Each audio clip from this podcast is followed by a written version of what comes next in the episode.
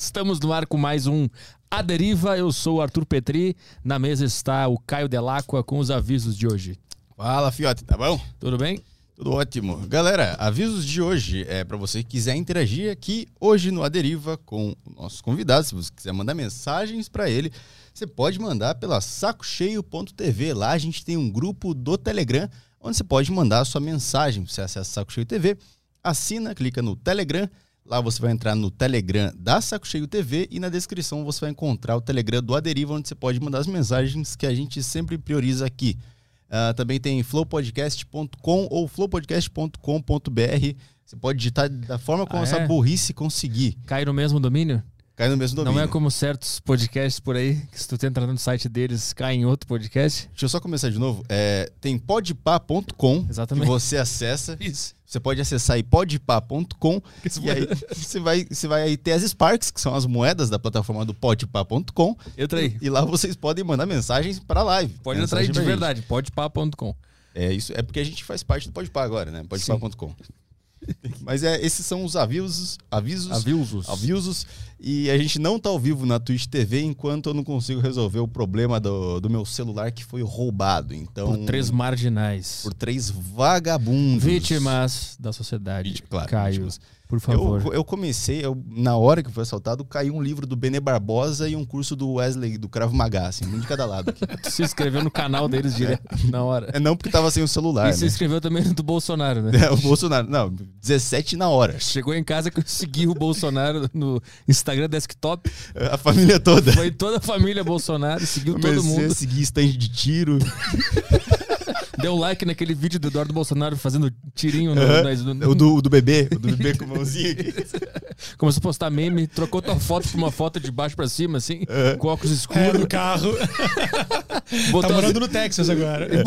bandeiras. Comprou passagem, vai se mudar É, agora. Vou mudar. Vou- Botou as Texas. bandeiras de Israel também na tua bio. Israel, sim. Umas mãozinhas assim também. Tudo isso. O pack completo. Botou um palhaço com uma faca cravada na cabeça. Ah, não, esse é, outra, é, é outro símbolo. Esse é qual? Não? É, você não sabe, não? Não. Não. Dizem, eu acho, que posso estar falando uma grande merda, mas é tatuagem tipo de cadeia, assim, de matador de polícia. Ah, tatuagem. Ah. É, eu, tinha, eu tinha um amigo que ele era. Ele ficava puto com a ideia de ele não poder fazer uma tatuagem do Coringa. Vamos ele não Ele podia. ficava puto, porque é um palhaço. É que nem Batman. Lá no Rio tem lugares que você não pode usar a camisa do Batman, não. É mesmo? É. Que briga de Marvel e DC. Ah. Sacanagem, Ah. Não, é porque, ah, se o Easy Nobre Não, é, se bater milícia, em mim. cara- milícia, milícia, cara da milícia do. Batman, milícia do Batman. existe a milícia do ba... O Rio de Janeiro é, um- é uma história à parte na- no, no É, Brasil. É uma são coisa. muitas histórias à É um parte, mod cara. do GTA, o Rio de Janeiro. Exatamente, Não é, exatamente. não é possível que tenha a milícia do Batman. É, eu não sei se é, é milícia do Batman, porque isso não teria credibilidade nenhuma, né? Ah, eu sou da milícia do Batman. Ah, porra, que maneiro. Mas quando vê esse é o objetivo, né? Vai duvidando. da- é, da é, milícia do ah, é milícia do Batman. Daqui a pouquinho aparece o cara sem os olhos, pendurado no poste. Entra um cara de rapel no teu apartamento, arranca teus Porra, olhos. de rapel, entra o cara da, da, da construtora, bah, quebra. Você que nem o Stanley do, do Family Guy, caindo de banheira no segundo andar. Eu não é lembro quem. Não? Não, eu- a, a- a melhor que eu lembro do Family Guy era quando ele dizia que o, o gordão lá, como é que era o nome? Peter. O Peter, ele fala que ele, eh, tem um dia que ele esqueceu como é que fazia pra sentar. Aí ele, só- ele se joga no sofá. Não, Family Guy é tudo eu assim, cara. nunca esqueço dessa cena, é Family Guy é maravilhosa. muito bom. Family Guy é muito bom. Eu tenho muito tempo que eu não vejo série, mas, por exemplo, eu tenho assistido séries tipo, pra dormir. Eu tava numa de The Office durante muito tempo. Aí depois eu passei. Aí zerei The Office pela quarta vez. Aí fui pra Two and a Half Men, que também zerei tal. Inclusive, os, os últimos episódios de Two and a Half Men, eu não vi com o. com o. nome do, do Ashton Kutcher. Ele era pro assistente. É, ele como sabe porra nenhuma. Ele tem um assistente. O Ashton Kutcher, eu não vi a, a- a- a sequência com ele, mas eu fui ver os- o último episódio do Two and a Half Men, que são dois, né? Dividiram em dois. Cara, é sensacional. Eu nunca vi. É, Two and a Half Men? Nunca vi. Assista isso, cara. Eu vi o The Office. É, não, The Office é sensacional. Fui até o fim. Aí, e agora eu tô vendo Modern Family de novo, porque Modern Family, pra mim, Ah, esse é o que tem o casal gay. é a- isso, tem é. a- São as o- três famílias. Tem o cara que casou com a imigrante. Isso. Qual é a outra família? E outra, tipo, aquela American Family.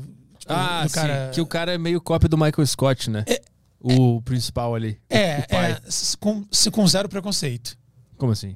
Sem ser preconceituoso. Como... Não que o Michael Scott seja preconceituoso, mas ele, Ah, tá, entendi. é, entendi, ele é, entendi, não, entendi. não é tão sem noção. Mas eu mas é achei, muito eu bom. achei muito, muita cópia. Do, É. do estilo do personagem, assim. Sim. É, não, o. uh, o eu falar, o Colin Farrell é o cara. o Steve Carell é um cara muito engraçado, porque, tipo, eu gosto dele no The Office. Eu já vi outras coisas dele, não achei tão legais. É sempre o Michael Scott tentando fazer outro personagem, né? É, parece, é. É foda. Parece que ele. Então, eu acho que eu, eu percebo isso quando eu vejo as fotos dele. Repara que as fotos do Steve Carell são sempre fazendo cara de galã sério. Bota aí. vamos, vamos ver. Pode botar aí, mano. Steve Carell, o Instagram, que não é o Instagram oficial dele. Mas é sempre assim, mano. Tipo, teve um dia que eu até postei lá, Why So Serious? Botei assim, né? E ele te bloqueou. Me bloqueou três vezes. Me bloqueou, desbloqueou, bloqueou de novo só pra brincar com o meu coração. Eu acho que eu vi o. Olha lá, ó. Ele, ele tá sempre com cara de galã. Ele não tá com aquela cara de sem noção do. na, na terceira ali, ele tá com aquela cara de sem noção, né? Que é o Michael Scott ali. É, né? Aquela fase ali é The Office. Mas depois, ó. Será que ele achou que ele era galã? Será, cara? Tem uns atores que eu acho que pensam assim. Eu sou assim.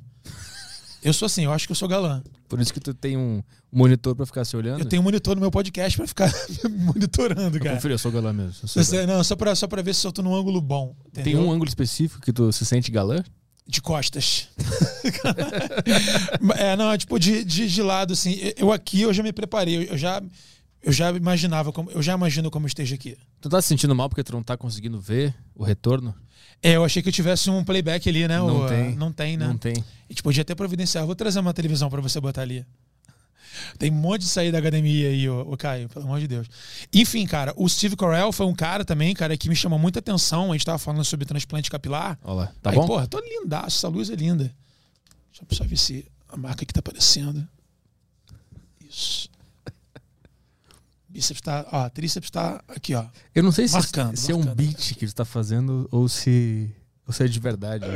Vai ser, vai ser, vai ser de verdade. A gente vai falar sobre isso, é muito legal. cara. O cara desligou o painel. Ah. Tudo em neon. Agora eu quero ver tu a- aprender como é que. Não. Ah, a chave de fenda tá ali. Eu, a minha cota é, eu arrumo uma vez por dia essa merda. Aí, ó, tá vendo? Algum convidado já arrumou? Tu foi primeiro. É o primeiro. Tem que deixar encostado e largá-la no chão lá com muita calma agora. Seria muito legal se eu conseguisse. Eu não vou botar uma chave aqui, não. Pra você que está ouvindo o áudio, o Daniel Cury tá tentando arrumar Ah, é, tô, então vamos fazer real time aqui. a. Eu a- tenho um curso de eletrotécnica no Cefet. Vai ficar legal. Agora vai ficar legal. show. Se conseguisse uma fita, uma fitinha crepe ou um durex, Eu acho que não, não vai ter. É só ter o contatozinho aqui. Tem que deixar ele encostado e deitar ele no chão e deixar ele assim. É, não, Ele não vai encaixar. ideal é dobrar assim, ó. Ó, O cara que trabalha com Tem, estúdio. tem a fita aí? Não tem fita aqui. Tá ótimo, ótimo, qualquer fita. É só essa parte de pegar. Pegar uma gincana. Gente, desculpa aqui, eu tô. Eu tô... Nossa, o que aconteceu lá? Deu- E só pra, só pra informar a galera, eu trouxe uma câmera pra vir vlogueando, né? E aí o que acontece? Vim de Uber pra cá. O que, que aconteceu? Eu esqueci minha câmera no Uber, brother. A gente tava numa. A gente tá numa gincana do Porra. Celso Portioli hoje.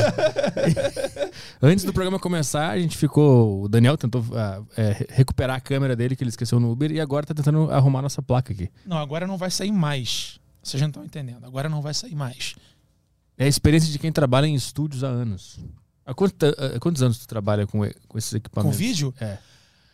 Cara, do 13 anos, mais ou menos. 13 anos. Aí, Caião. Aí vai na lente. Play! Eu comecei lá no, num, num blog de. Caraca, o tríceps tá saltando, moleque. Olha lá. Caralho. Valorizou, hein? Porra, Tá- tá valorizou pra caralho. Eu sei todas as minhas posições que eu fico, que eu fico menos Mas gordo. tu faz isso porque tu quer comer gente? Não, é vaidade mesmo de atorzinho, cara. Mas a ator há muito de, de, tempo. de atorzinho é pra comer gente, não é? É, é, pra mim, hoje eu tô com 37 anos. Eu tô com mais vontade de ganhar dinheiro do que de comer gente. Quando que isso mudou? Depois que eu tive filha. Mas tu é casado, namorando? Ou... É, moro junto, né? Como se fosse casado, né? Ah, então. Três anos, beijo lá. lá. Ah, então é por isso que tu não quer mais comer gente. É, não, mas não, se tipo, a pessoa casada não, não, não quer comer gente. Querer é uma coisa, comer é comer outra. uma, uma gente. Tu quer comer. É, não, uma, uma agente, Isso. porque ela é policial. Inclusive, vamos, vamos maneirar nas brincadeiras. Cara, quanta coisa já aconteceu nesses primeiros minutos, né, cara? Vamos deixar agora só, só, só de sacanagem um pêndulo aqui agora, Eu assim. vou ficar tenso, olha lá. Olha lá. Não vai sair mais. Não cara. vai sair não mais. vai sair mais. Pode balançar à vontade. aqui. Não vai sair mais. Caralho, o cara resolveu o negócio. É porque é só botar uma fita. Rapaz, o cara é um gênio, mas era só botar uma fita. Eles estavam o tempo inteiro, não, a gente precisa de uma chave mas, especial. Mas onde que é essa fita? Que eu já tentei arrumar essa merda de todo jeito. Só enrolou ali. em Cara, teu negócio é switcher, cara. Ah, meu. É, meu negócio negócio, é- é botão. botão. Já desarmou uma bomba já que você não sabia que era uma bomba e acabou descobrindo depois da perícia? Não. Essa parte nem eu também, mas seria muito legal se isso acontecesse. Vamos passar o, só o teu emblema antes do Daniel Vamos, Cury vamos, aqui. como é o meu emblema? Vai, passa o emblema dele pro pessoal resgatar lá no flowpodcast.com.br ou Esse sou eu? podpá.com. É, a tua melhor versão, né? Tá no teu Porra, melhor eu tô, ângulo. Eu tô aí. lindo. Ou é a- como o cara que desenhou te vê, né? Ah, agora que eu vi, porque tá, tá, tá, tá, tá flipado. É. É o Relatos Inexplicáveis. Ele- Caralho, que maneiro agora que eu entendi. Cara, que irado, velho. Que irado. Quem? Qual é o nome do cara que fez? É o cra- Crapino, Caprino. Caprino. Caprino, Caprino. caralho, Caprino. Valeu, mano. Pô, cara, quero ser teu amigo já. Porra, isso. Nossa, muito maneiro. São, do- são dois programas que tem realidade aumentada e É, eu tô- eu tô- cara, eu tenho bastante conteúdo maneiro, assim, tipo, que eu fiz por etapas, sabe qual é? Eu comecei com um programa de história chamado Alta de Histórias, que eu falo sobre as histórias dos bairros do Rio de Janeiro e dos pontos turísticos, né? Caralho. Só que eu faço numa pegada diferente. Eu faço um mix de, tipo, um cara que tá turistando no lugar e aí tá com a GoPro, "Ah, estamos aqui na Praça 15, tal, tal, tal, tal, tal, e ali aconteceu papapá, papapá. Aí entra um historiador falando, dando um depoimento, imagem de drone, animação, e depois eu, eu como se eu viajasse no tempo. Eu coloco roupas de época, vou para um, loca um local que pareça aquele mesmo lugar que eu tô falando, só que, tipo, só no mato, e eu falo, estamos agora em 1650, esse lugar ainda não tem nada, e daqui a 100 anos vai ser construída a primeira igreja do lugar tal, tal, tal. E o nome tal, tal, tal foi por causa disso, disso e disso. Aí volta pro turistando e, tipo, por aí. Tu já fez todos os bairros do, do Rio? Não, tem muito bairro pra fazer. São duas temporadas, cada uma com 10 episódios. E eu vou fazer agora os próximos episódios em breve, porque a pandemia também ferrou geral, né? E aí tem um Relatos Inexplicáveis, que é o único programa, cara, que são relatos, tipo, relatados pelas próprias testemunhas oculares, né? Que contam casos sobre eh, mistérios e casos sobrenaturais que elas passaram. Tanto do âmbito sobrenatural, fantasmagórico, casos mal assombradas, como em casos de ufologia, abdução. O, o quanto tu acredita totalmente no- nos relatos ou o quanto tu acredita que é uma, Então, uma loucura coletiva? Então, eu não acredito na, na parada. Isso, qual é o, o meu objetivo? Obviamente que eu acredito em discos voadores e tal. Tenho algumas teorias e tal, tal, tal. Só que é o seguinte, é, o que eu acho maneiro é você pegar relatos de pessoas que, tipo assim, são muito nada a ver, entendeu? Tipo, tipo ah, um é ator, o outro é o, tipo, o cara que... O jardineiro da, da, da casa, que não tem tanto acesso à informação. E eles contam a mesma coisa, só que com linguagens diferentes. Então, tipo assim, você percebe que você tem fenômenos de pessoas que estão no meio do mato, ah, andando na estrada, ou capinando, ou tal, tal, tal, e do nada vem uma luz, que tipo uma luz que você não consegue olhar para cima, mas você não consegue enxergar o emissor da luz, mas você consegue ver o quanto, o quanto ela ilumina, e do nada essa luz, vum, apaga. Tem muito relato disso? É? Muito relato disso. E, tipo assim, interior de Minas, Rio de Janeiro, inte- é, sertão da Paraíba. Sabe, são muitas coisas brabas. Tem um camarada meu, que é o Luiz Chiari, ele é músico e compositor. Faz vários, é, fez várias é, canções que entraram pra novela da Globo. E ele tem um, um dos primeiros relatos que eu vi, tipo, há 20 anos atrás, num sítio da Tata Werneck. E, tipo, ele contando essa parada, eu já tinha essa ideia de fazer esse programa. E ele falou, e, tipo, numa dessas, numa dessas, a- a- a- numa dessas ocorrências, né? Só para manter o fluxo aqui, só para manter o flow. Numa dessas ocorrências, ele, depois dele ter sentido a luz, ele apareceu com uma bolha atrás da orelha, que foram descobrir e pesquisar, estava com câncer de pele. Só que a gente não sabe se era câncer de pele por conta tipo, do trabalho da lavoura durante um tempo, ou se foi porque tipo, foi tipo, seis meses depois do contato com a luz. Então, tá, e aí? Pode, pode não ser, mas pode também ser, entendeu? Então, não só isso, tipo, é um relato de uma luz que veio e possivelmente caus- a- ocasionou um câncer de pele no cara por causa da radiação. Mas quando tu tá falando com o cara lá, ele tá relatando, tu. Às vezes não pode ser o ser humano querendo aparecer e gerar uma história muito legal. Sim, eu acho assim também. Mas é, eu penso muito no seguinte: como eu vim do teatro, e o teatro a gente trabalha muito com verdade, trabalha muito com olhar, com feeling e tal, e eu assisto também muito o Metaforando do Ricardo Ventura, eu começo a perceber quando a pessoa tá inventando ou não, tá buscando alguma coisa e tal. Tipo, dá pra ver. sabe? E tem pessoas que, tipo, você vê que te contam é, sem a menor ambição de participar de um programa. As pessoas que eu tô gravando são pessoas que já tinham me contado história muito tempo atrás. É. Sabe? E são amigos que não tem a menor necessidade de mentir pra mim. E eu sempre viajei Brasil pra fazer show de stand-up, ou então evento por causa da parafernália. E eu sempre gostei de fazer eh, shows e conhecer cidades de interior, roça, matagal, fazenda e tal. E sempre que eu ia nesses lugares, eu perguntava pra galera, tipo, nativa, né? Não os caras com osso na cabeça. Os caras. É, aborígenes. já- os caras, assim, da- ah, os, os- os moradores lá, né? Falei, cara, essa cidade aqui, pô, apagadona e tal, céu estreladão.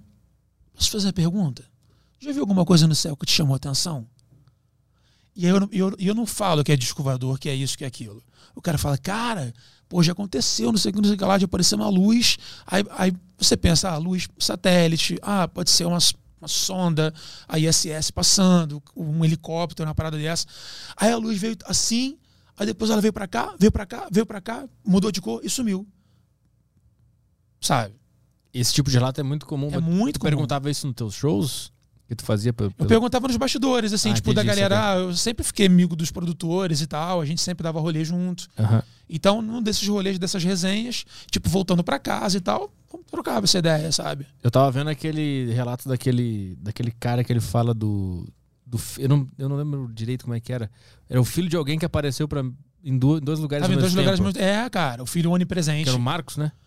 Ah, não sei qual é o nome dele. É o doutor ah, Miguel. o Felipe Marcos é o cara que aparecia, que ele tava trabalhando e apareceu na casa de alguém. Isso, isso, isso. Ele tava, ele tava aquartelado, né? Não podia sair. E aí tava a galera em casa jogando videogame. Ele chegou em casa, falou oi pra todo mundo, falou com a menina que trabalhava lá, pe- pediu uma, uma receita de bolo de nozes, papapá, e voltou. Aí depois, a galera, depois de um tempo, foi falar: vem cá, pô, e aí? Aquele Fez o dia que tu foi lá, por que, que tu não ficou lá com a gente? Tá, o bolo de nozes. Falei assim: que dia? Falei, não, eu nunca fui aí.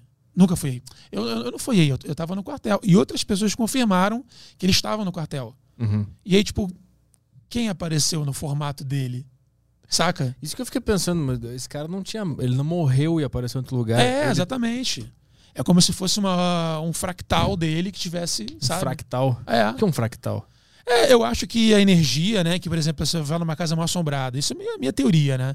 Eu acho que uma casa, por exemplo, que teve muita discórdia, muito sofrimento e tal, tal, tal, não é porque os fantasmas ainda estão ali, mas são fractais, né? São tipo pedaços, são fragmentos de uma consciência, sabe? E aquilo ali, dependendo do, da qualidade dela, ela fica densa ou não. Então, por exemplo, eu tenho muita mania, por exemplo, de ir para sebo, né, de antiquário, loja de antiguidade, brechó. E às vezes eu vou para lugares que tem móveis antigos que eu adoro. Só que se eu ficar muito tempo lá, cara, eu saio. Sabe quando você está com um princípio de gripe que você só quer deitar, tomar uma, tomar uma vitamina C e, e dormir? Parece que drena a minha energia toda, assim. Então eu acho que a madeira é uma coisa que ela. Eu não gosto de comprar móvel antigo de madeira. Porque, tipo, eu acho que ela drena, ela retém muita energia que já rondou no ambiente, sabe? Mas essa energia ela tem como agir no presente agora? Só pelo fato disso aqui ter energia. É, então, se você for falar de uma forma quântica, que eu não- obviamente não entendo nada, é, pode ser que tenha sentido. A minha Aí câmera achou a câmera. Gente, esqueci minha câmera no Uber. Olha Obrigado, aqui, Raimundo. cara. Valeu, Raimundo. Vou te mandar um pixizaço, mano. Porra, cara, olha que maneiro. Porra. Glória a Deus, toda a honra e toda a glória seja dadas ao Senhor Jesus. Porque podiam ter roubado, o Raimundo podia falar que não estava lá, podia ter ficado com ele, mas está aqui, ó. Tudo meu é consagrado ao Senhor. Em nome de Jesus. Consagra, mano, porque a gente vive num mundo, a gente é muito exposto. É muita inveja, muita, sabe, é muita força que bota pra baixo. É muita gente querendo que você se ferre. Mas tu fala, Sabe? tu fala esse glória a Deus e, e- Jesus, isso é do, do coração, porque fica muito De coração, engraçado. é, parece engraçado. Não, É. eu falo mesmo. Sou batizado em igreja evangélica, não tô é, atuando, mas sou o cara que todo dia eu oro e dou graças a Deus pela minha família, por mim. Agradeço ao Deus, mas também respeito as, as outras religiões, aos orixás do, do candomblé. Tipo, se eu estiver no lugar de natureza, eu não peço só a Deus, eu peço as forças do bem que estão ali, sabe? Eu adoro cachoeira, adoro trilha. Então, tipo, eu falo, em nome de Jesus, que os orixás nos protejam, ah, ca- ah, protejam a nossa volta, a nossa guiada, abençoe os nossos, os nossos planos, em nome de Jesus. Sempre finalizo com o nome de Jesus, que é um nome. Inclusive, eu não sei se você já teve, você é meio, Ah. é meio maluquinho que nem eu, você deve ter.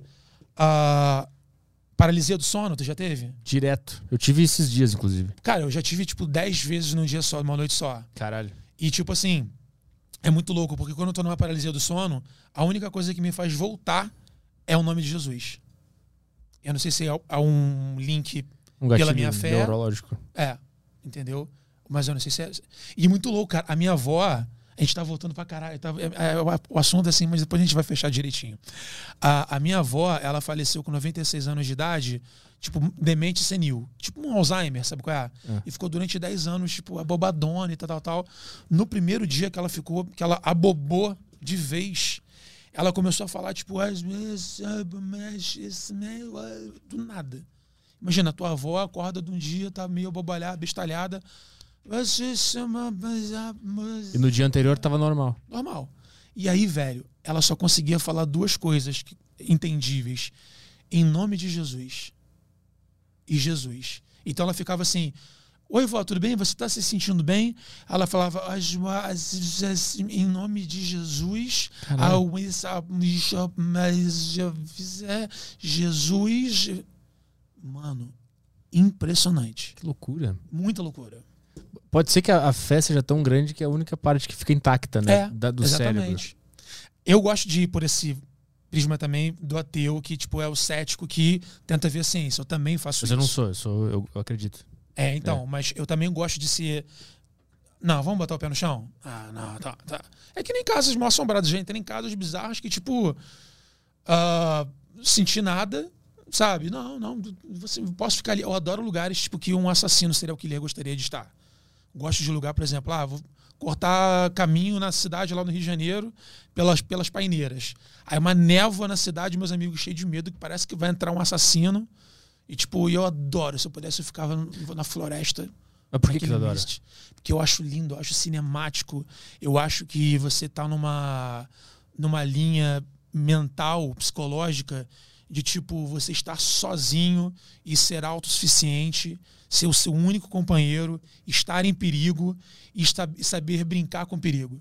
Ah. Você pode ser assaltado, você pode ver um maluco te matar, mas não, você tá ali. Porque você tem fé, porque você tá ali.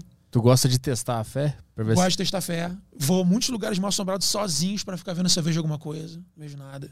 Nunca Com- viu nada? Comprei um K2, que já se manifestou lá no, na realidade aumentada. O que, que é um K2? K2 é um MF, né? Ele é um, ele é um aparelhinho, aquele que fica de, da luzinha verde pro vermelho, que pis- que fica piscando. Aham. Ele é um aparelho que ele capta as oscilações das frequências eletromagnéticas. Então, por exemplo, aqui tem a energia rolando. Se você botar aqui, ele vai do verde para o vermelho, ou para o verde, ou para o amarelo. Sabe? Se você botar num lugar que esteja passando muita, si- muito sinal de Wi-Fi ou de telefone, ele vai apitar. Se não tiver nada, ele vai ficar no verde. Só que o que acontece? Como é que eu, é o meu uso com ele? Eu uso um padrão. Se aqui tá tipo assim, ah, de vez em quando vai pro, pro amarelo, tipo a cada 5 minutos, a cada 10 segundos, a gente tem um padrão. Porque aquele amarelo ali é por causa de alguma onda de telefone, de Wi-Fi, de corrente eletromagnética, de tudo. Agora, isso aqui tá verde o tempo inteiro. E, e- e durante um assunto ela vai no vermelho, aí é onde eu pego. Isso já Sacou? aconteceu? Aconteceu no Relatos Inexplicáveis, no episódio do, do Irmão Onipresente e no episódio do Sapatinhos na Escada, do Fantasma da Escada. Ah. A gente estava numa casa de um, de um cara que não era uma casa antiga, eles construíram a casa, então não tinha aquela tipo, ah, antigos moradores e tal. Não, nada. Do zero. Todos cristãos. Ah, e tinham muitos relatos de. muitos relatos sobrenaturais nas mesmas casas da vila. Então era uma vila que tinha essas aparições em algumas casas. E lá o que mais acontecia era tipo assim, ah, passo, sons de passos na escada. De mais de uma pessoa ouvia. Uhum. Então quando ele falou dos sapatinhos na escada, a luz piscou. Foi pro, eu dou até um rescale, Caraca. no, dou até um zoom no K2 pra galera ver que mexeu. Ah, no começo da gravação, ah, a gente tá na sala, todo mundo na sala, de repente. ti, ti, ti, Aí eu, preocupado com o áudio, né? Eu falei, o que, que é isso? Aí ele, geladeira aberta. É a geladeira que faz esse, esse alarme quando abriu. Aí eu, mas por que, que a geladeira abriu? Aí ele. e lá tem essas paradas, tipo assim. Caralho. Aí, por exemplo, só pra você ver como é que eu não sou um cara Tipo, um bestaloide que só quer fazer ah, mistério, fantasma. Eles têm muitos relatos de portas de armário que se abrem o tempo inteiro. E aí eu perguntei, eu falei, cara, será que isso não é algum caimento da casa que faz com que, tipo, tenha portas que travam por conta do, do imã, né? Que tem na porta e na, no armário ele vai lá e gruda. E aí o imã perde o magnetismo, ele, pum, do nada abre por causa do, né, do, do caimento. Gaveta também, etc e tal. Aí o Felipe Miguel, que é ator também lá da Parafernália, que mo- filho de- o filho dele, né? O irmão do Onipresente, falou, cara, não é questão da porta abrir. É a questão da gente estar na sala assistindo um programa, do nada a gente escuta o barulho na cozinha. Blá, blá, blá, blá. Aí quando a gente vai ver, todas as portas do armário estão abertas. Esse é o nível, sabe? Ah, mas eles filmaram isso? Não, não filmaram porque teria que botar câmera de segurança. Não, pra né? ver depois a, como é que fica a cozinha. Ah, não sei se eles já chegaram a filmar, mas eu creio que não. Tirar uma foto. Creio que não. Acho que eles não tiveram essa, esse- essa coisa. E o Felipe Miguel é um cara também, que é ator, cara sensacional. É, fez até um documentário do Silvio Santos agora, fez o Silvio Santos. E aí ele tem a parada, cara, que do nada, um tempo atrás, aonde ele ia, aonde ele parava, ele encontrava um terço.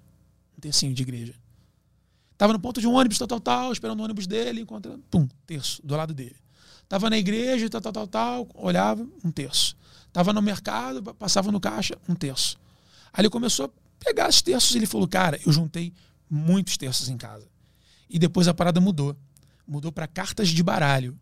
Qualquer lugar que ele ia, velho, do nada aparecia carta de baralho. Mas, tipo assim, Daniel, não é. Cor... Não é tipo, ele me contando, né? Não é carta, tipo assim. Ah, ah, vinha a carta no baralho, tipo, num, num, num bar que tá todo mundo jogando. Não. Eu tá andando, fazendo minha, corrida, que ele é, ele é fit, fazendo a minha corrida. Quando eu chego em casa, tá a carta de baralho grudada no meu tênis. Sabe? E aí, depois que ele me contou isso, ele começou a mandar fotos de todas as vezes que apareciam cartas de baralho. E, cara, tipo, ele tem umas cinco fotos no meu chat. Tentaram entender esse enigma? Então, ele falou, cara, eu guardo esse bololô de carta já há um tempo. Dava pra fazer dois packs de baralho. De tantas cartas que foram, foram muitas cartas. Mas tu acha que tem o. Estão tentando dar um sinal pra ele? Que então, é aí eu falei pra ele, eu falei, irmão, que sinal que é? Você é cristão. Você porra, iria num, num centro de umbanda botar pra Zé Pilintra pra ver se é ele, porque ele é o cara da o malandro, o malandro da Lapa, que curte um baralho, tal, tal, tal. Você é um sinal que você deva iniciar no pôquer. Sabe? É, uma, é, um, é um algoritmo tipo, com a sequência dos números que aparecem. A Mega Sena. É, vai, vai, sabe? Eu, eu expando na hora de interpretar. Mas é engraçado, as- os fatos são engraçados, entendeu? Mas ele. Aconteceu alguma coisa depois disso? Ou é isso? Ele juntou cartas e terços e deu. Não, é, não aconteceu nada. Mas, tipo, ele não sabe o que fazer. Ele não sabe quem procurar. Qual- que- pois é, quem é o cara né, que tu procura quando isso acontece? É, porque, tipo assim, se for procurar na igreja evangélica, o cara vai falar que é demônio. É. Se o cara for um centro, um te- terreiro de umbanda, ele vai falar que é o seu Zé, que é o fulano, que é o, que é o Beltrano e tal, tal, tal, e vai lá e vai mandar fazer um trabalho. Só que ele dentro da igreja evangélica, numa doutrina já, que ele já está há muito tempo, como é que ele vai, sabe, essa contradição? Eu sou um cara muito, tipo, muito laico, sabe? Minha fé é muito laica também. Eu acredito no budismo, acredito na, na transcendência de várias outras coisas, acredito em um monte de, de ervas aí que tipo podem te levar à consciência, que te deixam na mesma frequência de que um cara que tá na igreja lá no mantra e dum, tá na glória. Já aconteceu da minha mãe estar em muito tempo em oração e do nada, durante uma oração, ela começar a falar em línguas, do nada, sozinha em casa, chorando e falando. O que, que tu acha que é isso? Tu acha que existe essa, uma grande consciência que a gente tem como entrar em contato dependendo do que a gente faz aqui? E tem vários caminhos pra chegar nessa grande consciência? É, pra mim eu acho que é o caminho que vai chegar à grande consciência, só que as pessoas são muito complicadas, né, cara? A gente veio de uma. Eu acho, eu acredito, eu sou da teoria evolucionista, é, eu acredito que a gente evoluiu de maneiras diferentes, né? Então, como a gente evoluiu de maneiras diferentes, não tem como, tipo, todo mundo se aliar a um tipo de Deus só. Sim. E na história política também, a gente já teve muitos conflitos por causa de Deus, então acho que isso também atrapalhou muito a coisa acontecer. Muito tempo usaram Deus para tipo, impor poder. Então, tipo, você fazer uma. Por exemplo, aqui na história do Brasil, né, Brasil Colônia, você não tinha médicos, assim, dependendo dos primeiros séculos, você não tinha médico. Então a galera, quando estava doente, ia pro curandeiro, cara. Era pro escravo que tinha lá a receita das ervas e tal, que fazia as, os batuques dele, tal, tal, tal, ia lá e curava.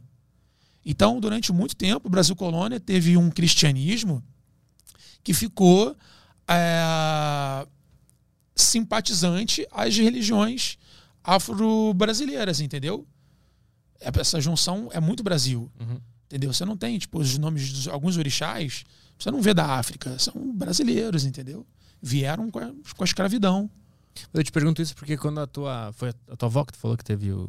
Que, que começou a falar línguas? Aham, minha mãe, falou Foi- línguas, minha avó falava o nome de Jesus Ah, tá durante o processo da. Quando a tua mãe começou a falar línguas, tu acha que era o quê? Que ela acessou esse, esse lugar, essa consciência maior? Então, ela falou, ela falou o seguinte: a minha mãe já é falecida já há oito anos, né?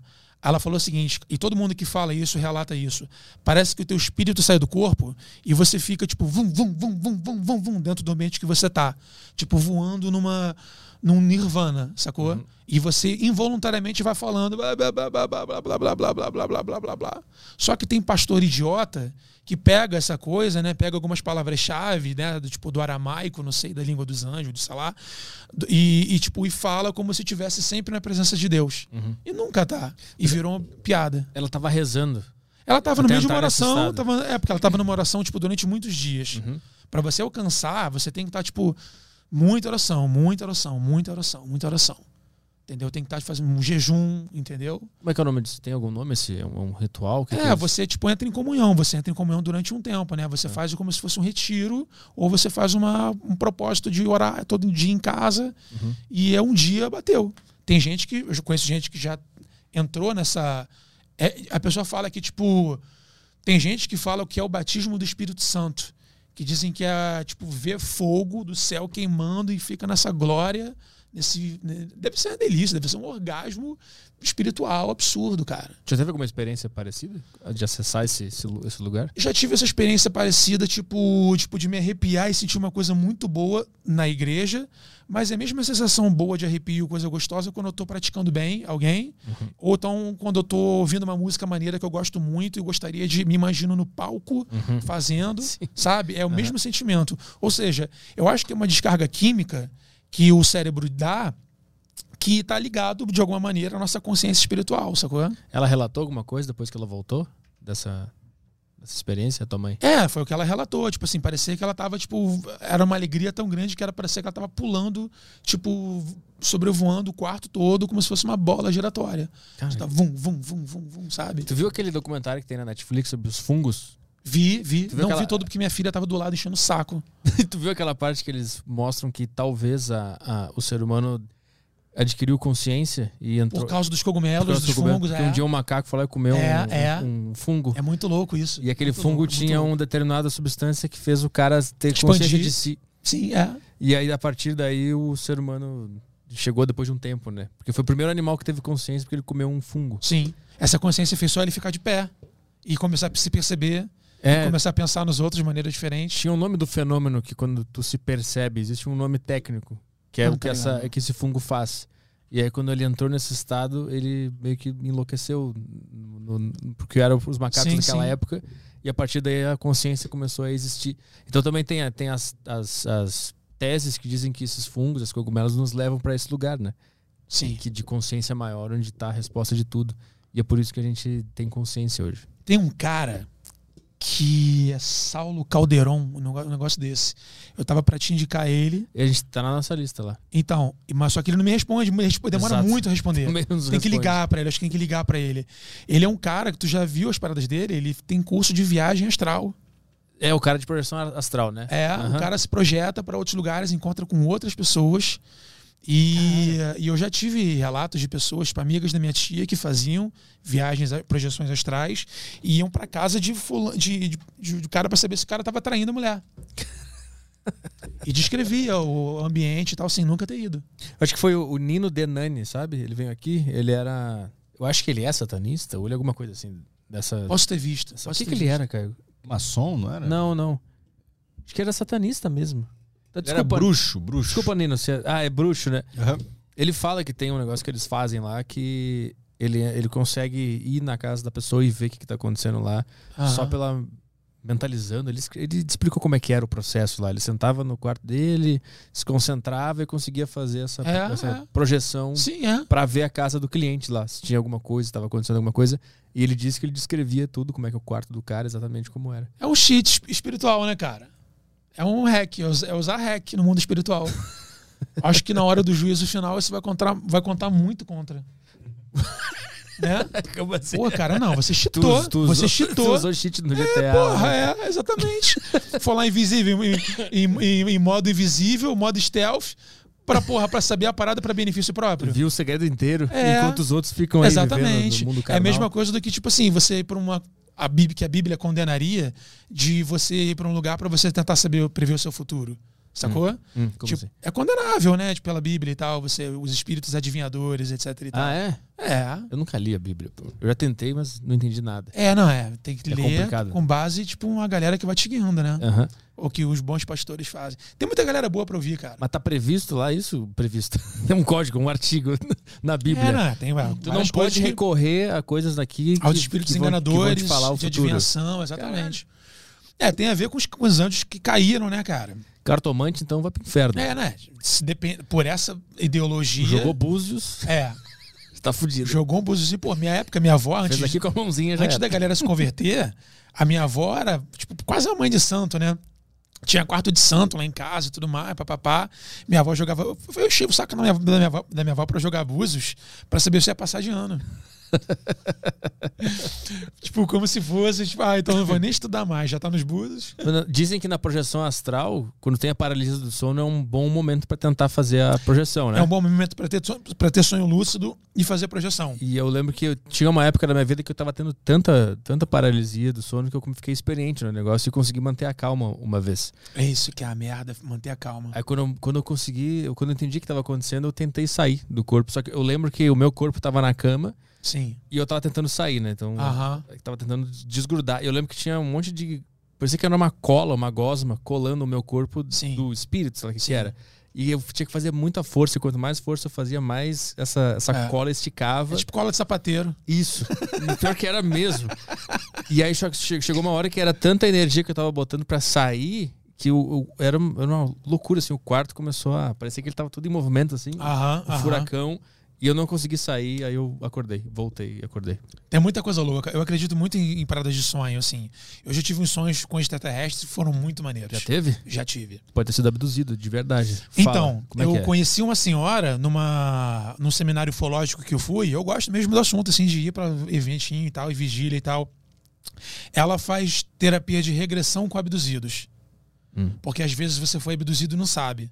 Você viu uma luz e tal, tipo, não se lembra. Inclusive tem o livro do, de relatos de, de eh, relacionamento sexual entre seres humanos e ETs. Sim. E é tudo baseado nisso aí, em regressão. As pessoas lembram na regressão. Caraca, que O, Ed- o Edson Boaventura trouxe o livro pra mim aqui, eu dei uma lida. Aham. Só relatos de pessoas que transaram com ETs e lembraram na regressão. Uma, uma vez eu tive. Falando assim, eu lembrei que uma vez eu tava dormindo no sofá na casa da minha mãe. Aí eu acordei, eu fiquei naquele estado. do- Acordou com ET assim, ó. É, mas foi tipo isso, só que eu não via o ET, porque eu acordei, tipo, gozando com o corpo inteiro. Tipo, era um Caraca, orgasmo- Um orgasmaço. Tipo, pra caralho, um assim. orgasmo tântrico. Quantos É- anos tu tinha? Ah, eu devia ter uns 18, 19. Ah, é que nessa idade é meio normal também, né? É, não, mas Não, mas- dependendo. É, Cara- poluição noturna, né? Você tá com É. quantos anos? 32. Tem- É, tá, não tá tão mais novo do que eu.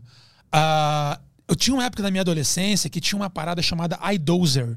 Aí Vocês 12 lembram O disso? que, que é isso? Era tipo droga sem droga, né? Era droga, tipo. de- Tipo, a, a- a- a droga auditiva. Ah. Ficava numa frequência, né? Tipo, Ah, sim, tem no YouTube um monte desses, desses negócios. E tinham várias doses. Essas doses, tipo, tinham tipo, tipo cocaine, marihuana, e tinha um Dá orgasmo. pra colocar aqui. Vamos ter um Dá orgasmo pra colocar? juntos? Vá, vamos, que nem o Será que vai Black ter- Mirror, né? Vamos ver aqui. Vamos tentar? Vamos transar, vamos transar. de verdade? Black Mirror. Geral gozando. Vamos fazer o suruba agora, galera. Todo mundo aí bota o fone aqui, aí. Todo mundo bota o fone, aumenta o volume que nós vamos fazer uma orgia. Primeira orgia da história dos podcasts. Bom, aqui tem, é, Um quadrizal maneiro aqui, hein? tem marihuana, Não, orgasmo. Orgasmo? Eu quero, é, Então, deixa eu te contar, a antes, frequência antes de do você boquete? botar. frequência do boquete. A fre- Moleque, é só- antes dele botar, deixa eu só te contar a descrição. Hum. Eu fiz esse do orgasmo e tal, botei o fone e coloquei. Velho, você fica lá e tal. Mano, depois de 10, 15 minutos, você começa a sentir umas contrações que são nessa parte aqui, nesse chakra daqui, ó. Como se fosse um chakra sexual.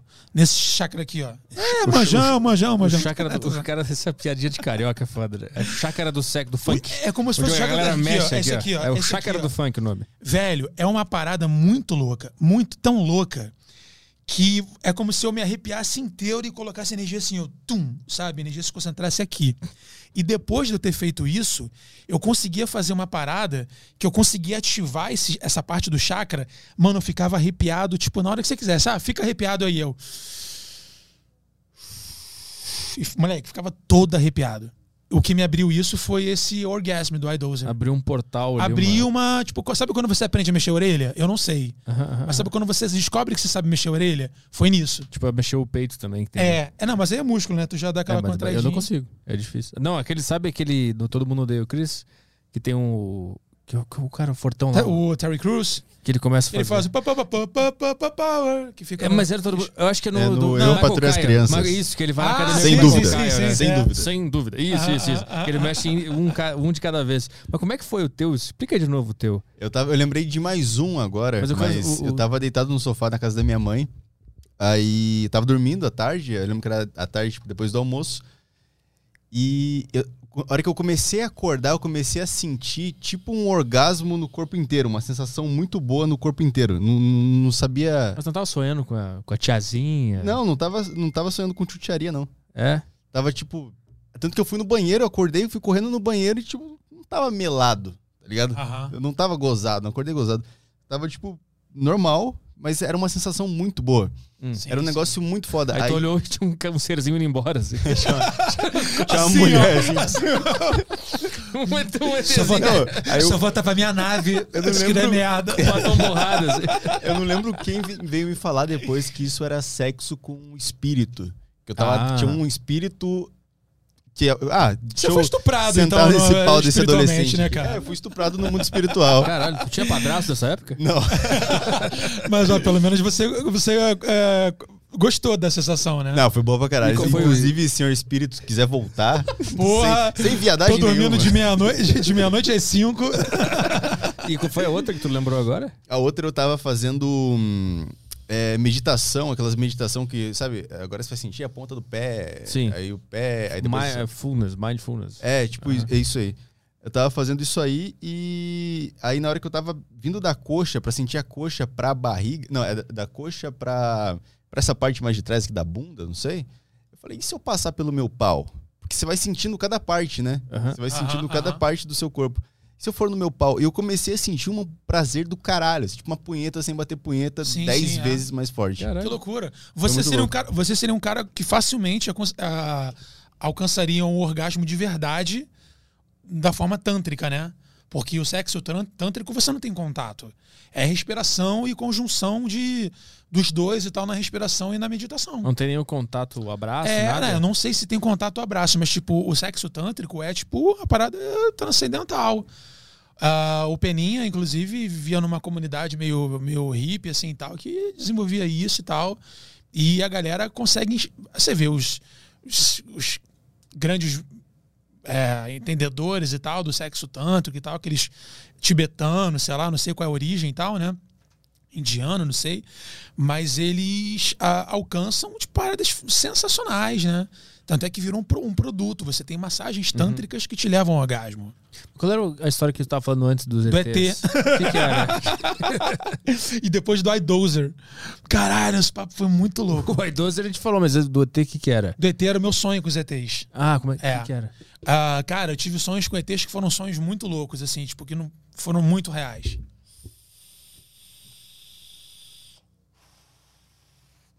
Galera, White Cloud, cupom Curi5. Esse vapezinho aqui é delícia, cara. Tô trazendo só ele, que ele é pequenininho, compacto. Conta o sonho, cara. Merchan, merchan. Cara, foi o seguinte. Eu tava, tipo, como se fosse numa piscina comunitária, sabe? Uma piscina enorme, com uma galera. E aí eu tava nadando e tal, tal, tal. Aí chegou um brother meu e falou assim: Cara, tem um cara que, que, eu, que é, eu quero que você conheça. Chega aí. Aí a gente foi nadando, nadando, nadando. Eu fui nadando, tipo, crawl, cabeça para baixo e tal, respirando aqui. E quando eu cheguei na borda da piscina onde ele tava, eu olhei para cima. Mano, era um cara tipo um reptiliano, pequeno, que tipo como chama como se fosse uma uma sunga meio tipo meio marrom meio de, de, de couro sem ser couro tipo de couro de de Vaca. é não era tipo de vaca tipo de boi é sem ser couro tipo de fantasia erótica né tipo ah, de couro que o Ah, supla tá. usa o Su- Su- Supla comprou roupa no é, sex shop. é né? uma referência ao supla Ele não vai sabe na Renner, ele vai no sex shop. Ó, o Supla deve gostar de ficar amarrado. Deve, deve, é que nem, nunca ninguém perguntou isso pra ele. Mas, não, não, deve gostar, pô, Japa Girl, cara, é quatro.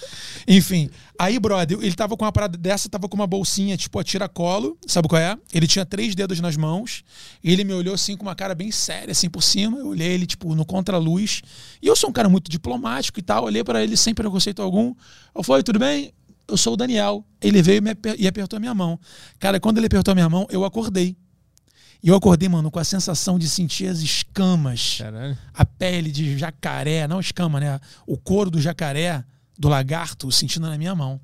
Ou seja, esse pode ter sido o momento que eu preciso de uma regressão para ver se eu tive algum contato. Aham. E o segundo sonho foi mais brabo ainda. Sonhei que eu tava um sonho real, eu tava na minha casa.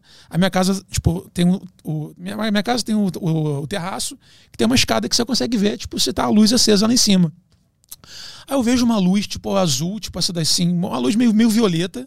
Eu falei, gente, que luz é essa que não tem essa luz aqui em casa? Quando você raciocina e vê detalhe, é que dizem que o sonho é mais real e tal, e tem uma, um fundamento para ter algo além, né? Aí eu falei, por que não deixei luz? Não tem luz assim lá em cima? Aí eu fui e tal, tipo, entrei assim de esguelha e olhei. Aí na parte externa do meu terraço tinha uma luz violeta com alguns, sabe aquelas partículas de luz rodando assim, e tal, umas bolinhas de luz verdes rodando. Eu falei, caraca, eu não acredito, mano. Eu tenho um disco voador em cima da minha casa. E eu saí. Quando eu saí, eu, eu vi a silhueta de três seres, aquele tipo grey, né? Baixinho assim e tal. É, uma maior, né? Sei lá, tipo um metro e meio, um metro e quarenta, e dois como se fossem crianças. E eu senti uma sensação de paz. Tipo assim, não, é, é- é uma família. E eu fui até eles. Aí eu comecei a ter vários flashes, assim, tal, tipo, de, de situações que eu vivi com ele, com eles, né? E muitos eu esqueci. Só que eu lembro de um que foi muito real. A gente estava sentado no meu terraço, na cadeira do meu terraço, tal, tal, tal. As crianças do lado, a Eteia aqui do meu lado, tipo com um livro antigo, sabe aqueles livros antigões mesmo, assim, tal, páginas enormes, abrindo e me mostrando como se ela estivesse contando a história de uma civilização. Sacou? Tu lembra da história? Então, não, eu não lembro da história. É por isso que eu tô Ah, falando que nesses flashes que devem ter essas informações. Mas eu, eu, eu lembro de desenhos como se fossem de construções, tipo, de muros feitos por blocos. Sabe aqueles desenhos, tipo, desenhos antigos de como eram feitas as, as construções do Egito Antigo, sabe? E aí tinha isso. E eu achei isso muito louco, porque, porra, você tem um sonho com ET, com a família, que tá com um livro do teu lado te contando uma história dessa. E depois eu tive um- uma. Eu fiz uma. Uma regressão com a minha dentista. Minha doutora Sheila, um beijo. Ela estuda pra caramba essa- esses. Tem vários amigos que estudam esses, essas terapias, né? Que juntam o espiritismo com ah, vidas em outros planetas.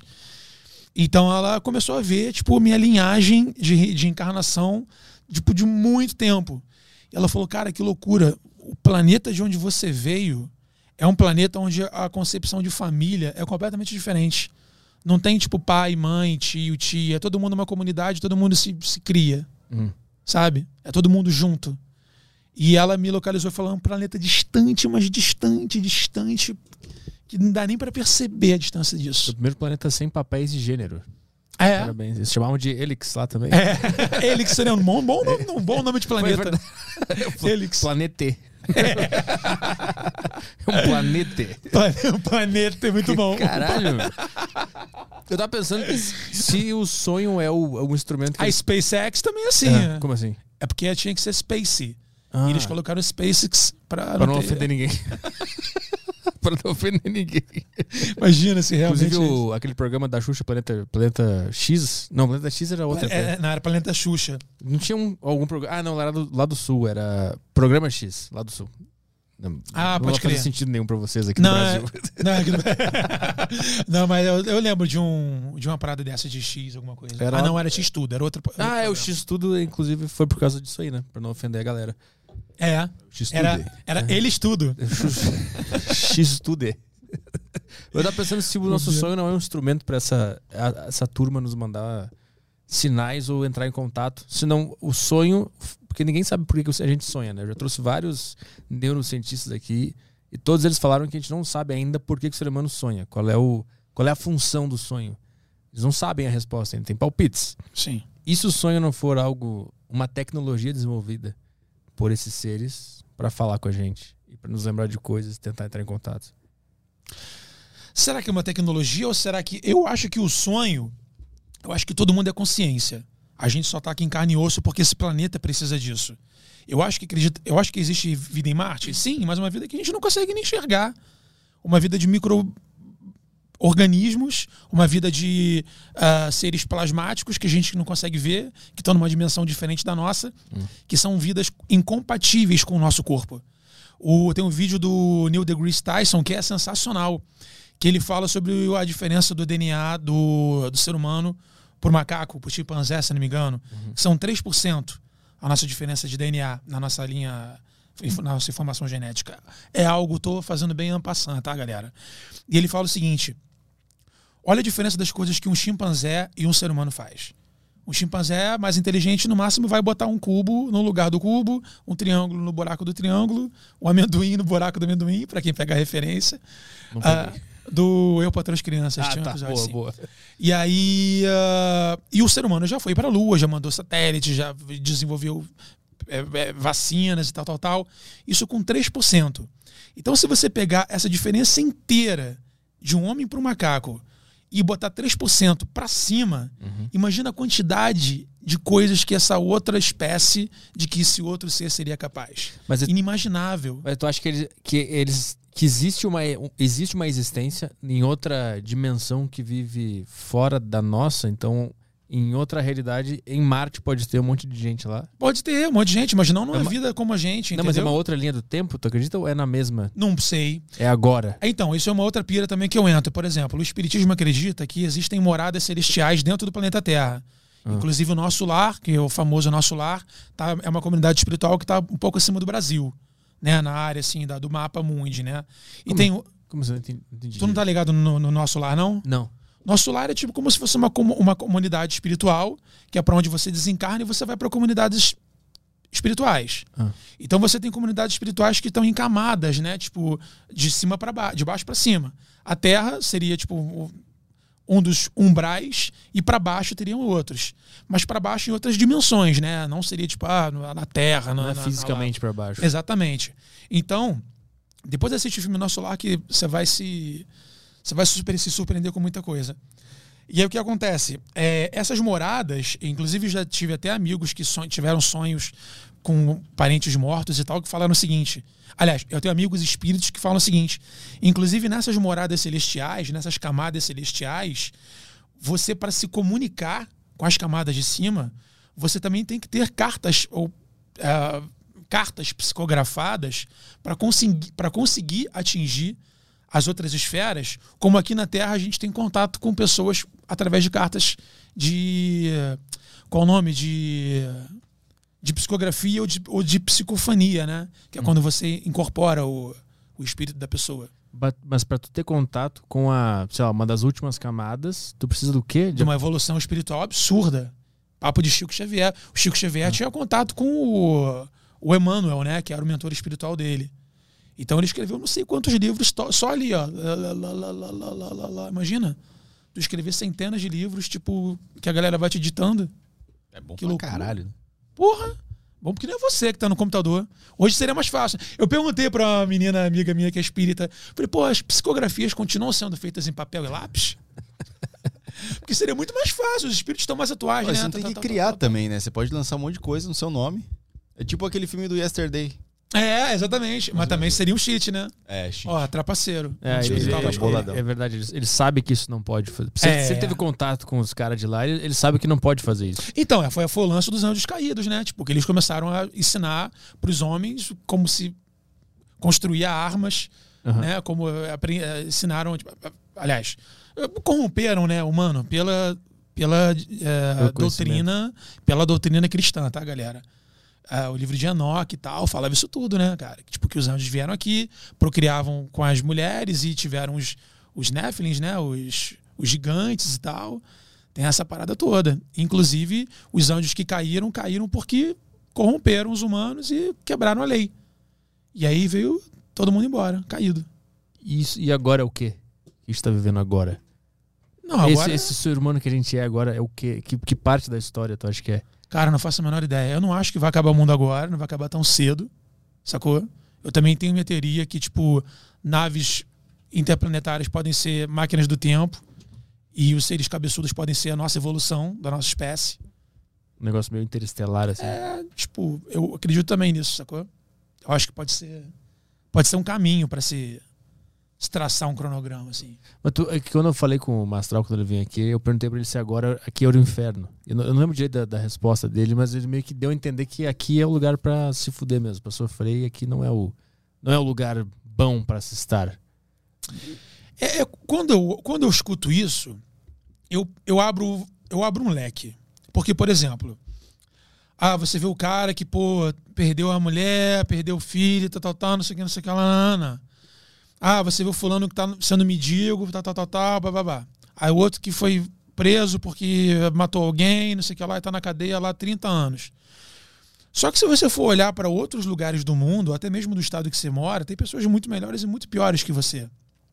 Então acho que se fosse esse umbral todo, estaria todo mundo sofrendo mais, sacou? E cara, tem muita gente se dando bem. A Sim. gente olha assim, né, cara? Pô, tem muita gente se dando bem. É que Sim. a gente não tem noção. Sim, a gente sim. só olha pro lado ruim das coisas. Mas se a gente for parar pra pensar, cara, é, eu tenho 37 anos, Petri. O meu sonho, pô, tenho 20, mais de 20 anos de, de ator. O meu sonho era participar de programas de televisão e tal, tal, tal, não sei o que, não sei o que lá, tal, tal, tal, que nunca rolaram. E agora eu tô participando pô, de, uns, de um dos podcasts que eu mais ouço e já participei de outros que também que são podcasts que eu ouço, que eu, eu assisto diariamente. Ou seja, isso pra mim é uma realização que você é o Jô Soares daquela época, cara. Entendeu? Você é tipo. ah, você, tanto quanto a Cris, quanto o Rafinha, a galera que tá fazendo podcasts é, relevantes e tal, né? É, vocês são como se fossem os David Lettermans que a gente não teve acesso. Hum. Entendeu? Então, tipo, pra mim isso é uma honra muito grande, cara. Entendeu? Eu fiquei arrasado quando, na primeira vez que eu vim aqui, tipo, e, e Quase falhou. mataram o Jô Soares. Porra. Tem, é, quase mataram o Jô. Isso. E não foi colesterol. Isso. E tipo, então assim, cara, eu, meu irmão, eu sou, eu falo, eu já falei isso pro Igor e tal, cara, é muita gratidão, cara. Você tá com várias câmeras aqui e você conversando com muita gente interessante que tá passando informação. Essas informações que a gente troca aqui, você tem noção do, do quão a galera vai, tipo, repensar na vida e nas coisas a partir daqui, dessa época, Sim, sim. através do celular? Eu fico imaginando como é que as pessoas vão ver esses programas em 2200. É. Imagina se o YouTube não tiver derrubado todos por causa É. de. Porque a gente vai ter falado um monte de palavra proibida. Tipo, microfone. Exatamente, Não é mais é. microfone. De acordo com a nova Constituição. Microfone lembra pau, não vai ser mais microfone, vai ser uma goza. Microfone de piroca! Mas eu, eu ia te perguntar, é, antes ali, quando eu tava falando que ao mesmo tempo que tem muita coisa ruim, tem muita coisa boa acontecendo nesse mundo. Sim. Aí me traz um sentimento de culpa e injustiça. Quando eu vejo, puta, eu tô bem e o mundo inteiro a gente só vê coisa ruim acontecendo e tem gente muito mal. Aí me vem o conceito, o conceito não, me vem uma sensação de, de culpa e injustiça. Então, aí você tem que pensar. A única maneira que me faz ficar tranquilo com essa, com essa pira é a questão da reencarnação, do karma espiritual, que o cristianismo não acredita. Hum. Mas, tipo, pra mim, é a única maneira de eu falar assim: caraca, Deus não é um filho da puta de botar uma doença braba numa criança sabe, tipo, de fazer um cara bom falecer por uma doença que ajudava muita gente e acabou quebrando esse essa, sabe, tipo, o cara, imagina, um cara que faz uma, uma- faz caridade para muita gente e esse cara morre. Tipo, quantas vidas ele vai acabar, quantas famílias vão ser destruídas ao mesmo tempo, entendeu?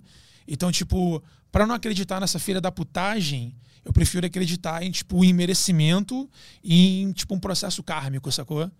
E a gente quebra, eu acho que a gente, acredito que a gente quebra processos kármicos que a gente pode vir a sofrer daqui a um tempo, a gente quebra isso fazendo coisas boas aqui. Mas se o karma é uma realidade, como é que eu vou fazer uma coisa boa nesse mundo se eu vim com esse karma ruim? Então eu tendo a fazer coisas ruins e sofrer ou me fuder. Como é que eu. É porque é escolha, você tem um livre-arbítrio. Você não é obrigado a, a- a prejudicar os outros. Entendeu? Mas aí por que que o karma é importante? Porque o karma ele já vem. Se você for ver por esse lado de espiritismo e por esse lado de encarnação, você pode ter sido uma pessoa muito ruim em outra época. Se isso realmente existir, tá? Tô falando em conjecturas e tal. Ah, se você fez uma merda muito grande, você vem aqui para pagar. Vale, você vem aqui para evoluir. Você vai evoluir, você vai evoluir ou pagando aquilo, vai ter que pagar de alguma maneira. Sacou? Só que se você for um cara bom e tal, tal, tal, tal, tal, não sei o que, não sei o que lá, blá, ou às vezes você nasceu para ser o bode expiatório de alguém. Entendeu? Que tua missão é, tipo, se vingar de pessoas que, sabe? Tipo, o carrasco. Hum. Tem gente que é assim. Entendeu? Veio, ter teve que matar um monte de gente que a, a missão do cara aqui era vir e morrer. Assim? Mas, mas aí como assim? Então o Hitler, por exemplo, ele teria um karma. Qual o karma dele? Por que, que ele fez o que ele fez? De acordo com essa tese a gente- A tese, de acordo com essa tese, o Hitler pode ter sido um cara que, tipo, começou a ser mal naquela encarnação e tá pagando em outra, ou ainda vai pagar, ou deve estar num espaço que, tipo, tá pior do que qualquer umbral, sacou? tá passando fome na Etiópia agora. É, ou então, por exemplo, ele foi o cara que pode ter, tipo, sido o cara que matou um monte de gente que foram assassinas em outras encarnações. É, é muito louco falar isso, né, sim, cara? sim. Eu já, Entendeu? eu já ouvi essa tese. É muito foda É, isso aí. porque esse olha o que a gente já teve de guerra, mano. Sim. Tipo, você pegar, tipo, de, porra, dos sumérios, a galera se conquistou, os países foram conquistados e, delinea, e, de- e e demarcados através de guerras e através de, de contato. Ah, O pessoal, os, as antigas, ah, os países, eles casavam, os, os reis casavam suas filhas com, com outros reis de outros países pra, tipo, se unir, Sim. pra evitar a guerra. Sim, é- é- Eu não vou atacar um país que a minha filha tá lá, é mulher do rei. Ou por interesses de defesa também, né? Vamos Exatamente, se unir, defender daquele exatamente, cara isso lá. É. A guerra, quantas guerras a gente já teve? A gente fala de escravidão, pô, teve escravidão dos negros, dos, dos africanos no Brasil, pô, que foi, caraca, bizarra. E na nossa história também teve, tiveram vários processos de escravidão de várias etnias, sabe? É muito louco falar disso. É, eu fico tentando enxergar isso aí. E aí eu não sei se é se nós somos meros meras bactérias é, agindo organicamente, É, se eu também matando, foda-se. É. ou se realmente existe uma Eu história também por acredito nisso, que a gente pode ser só bactéria. O Joe Rogan falou isso, que foi o primeiro cara que eu pensei, cara. A gente, se você for olhar por cima do planeta Terra, o planeta é verde e azul. Onde tem cidade, você vê umas placas cinzas, umas placas marrom, amarronzadas, Sim. cor de areia. É um mofo. É como se fosse um mofo no meio daquilo, É, entendeu? sim. né? Muito louco. E a natureza a tendência é sempre dominar, né? Se você abandonar uma casa, daqui a um tempo vai começar a nascer planta ali de, do, do chão. Uhum. Tem a, tem a casa abandonada do lado da minha aqui, meu irmão. No, no- o, o chão, o piso é tipo, de, é tipo de azulejo e nasce árvore do- de baixo. Sim, a gente combate a natureza para conseguir viver Exatamente. nesse planeta. É, né? é que sinistro. o cara vai lá e corta a grama, ele tá indo contra essa força Sim, exatamente. que tá querendo simplesmente existir. ali. Exatamente. Tá A querendo nossa- existir e dominar. A nossa existência, ela.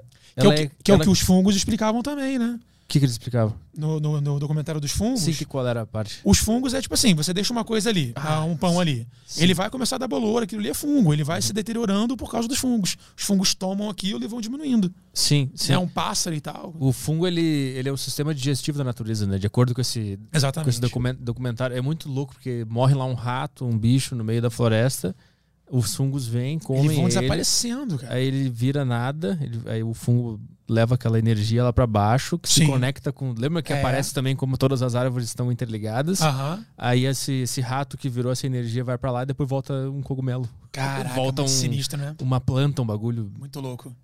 E aí, e aí a gente quer botar uma casa a gente vai lá e passa uma máquina de cortar grama. Cortando todos os fungos. Não gua- guardem os fungos, gente. Por isso, que, por isso que a nossa existência, eu acredito que ela, ela ela não era pra. Ela é uma coisa legal. A, a no, pra gente poder existir, necessariamente a gente tem que combater a natureza. Tem que comentar? Não, não, a natureza tem um camarada meu que tava no meu podcast essa semana e ele falou: Não, a natureza é um lugar incrível. Eu falei, cara, a natureza é um lugar incrível. Mas a natureza é um lugar incrível porque você vai lá e volta pra casa. Sim. A natureza é um local totalmente hostil pra gente. Até os próprios índios brasileiros, grande parte, era costeiro. Porque você ficar no meio da floresta, no meio do mato, pô, cara, imagina os, os, os bandeirantes, os primeiros viajantes quando vieram pro Brasil, os caras, pô, irmão, um mosquito acabava com o cara. O cara tinha febre de ficar ah, ah, delirando. É muito doido imaginar que a maior parte do, do, da- do terreno disponível no planeta não. Ele não é bom pro ser humano viver. Ele teve que destruir aquilo ou não foi pra lá. Cara, tu já viu a, a Austrália de cima no Google Earth? Sim, é nada. Parece um outro planeta, É, cara. é só terra e eles vivem em volta, né? É. É muito louco. Eu descobri isso há, tipo, poucos meses atrás. Eu gosto de ficar passando pelo Google Earth, não tem dinheiro pra viajar. Eu- Isso, é maravilhoso. Eu jogo bonequinho em qualquer lugar lá pra ver o que. Mano, e, é surreal. Tipo, a Austrália, se você pegar um zoom legal, parece que você tá, tipo, em um Urano.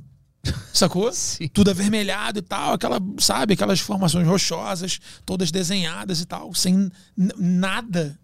A maior parte da- do, da- do planeta ele não é não era pra, pra nós É. estarmos ali. Inclusive tem uma cena do Matrix que eu adoro, que é quando um dos agentes Smiths ele pega o, o Neo e ele começa a falar por que, que ele odeia tanto a humanidade, por que, que ele quer acabar com a humanidade, por que, que ele quer aprisionar a humanidade. E ele fala que só tem dois seres que se comportam des- dessa forma de que é vai para um território, se reproduz, consome tudo que tem lá, vai para outro lugar. Aham, Se é. reproduz, consome tudo, vai para outro lugar. Ele fala, É. tem dois, dois seres que fazem isso: vírus e o ser humano. Eu adoro essa cena. Irado. Mas é isso mesmo, cara. Até os, antes dos índios e tal, os próprios coletores, né? Eles vieram, eles vieram fazendo isso, né? Eles vinham coletando e andando, explorando. Solo não presta, mas aqui, vambora. Aí fazia um sambaqui, tá ligado no sambaquis? Não. Sambaquis era tipo as, as sepulturas, né? Dos, dos, do, do, do, do, do, é do pré-histórico, né? Da, dessa época dos, dos- dos coletores. Eu não sei, não vou saber falar qual é a. Mas tipo, acho que a, a, a Luzia já era 15 mil anos, 20 mil anos, é, por aí. Era a época dos coletores.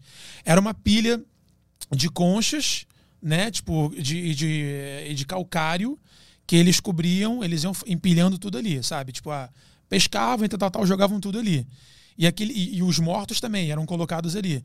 Então, aquele, como a cal, né? Como o, o calcário tem a, a cal e a cal conserva, aquilo acabou virando uma grande, um grande tesouro arqueológico. Porque esses sambaquis, eles têm restos de peixes que os- esses coletores iam pegando, é, restos de ferramentas que eles usavam para cortar as árvores, para usar como ferramentas de, de arma e tal, é, é, ossos humanos, etc. Saca? Eram todos empilhados ali. Tem vários sambaquis, assim, no, no Rio de Janeiro tem vários. E eles descobrem a cada, cada ano que passa, eles descobrem mais. E é muito louco o rolê que os caras deram. Tipo, a própria Luzia, cara. Aparência negroide no Brasil há mais de 15 anos atrás. Essa é a. O que, que é? Eu, eu lembro disso. É um. A Luzia foi encontrada, se, É isso. se eu não me engano, foi em Minas. É, bota aí. Vê se ela foi em Minas ou se foi, foi- ou se foi no Piauí. É o registro mais antigo que tem, né? de É, né? Tem pintura, as pinturas rupestres lá da Serra da Capivara, no Piauí, se eu não me engano, pô, são sensacionais. E a Luzia queimou no incêndio do Museu Nacional, né? Putz. Foda. Eu, é, eu acho que foi em Minas Gerais. É. Que foi quando eu procurei ela. Não, não, Luzia. Bota Luzia crânio. É isso. Parece uma santa. É, Santa Luzia. A gracinha, né? A gracinha. Encontraram né? ela, ela tava lá É, deitada. encontraram ela deitadinha lá. E queimaram ela no museu depois. Aí, ó. Isso. Essa aqui é a Luzia. Queima, foi queimada no, no crime que foi o, o, o incêndio no Museu Histórico, no Museu Nacional. Eles encontraram aquele crânio ali e depois fizeram uma reconstituição, né? É. E ela tinha aparência negroide. E, tipo, e aí? Como é que ela chegou aqui? Chegou de barco? Chegou através do, do, do caminho de do Estreito de Bering? E aí? Cara, esse incrível vídeo Desvenda a Origem, já me interessou aquele ali. É, não, tem muita coisa maneira, cara. E tem encontrado, estão encontrando várias coisas, né, cara? Eu tô fazendo um episódio agora, eu dirijo o canal do Peninha, né, do, do Eduardo Bueno. Uhum. Eu desde dezembro eu faço direção e edição criativa de lá. Buenas ideias. Buenas ideias, é, não vai cair no Enem. E aí, tipo, uh, a gente tá fazendo agora o episódio, eu tô editando o episódio dos dinossauros brasileiros. Cara, o Brasil era um grande reduto de dinossauro. Hum. O dinossauro mais antigo encontrado na história foi argentino, cara. Caralho. E, aliás, o maior, se não me engano, o maior foi argentino e o mais antigo foi no Rio Grande do Sul. Ah, é verdade, eu vi isso esses dias. É. E é recente isso, né? Sim, sim, Que encontraram lá na universidade, tá lá na É. universidade, eles estão cuidando do. Teve, um, teve, uma, teve uma espécie que é o, uh, o Birajara jubartus, que ele foi inclusive mandado ilegalmente para a Alemanha. Tá no museu lá. Tava até uma campanha, tipo, volta, volta a Bira. Não, não, não volta não, mano. Aqui, aqui tá pegando fogo em museu. Fica lá. Pra pegar fogo. É, o Peninha até zoou. Não, o nome dele agora é Hans Jubatus. Ele não quer voltar. Então, é, tipo, teve. Imagina quantos, ah, quantos fósseis já foram exportados ilegalmente. Porque o Brasil não presta atenção nisso, né, cara? Quando, quando fala de dinossauro, eu. Aquela toda a nossa tese sobre a- o caminho espiritual, aqueles negócios, meio que eu não, eu não entendo por que, que existiriam os dinossauros nesse contexto inteiro. Por que, que existiria uma época dessa existência Sim. onde teve dinossauro? É muito discrepante, né? É. Eu acho o seguinte, cara. Hoje a gente tem dinossauros em relação a em relação física, ah, só que em proporções menores. Entendeu? Se você for pegar uma tartaruga, velho, imagina uma tartaruga com 30 metros de, de, de diâmetro. Uhum. Soltando fogo pela. Porra! Imagina. Voando. Ah! Um besouro, moleque. Tu já viu. Cara, tu já viu esses vídeos de slow motion que tem besouro e joaninha levantando voo? Bota aí, eu quero ver isso. aí. Cara, é a coisa mais sensacional que tem. A Joaninha, ela tem aquela caixinha bonitinha, o besouro também. Mano, ela abre essa casca. E aí as asas estão dentro dessa casca. Ah, uma nave? É tipo uma nave, cara. É tipo uma nave. Bota. É, é besouro Slow slow motion, é. Humberto Ó, voo de inseto em câmera lenta, ali embaixo, o terceiro ali de baixo. ó. Ou voo da besouro, do É. besouro. Humberto Gessinger. Fica apareceu ali. Humberto voando, né?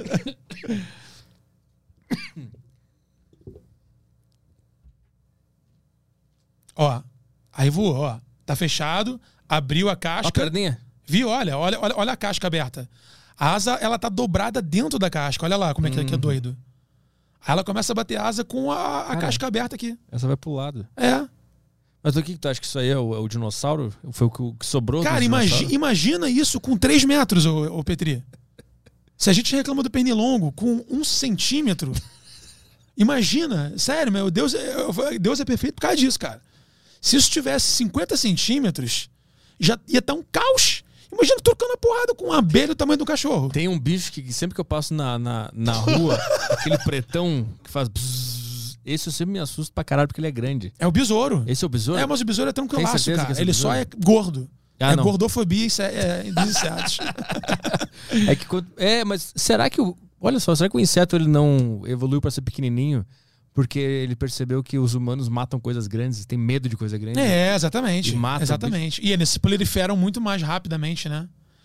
Eu tenho as paradas muito loucas, cara. Lá em casa, tipo, sempre aparecem uns bichos muito loucos. Agora eu fiquei um mês com um morcego lá hospedado. Hospedado. O morcego.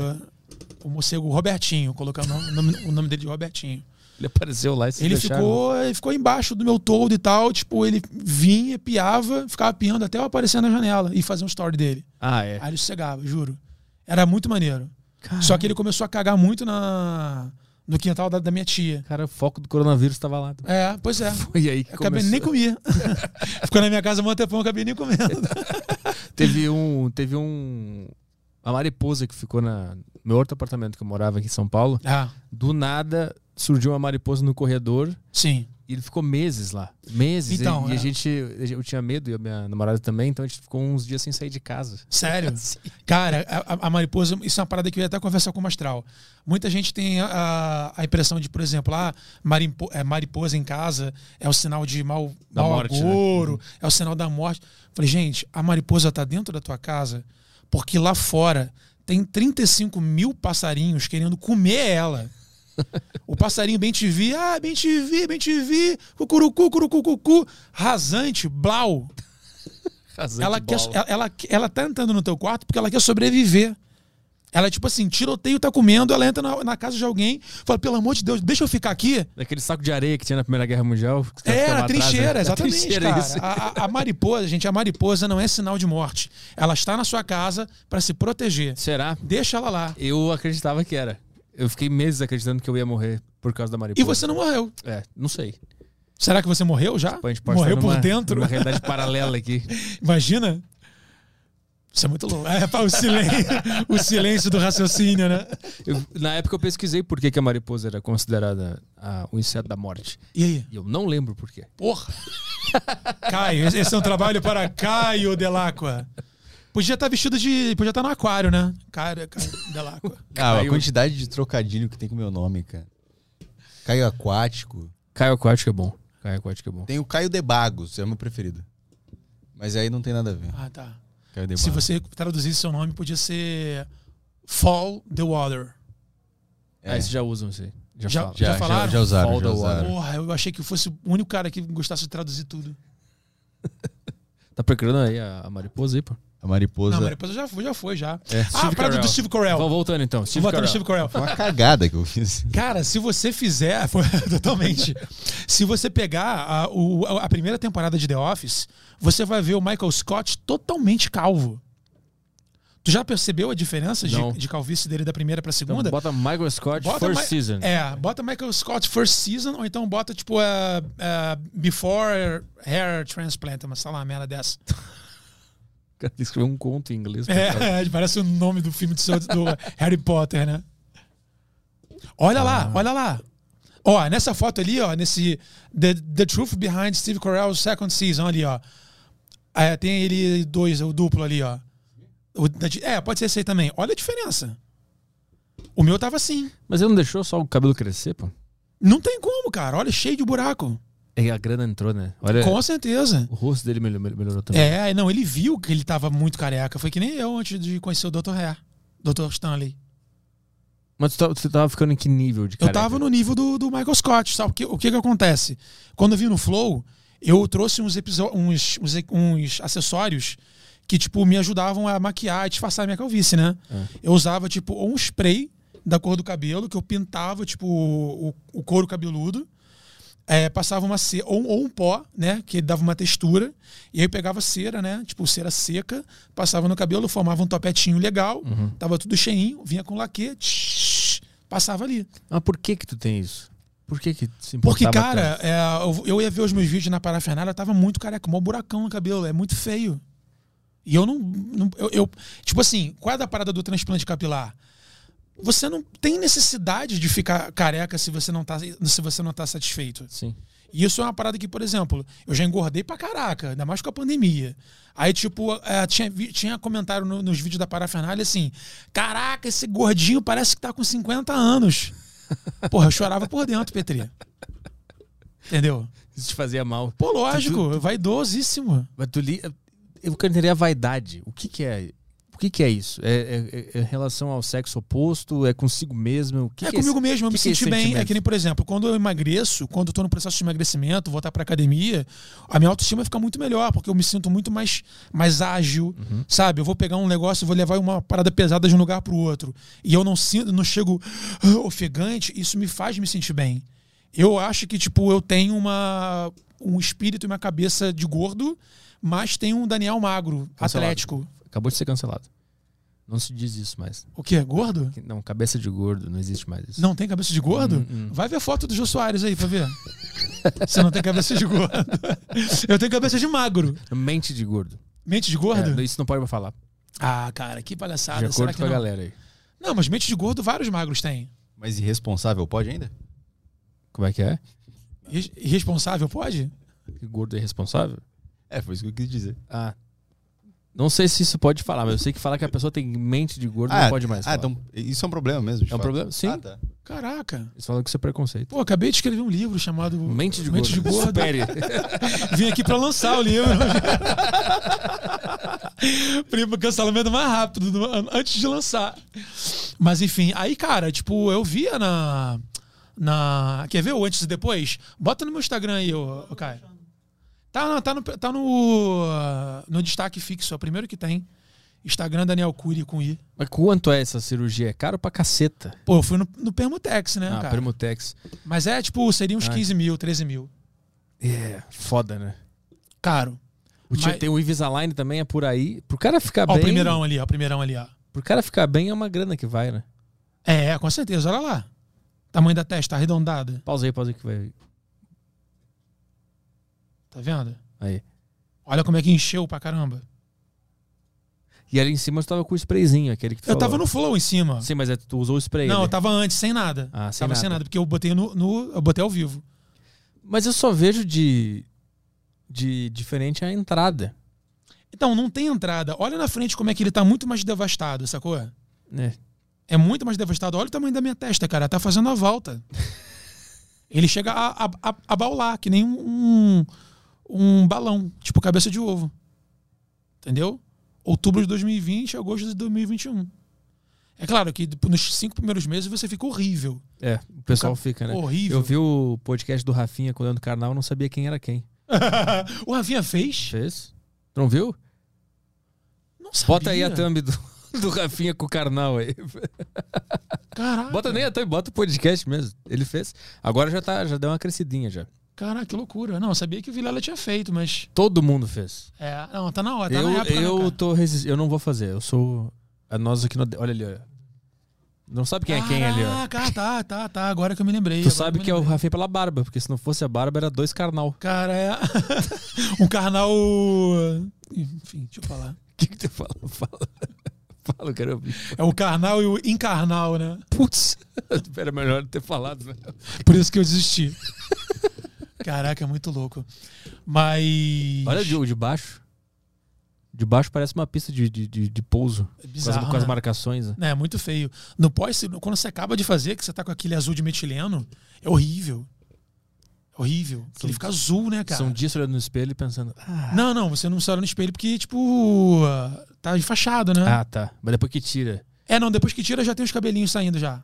Fica só a casquinha. Mas mesmo assim, o cabelinho surgindo ali no início é horrível. é horrível, o cara horrível. fica parecendo é, um é. alien. É muito louco. E dá pra, ficar, Cabeça de Minion. dá pra ficar cabeludo? Cabelo grande, ele fica? Não, eu cortei o cabelo pra vir aqui, né? Mas tu Meu, meu cabelo, meu cabelo, minha frente tava vindo aqui, cara. Ah, é mesmo? Juro. Só que aí, tipo, aí, como eu boto muito pra cima e tal, ou eu tenho que fazer um topetão, ou tenho que botar aquele cabelo, tipo, todo pro lado de. De ex-Cristiano Ronaldo, né? Que botava tudo.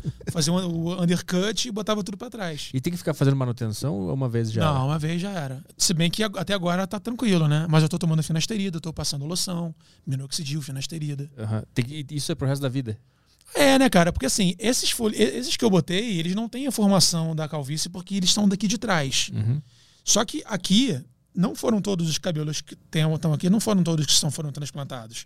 Então eu ainda tô fazendo funcionar os que ainda tinham, sabe? Ah, com esses produtos. Eles estão É. estimulando a sementinha que tava ali ainda. Exatamente, é. Então eu tô resistindo, né? Estão resistindo ainda e tal. Caralho. Mas era muito louco, porque, por exemplo, na parafernália, a galera é, não tinha um cuidado que eu tinha quando eu dirigia.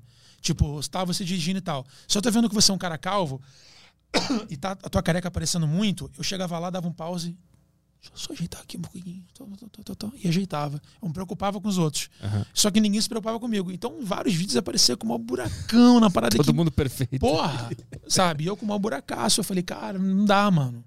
Aí eu comecei a ficar, tipo, neurótico com isso. Sacou? Se olhar, se transforma a pessoa numa, numa, numa pessoa neurótica, né? Se olhar.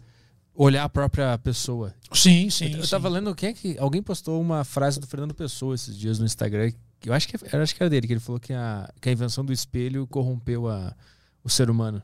É, Porque ele começou a se encarar nos olhos e a única forma que o ser humano tinha de se, de se enxergar antigamente era na olhando água. pro chão pela água. Então ele se curvava pra existência dele. Ah, Olha que loucura. é, e quando a gente loucura. criou o espelho e se encarou, Sim. corrompeu a nossa alma. O patinho feio também, quando se viu, foi, na, foi no lago. É, é verdade. Boa lembrança. E ainda viu, ainda viu com o espelho ruim, porque a água tava. Ele se viu feio porque a água tava é, é, se mexendo, né? Agora, se tu, se tu não trabalhasse com isso, tu acha que tu ia ser vaidoso? Se tu fosse contador, por exemplo, tu ia ter essas paranoias? Ah, eu acho que não. Eu acho que ia tomar bomba e raspar o cabelo. Contador bombado. Não, eu acho que ia raspar. Não, mas eu não sei. Eu acho que, eu acho que a vida artística me deixa mais vaidoso. Acho que, como eu sou da geração, tipo, de fazer teatro para ter aquele sonho de entrar na Rede Globo e fazer novela e fazer filme e tal, tal, tal, Uhum. a gente sempre se pega na questão da aparência, sabe? Tipo, de você ter uma aparência aceitável junto com o seu talento, que é um plus. Então, tipo, eu sempre fui um cara gordo, mas eu nunca fui um cara também gordo demais. Quando eu via que eu tava, não, agora eu tô gordo, agora não, agora tem que emagrecer. Aí eu entrava na dieta e, pum, baixava. Entendeu? Aí depois engordava de novo, relaxava, ia de novo. Um ciclo, a sanfona sem fim. Quando é que tu botou na tua cabeça que tu queria trabalhar com, com arte e aparecer na TV e ser ator? Cara, então, desde pequeno, cara, eu fui um cara que, tipo assim, sempre gostei de chamar atenção na escola.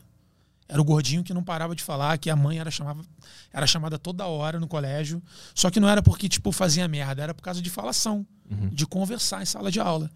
Eu, eu- a minha mãe era tão chamada, cara, tipo, minha caderneta toda anotada. A minha mãe já foi chamada, cara, para conversar com a diretora no curso de inglês, brother. por causa de bagunça, no curso de inglês. Entendeu? E aí, tipo, trabalho de escola, sempre gostava de fazer trabalho em vídeo. Fazia edição, tipo, dois videocassetes, um montado no outro, dava play em um, rec no outro, fazia aquela edição Aham. do play e pause, né?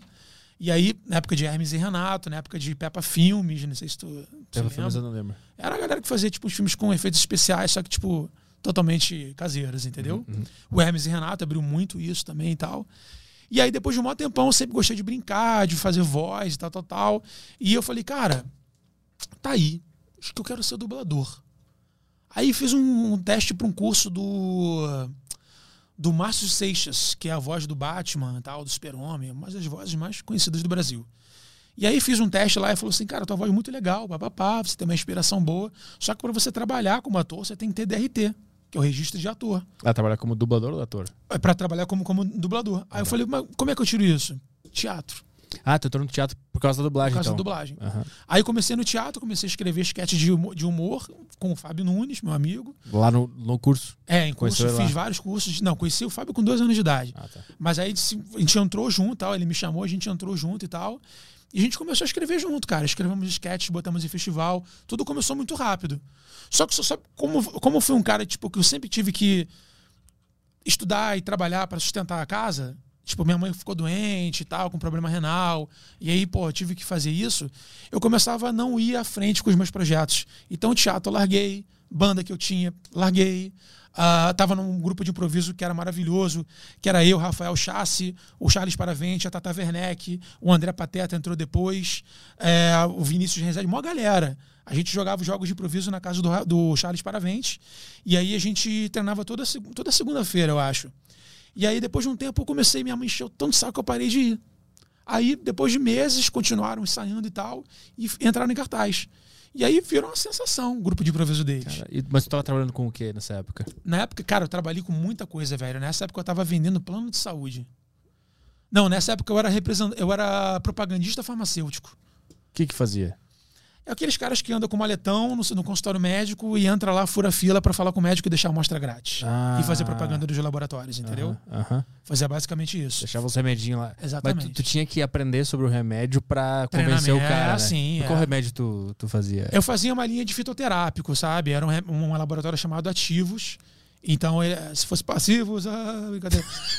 É, ah, era um remédio, eram, eram remédios fitoterápicos e tal. Então, então tipo, ma- a maracujina. Maracujina tipo, é passiflora, incarnata, crataegos, oxyacanta e salixalba. Cara. São as- os componentes, Aham, né? aham. Então, tipo, é tudo a base de a flor do salgueiro e tal, tal, tal, porra, essas paradas assim. Então, a galera que não gostava de trabalhar com medicamentos muito fortes e tal, né? Tipo, muito, ah, tipo, corticoides e tal, optavam pelos fitoterápicos, que são Aham. mais leves, não tem uma- um impacto tão grande. E eu fazia, né? Tipo, estudo. Depois eu trabalhei num banco de células tronco, fazendo propaganda, Caralho. Entendeu? Visitava obstetra direto, ginecologista. O que que era? O que que tu oferecia pra- oferecia para as gestantes a, o banco de células tronco. Ah. Para quando a, a criança nascesse, a, ia uma enfermeira lá, né, uma profissional lá, pegava o cordão umbilical, eh, tirava, né, preparava, tirava a célula tronco e guardava. Aí você guarda no saquinho. Na época era assim, né? Eram dois saquinhos, um grande e um pequeno. O grande, tipo, se você precisasse uma vez na sua vida, você podia, tipo, destacar ele e deixar o outro lá para deixar a tecnologia avançando Aham. e, né? E você tinha duas chances de usar. E aí você ficava lá no laboratório que ficava com a, toda a parafernália, tipo de criogenia, né? Tudo congelado. Mas pra que que era? Tu, tu vendia pro ob- obstetra? É, porque, quem? por exemplo, você, se você, assim, você e a tua mulher querem ter filho. Aham. Aí, ah, beleza. Quando minha filha nascer, meu filho nascer, a gente vai guardar a, a célula tronco dela. Aí você vai lá, deixa guardado, você paga uma taxa para fazer a coleta e guarda e paga uma mensalidade, né? Uhum. Como se fosse o aluguel da, do banco lá. Sim. E aí, por exemplo, vamos supor que amanhã tua filha precisa de um tratamento que a célula tronco vai ajudar. Aham. E aí, tipo, entendeu? aham. É, ou seja, você guarda a sua célula tronco para deixar a, tecno- a ciência trabalhar e amanhã te salvar. Tipo um plano de saúde. Tipo um plano de saúde, só que muito mais além. Mas aí tu vendia pros médicos ou pro paciente? Pro paciente. Ah, Aí, tá, na verdade, entendi. eu não vendia, eu propagava.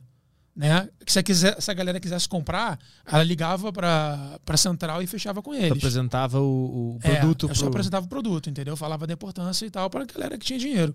Na época era tipo 3.500 reais para você fazer e eu acho que era, sei lá, 500 pratas, 600 pratas por mês. pro mês pra guardar. É. assim. Caralho.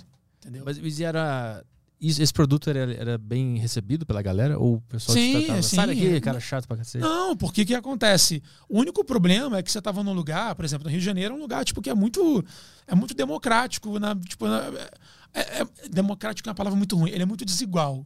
Então você tem bairros que tem os consultórios que só vai a galera com dinheiro e lugar que a galera vende o almoço para comprar janta. Só que eu tinha obrigação de ir a todos esses lugares para propagar. Entendeu? Então, tipo, eu chegava em médico e eles falavam, pô, meu filho, o paciente não tem nem plano de saúde, não sabe nem onde é que vai ter o bebê. Vai ter o bebê em um hospital público, tu acha que vai pegar a célula tronco? Eu falo, ah, pois é, doutor. É. Infelizmente tem, aqui, tem que vir aqui para marcar visita e pegar o carimbo, né? Ah, sim. Tipo aqueles caras que entregam o panfleto. Que eles É, têm que provar que entregaram os tá lá, panfletos. exa- exatamente. E, tu- tá trabalhava com isso e o teu, o teu sonho tava lá. Ainda de querer trabalhar com arte, ser É, ator, trabalhar, escrever. de aparecer. O negócio era aparecer, cara. Acho que o, o subtexto da parada toda é aparecer. Queria aparecer. É, só que eu- hoje em dia eu gosto de aparecer com coisas interessantes, entendeu? Uhum.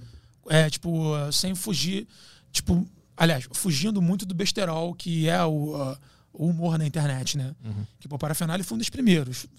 Eu- Felipe Neto, o Osiris, o, eh, o Léo Luz, a- o Fernando Sangeneto e a Lê Bezerra e a Madu Magalhães, que era ex-mulher do, do Felipe Neto. Eu e o Osiris, a gente fazia tudo. Era eu, Osiris, ah, eu operava som, o Osiris operava a câmera, aí o Léo Luz escrevia os roteiros, eu escrevia alguns também, o Felipe escrevia outros. A gente chegava lá na parafernália, eu editava, o Osiris corrigia cor e som, e é isso. Como é T2i. Mas eu quero entender como é que tu conseguiu é, sair desses trabalhos que não era o que tu queria fazer. Ah, e, o dia D, né? e dia D. entrou finalmente no mundo que tu queria. Então, cara, em 2008, eu, tava, eu, eu fiz publicidade até o sétimo período, não aguentei mais. Fui fazer relações internacionais, que eu achava que o comércio exterior é o que ia bombar. Comecei a fazer comércio exterior. Aí tive a oportunidade de fazer um work experience, né, uma, um intercâmbio de trabalho, com um cara que tocava trombone na minha banda. Ele ia pro Colorado, lugar de neve e tal, porra toda, tal, tal. Fiz aquela job fair, né, que é tipo uma feira aqui no Brasil, que você vai lá e faz as entrevistas com os empregadores para já sair contratado. E aí fiz e tal, já estava contratado direitinho. E aí, tipo, ah, semanas antes de ir, eu pensei bem, falei, cara, eu vou para um lugar com neve, eu odeio frio. Eu vou ficar lá com um monte de brasileiro, tal, tal, tal.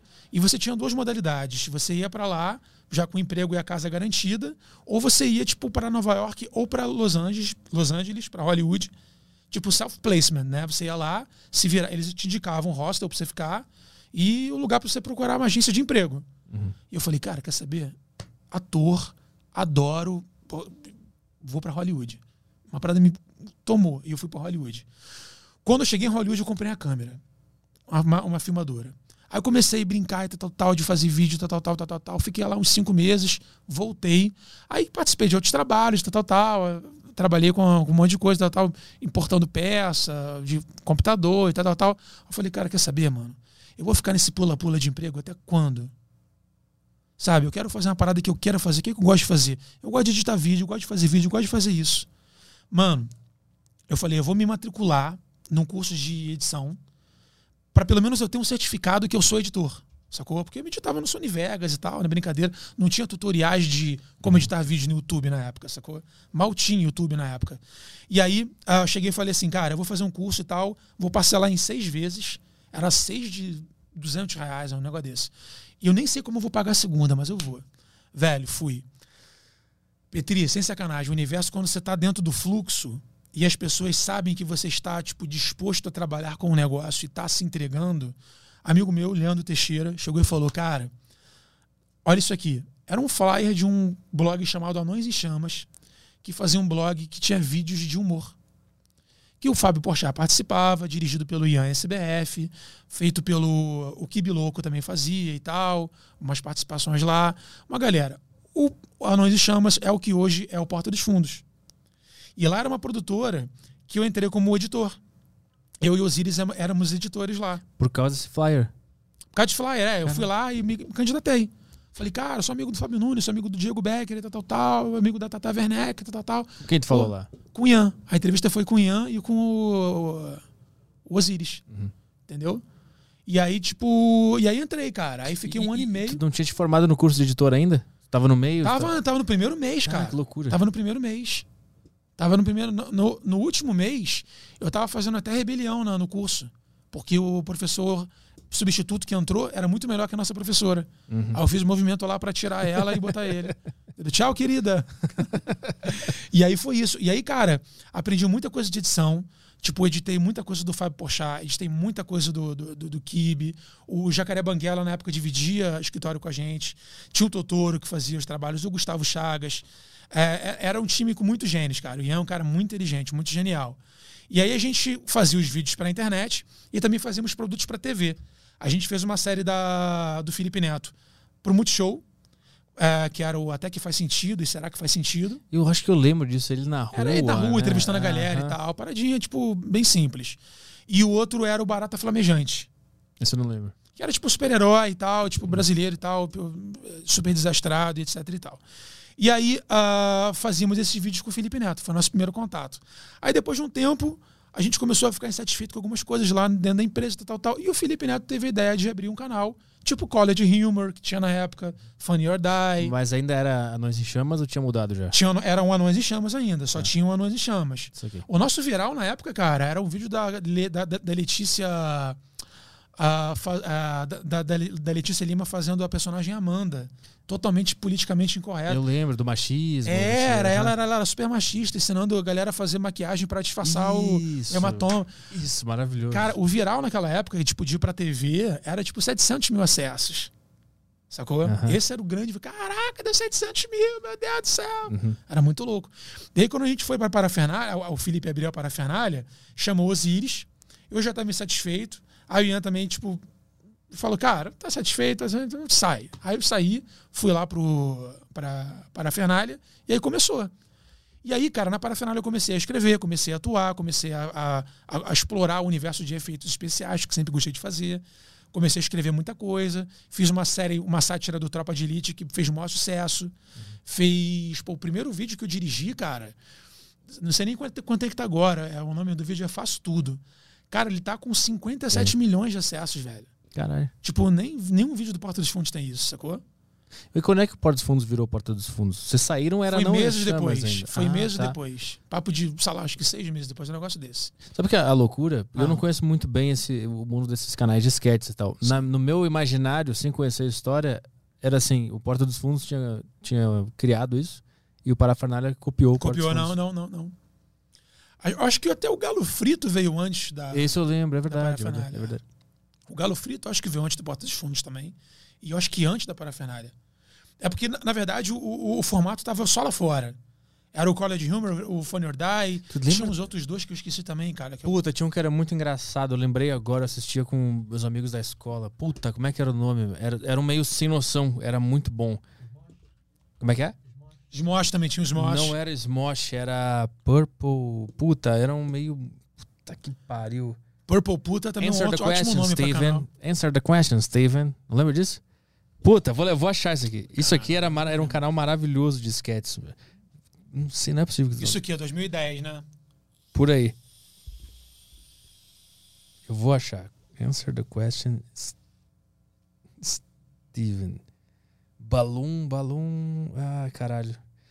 Puta, era isso aqui, ó. Só que tá em outro canal. Lembra disso aqui? Ah, tô ligado. Como é que é o nome desse canal, lógico, ah, não me lembro. O Rafa Castro tinha mostrado isso. né? Ah, puta era, merda. era bem underground mesmo, né?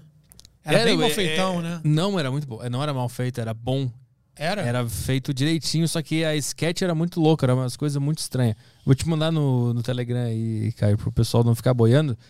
Eu acho que não vai pegar copyright. Se pegar, depois a gente corta. Eu quero lembrar o nome, era muito bom. Caralho, meu. Deixa eu achar aqui o Caio, deixa eu mandar pra ele.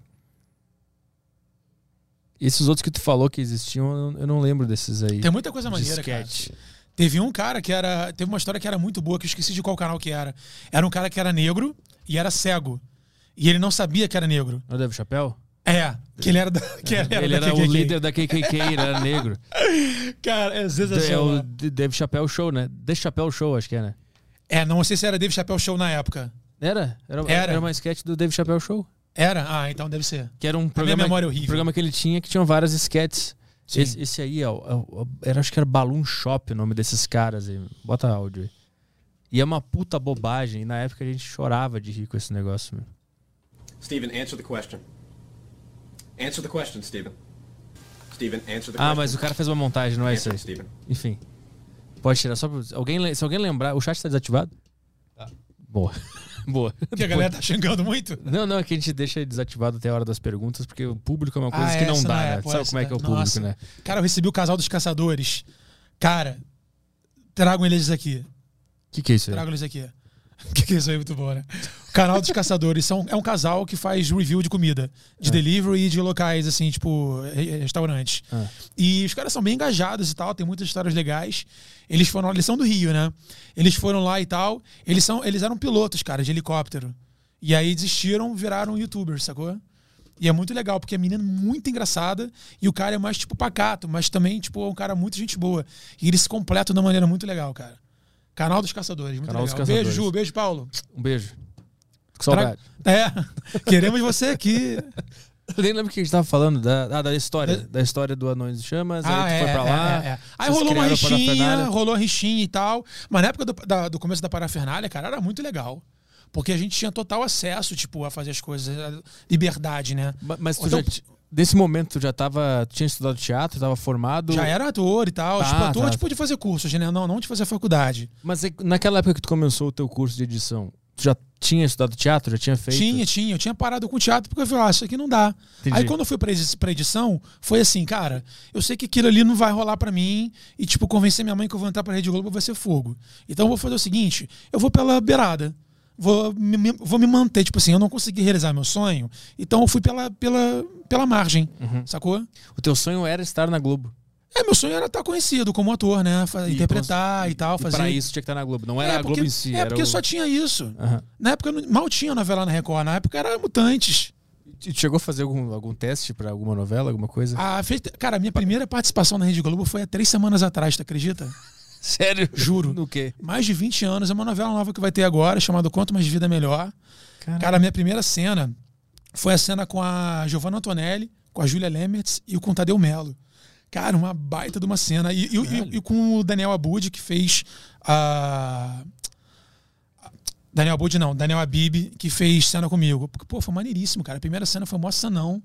Foi muito legal. Eu falei pra elas e tal. Ah, a Giovanna me seguiu e tal. Trocamos umas ideias.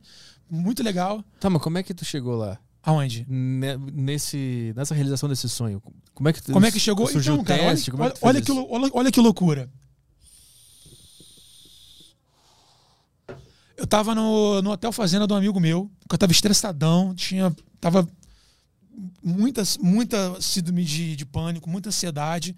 Eu falei, cara, eu preciso tirar tipo, dois dias, tipo, day off. Foi quando eu te liguei aquela vez, não foi? Que tu tava. É, é, não, mas foi depois. Ah, tá. Foi depois, foi tipo quatro, um, menos de um mês atrás. Fiquei lá dois dias. Aí fui pra cachoeira, foi aquela coisa de agradecer, tal, tal, tal. Ajudei meu amigo, fiz, fiz, lá um vídeo maneiro pra ele. Paratata, nanana, maneira. O cara tá abrindo outro negócio agora, o Gans Barbecue. Tipo, trocando uma ideia, dando várias ideias pra ele, tal, tal, tal. O cara muito maneiro, cara foda. Tava lá no hotel fazendo Pedras Negras, brincando com a minha filha, papapá. Dois dias de muita, muita luz. E o celular não tava pegando. O celular lá, tipo, lá é muito afastado, lá é muito natureza. Cara, na volta, peguei a estrada de. 20 minutos de estrada de chão. Quando eu botei o pneu na estrada de asfalto, o telefone tocou. produtor da Globo. Oi, Daniel, aqui é o, aqui é o Guilherme, tudo bem?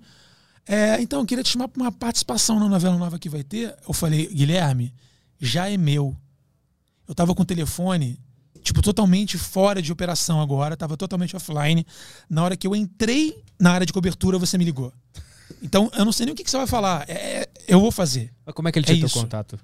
Ele já te conhecia? Não, já me conhecia. Ah, eu tinha, tá. eu tenho cada, porque você tem que ter um cadastro na Rede Globo, Hum. que você tem o teu videobook gravado lá, Saquei. com as tuas fotos, eles têm o teu perfil. Uhum. Entendeu? Embora, tipo, hoje em dia, tipo, os, os diretores e autores já saibam quem vai Sim. fazer bem ou não, eles dão uma chance para novos atores para irem fazendo participações. Aí, conforme a galera for levando, vai abrindo novos horizontes, entendeu? Uhum. Só que esse meu primeiro horizonte foi aberto agora, depois de 20 anos de tentativa. Só que eu não tava 20 anos tentando, eu tava 20 anos só sonhando, sacou? E aí foi isso, tipo, foi preciso eu colocar meu vídeo como ator na parafernália durante mais de 10 anos, colocando meu vídeo no meu canal durante mais de 5 anos, praticamente 10 anos, para eles verem meu trabalho e saberem, pô, esse cara atua bem, vou chamar ele. Não foi por causa do cadastro da Rede Globo. Uhum, uhum. Conheciam da parafernália, tipo, esse diretor, é porque a galera não tem essa noção. Mas o diretor da Globo, o autor da Globo, o, o assistente de direção da Globo, tal, tal, tal, os mais velhos, às vezes não conhecem parafernália, Porta dos Fundos, Galo Frito, mas os filhos deles são fãs. Então, tipo, eles vêm por tabela. Entendeu? Tem a Dani, Alt, tem, tem a Dani Altberg, que é a irmã da Marcela Altberg, que são uma das maiores eh, produtoras de elenco do Brasil. Os filhos dela são fascinados pela parafernália. Então, assim, essa galera sabe quem a gente é. Só que o grande problema é que é muito pouco trabalho, sabe? Aqui a gente tem poucos canais, tem dois canais, três canais fazem novela, mal fazem.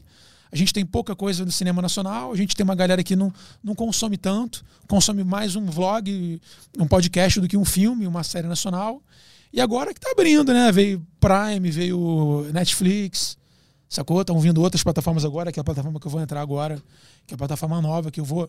O que eu, tudo que eu queria fazer na internet, na, na parafernália, eu vou começar a fazer agora com esse papai aqui, ó. O que, que é isso? Cara, essa aqui é BS Produções. É, foi uma ideia genial do amigo meu, que inclusive fazia, começou fazendo participação na parafernália.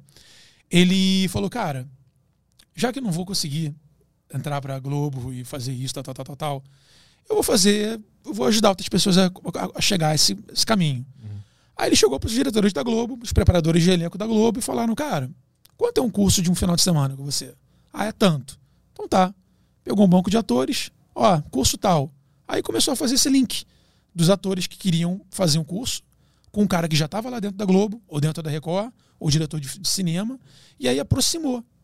E começou a dar muito certo, muito certo, muito certo, muito certo. E agora, aí ele fez a BS Produções, que é como se fosse uma produtora, que eles fazem, né? Eles dão essa, essa base de estudo com esses treinamentos, com essas escolas de interpretação, improviso, etc e tal, e criam os próprios conteúdos. Então, por exemplo, é, quando tem teste para novela e tal, tal, tal, tal, eles têm contato com os produtores de grandes produções Hum, e vão lá e mandam a galera pro casting. Os diretores que estão dando aula lá já tipo pegam os alunos de lá e botam para fazer uma participação, para fazer uma, um personagem, para fazer um teste, sacou? E agora ele expandiu. Ele fez agora, tá fazendo, começou a fazer um canal e é onde eu vou entrar agora, fazendo a direção de conteúdo. E eu vou fazer tudo o que eu gostaria de ter feito na parafernália que não foi possível de fazer um, um humor é, no local que seja um local diferente, fazer um sketch tipo num lugar paradisíaco, fazer um, um sketch num barco, fazer uma parada de humor, fazer uma parada de romance, fazer uma parada de ação. Por que, que não podia fazer lá? Porque não era o nicho, porque era uma certa dificuldade, tipo, depois de um- durante um tempo a parafernália foi, muito, foi, foi bem maleável. Depois que o Felipe Neto vendeu e ela se profissionalizou muito, ela começou a ficar muito burocrática. Então, tipo, fazer certas coisas era uma peregrinação. Então a gente começou a se resumir a roteiros mais simples de, de execução, sacou?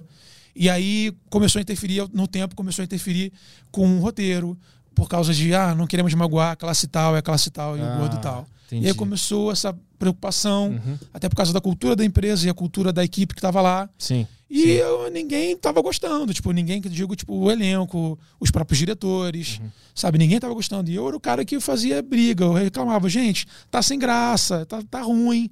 Aí vinha a galera, ao invés de me ouvir, vinha o chefe lá me dar esporro em espanhol, fala, "Ó, tá, a pessoa tá reclamando de você. Sei que você tem sangue quente, sei que você é cuidadoso, mas não pode falar assim. Eu falei, tá, cara, então paga um curso, eu conheço um monte de professor de roteiro, bota a galera pra, pra estudar. E nunca acontecia. Sabe? Eu não sou aquele reclamão de, de reclamar. Eu sou reclamão de reclamar e de levar uma solução. Mas o estilo de humor tava ficando. Tava ficando piegas, soft. tava ficando piegas, é. é, é- Tava com medo de arriscar. Eu tinha um roteiro chamado Gordices do Dia a Dia, Ah. que não tinha nada a ver com gordo. Eram gordices que toda a gente faz. Tipo, ah, pô, não sei o que lá. A ver um canal de, de YouTube, meia-noite. Não tá com fome, mas começa a ver um canal de hambúrguer, vai pra, Tem que pra mudar pra cozinha. plus size do dia a dia. É, exatamente. Aí o pessoal ia aceitar. lá. Entendeu? Mas aí, aí tu sai, saiu de lá. Como não, é que aí foi? a pandemia foi braba pra, pra Fernale em relação a acesso, em relação, por causa do conteúdo também, tal, tal, tal. Falar, ah, o nosso público não aceita mais esse, esse tipo de sketch que a gente fazia. Ah. Nosso público não aceita mais. A gente foi se adequando a um público que estava funilando cada vez para um lugar menor. Uhum. E aí começou a ficar resu- resu- resumido ao que está hoje. A galera fazendo 50 mil acessos com muita dificuldade. Entendeu? Existia uma vontade de, de lacrar, de defender. Existia, pautas. por muita gente, sim. Teve, teve discussões que eu já entrei do tipo. Era uma- um sketch no escritório e tava todo mundo como se os personagens eram todos, tipo, do mesmo cenário do, do escritório. Era o carinha do lado de terno e gravata, não sei o que, não sei o que lá, tal, tal, tal.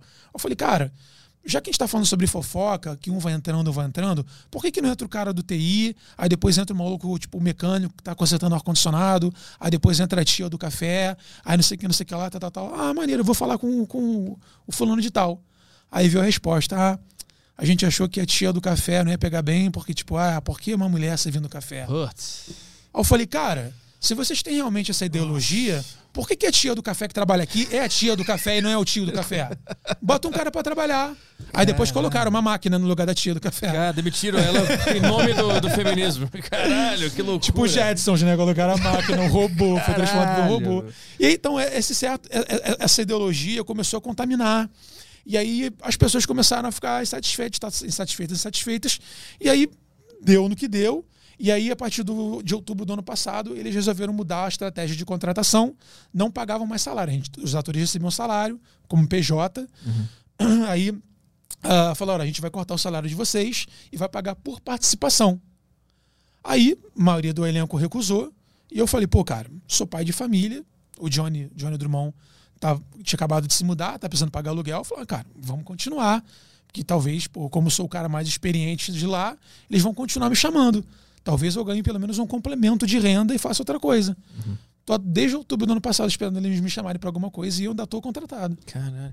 Que- É muito louco essa história porque me parece que a maior parte do público ainda quer esse humor verdadeiro que arrisca. Pois é, cara. E os mas- únicos que não mas- arriscam são a própria empresa. Isso que é, É, e todas as, as grandes empresas ou produtoras de humor, elas começam a se adequar ao público do Quebrando Tabu, que não é o público que consome Exatamente, humor. cara. Exatamente. Eles querem se adequar a uma galera que faz barulho por qualquer coisa. Então, tipo, teve uma parada, uma entrevista que eu vi com o Vitor Sarro, que me. Aliás, não, com o Maurício Meirelles, que me abriu muitos caminhos, assim, cara. Que ele falou. Eu trabalhei durante um tempo com a Anitta e tal, tal, tal, tal. E aí a galera perguntou, tipo, ah, mas você tá se aproveitando e tal, ganhando muitos, eh, muitos seguidores da, da Anitta. E eu me lembro dele ter falado, cara, chegou um tempo que eu falei, cara, eu nem quero muito os seguidores da Anitta, porque eles vão fazer uma, uma arruaça no conteúdo que eu faço, que não é pra eles, que vai acabar me comprometendo. Sim. Então eu não quero mexer nisso, entendeu? Por exemplo, lá no meu podcast, na Realidade Aumentada, eu fiz uma das primeiras entrevistas foi com, foi com o. Uma das primeiras entrevistas grandes foi com o Daniel Mastral. E aí depois foi com o Felipe Heiderich. Cara, eu, eu fiquei com medo. Eu falei, cara, eu vou levar uma galera que é muito evangélica e depois eu vou botar um- um- uns convidados que não são nada Sim. a ver. Até que ponto isso vai me atrapalhar? Isso aconteceu aqui. Aconteceu? Quando, depois que a gente trouxe o Mastral, veio um monte de, de gente da, de religião, né? Sim. Nos acompanhar. Acharam, acharam que era um canal que ia falar só Aham, com canal gospel. né? pessoas de Deus e tal. E aí no episódio seguinte, a gente fez uma piada no início, eu e o Caio. Porque o que aconteceu naquele dia? Ah, o pai da Yasmin, que era o convidado, Ah, ele isso. ficou doente. Ah, exatamente. Depois que a gente fez com o Mastral, a agenda da semana seguinte foi toda cancelada porque aconteceu coisas com os convidados. O pai da Yasmin teve um problema, é, a outra lá teve A, a cantora lá foi pro hospital. Teve um outro cara do powerlifting que não pôde também. É, teve um monte de uma situação assim. Mas aí no, no primeiro podcast, depois de tudo isso, a gente fez uma brincadeira no início. A gente falou assim: é, pessoal do satanismo. Eu só entrevistei ele, não precisa. Foi uma brincadeira. A gente falou assim, inclusive, a gente falou, falou assim: ó, se vocês quiserem pegar criança pra fazer experimento, pega. Só me, me deixa fazer meu podcast aqui. Pum! Imagina é, essa piada com o público que veio. Era só comentário de nos xingando. Nossa, Imagina. que absurdo essa piada, blá, blá, blá, blá. Imagina. Então eu entendo isso que você está falando, porque eu passei por isso também. E, e aí, tanto que o Aderiva é um projeto que eu tenho um pouco de dificuldade em lidar com ele. Sim. Porque todos os meus outros projetos não tem nada a ver com um papo de boa. Aham, é, é. Eu faço, eu tenho outros podcasts que são Sim. extremos no sentido de a gente arrisca muita ideia, Aham. merda e fala. E aí É. o cara vai lá e me conhece lá, não entende nada Sim. e aí Eu acho que isso é esse, esse nicho, cara.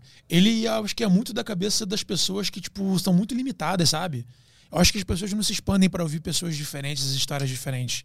O que eu acho maneiro aqui na, no, no A Deriva é que, tipo, são os papos com pessoas que têm profissões é, excêntricas e tal, sacou?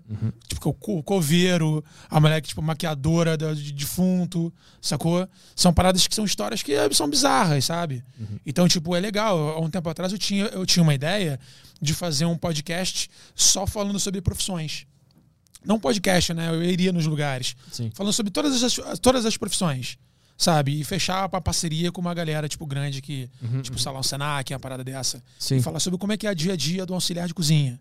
E como é que é o dia a dia de um cara que faz administração do, do restaurante. Como é que é o dia a dia do cara que trabalha na plataforma de petróleo. sim. Sabe? E é legal pra tu ver como é que é o dia a dia dos caras, sacou? Mas então, aí, aí a gente volta para aquele, pra aquele papo que a gente tava falando antes, né? Aí quando eu tenho um projeto desse, tipo, que é o A Deriva, aí o cara me vê no A Deriva e aí ele vai lá no, e, e- vê o meu podcast de humor que eu tenho.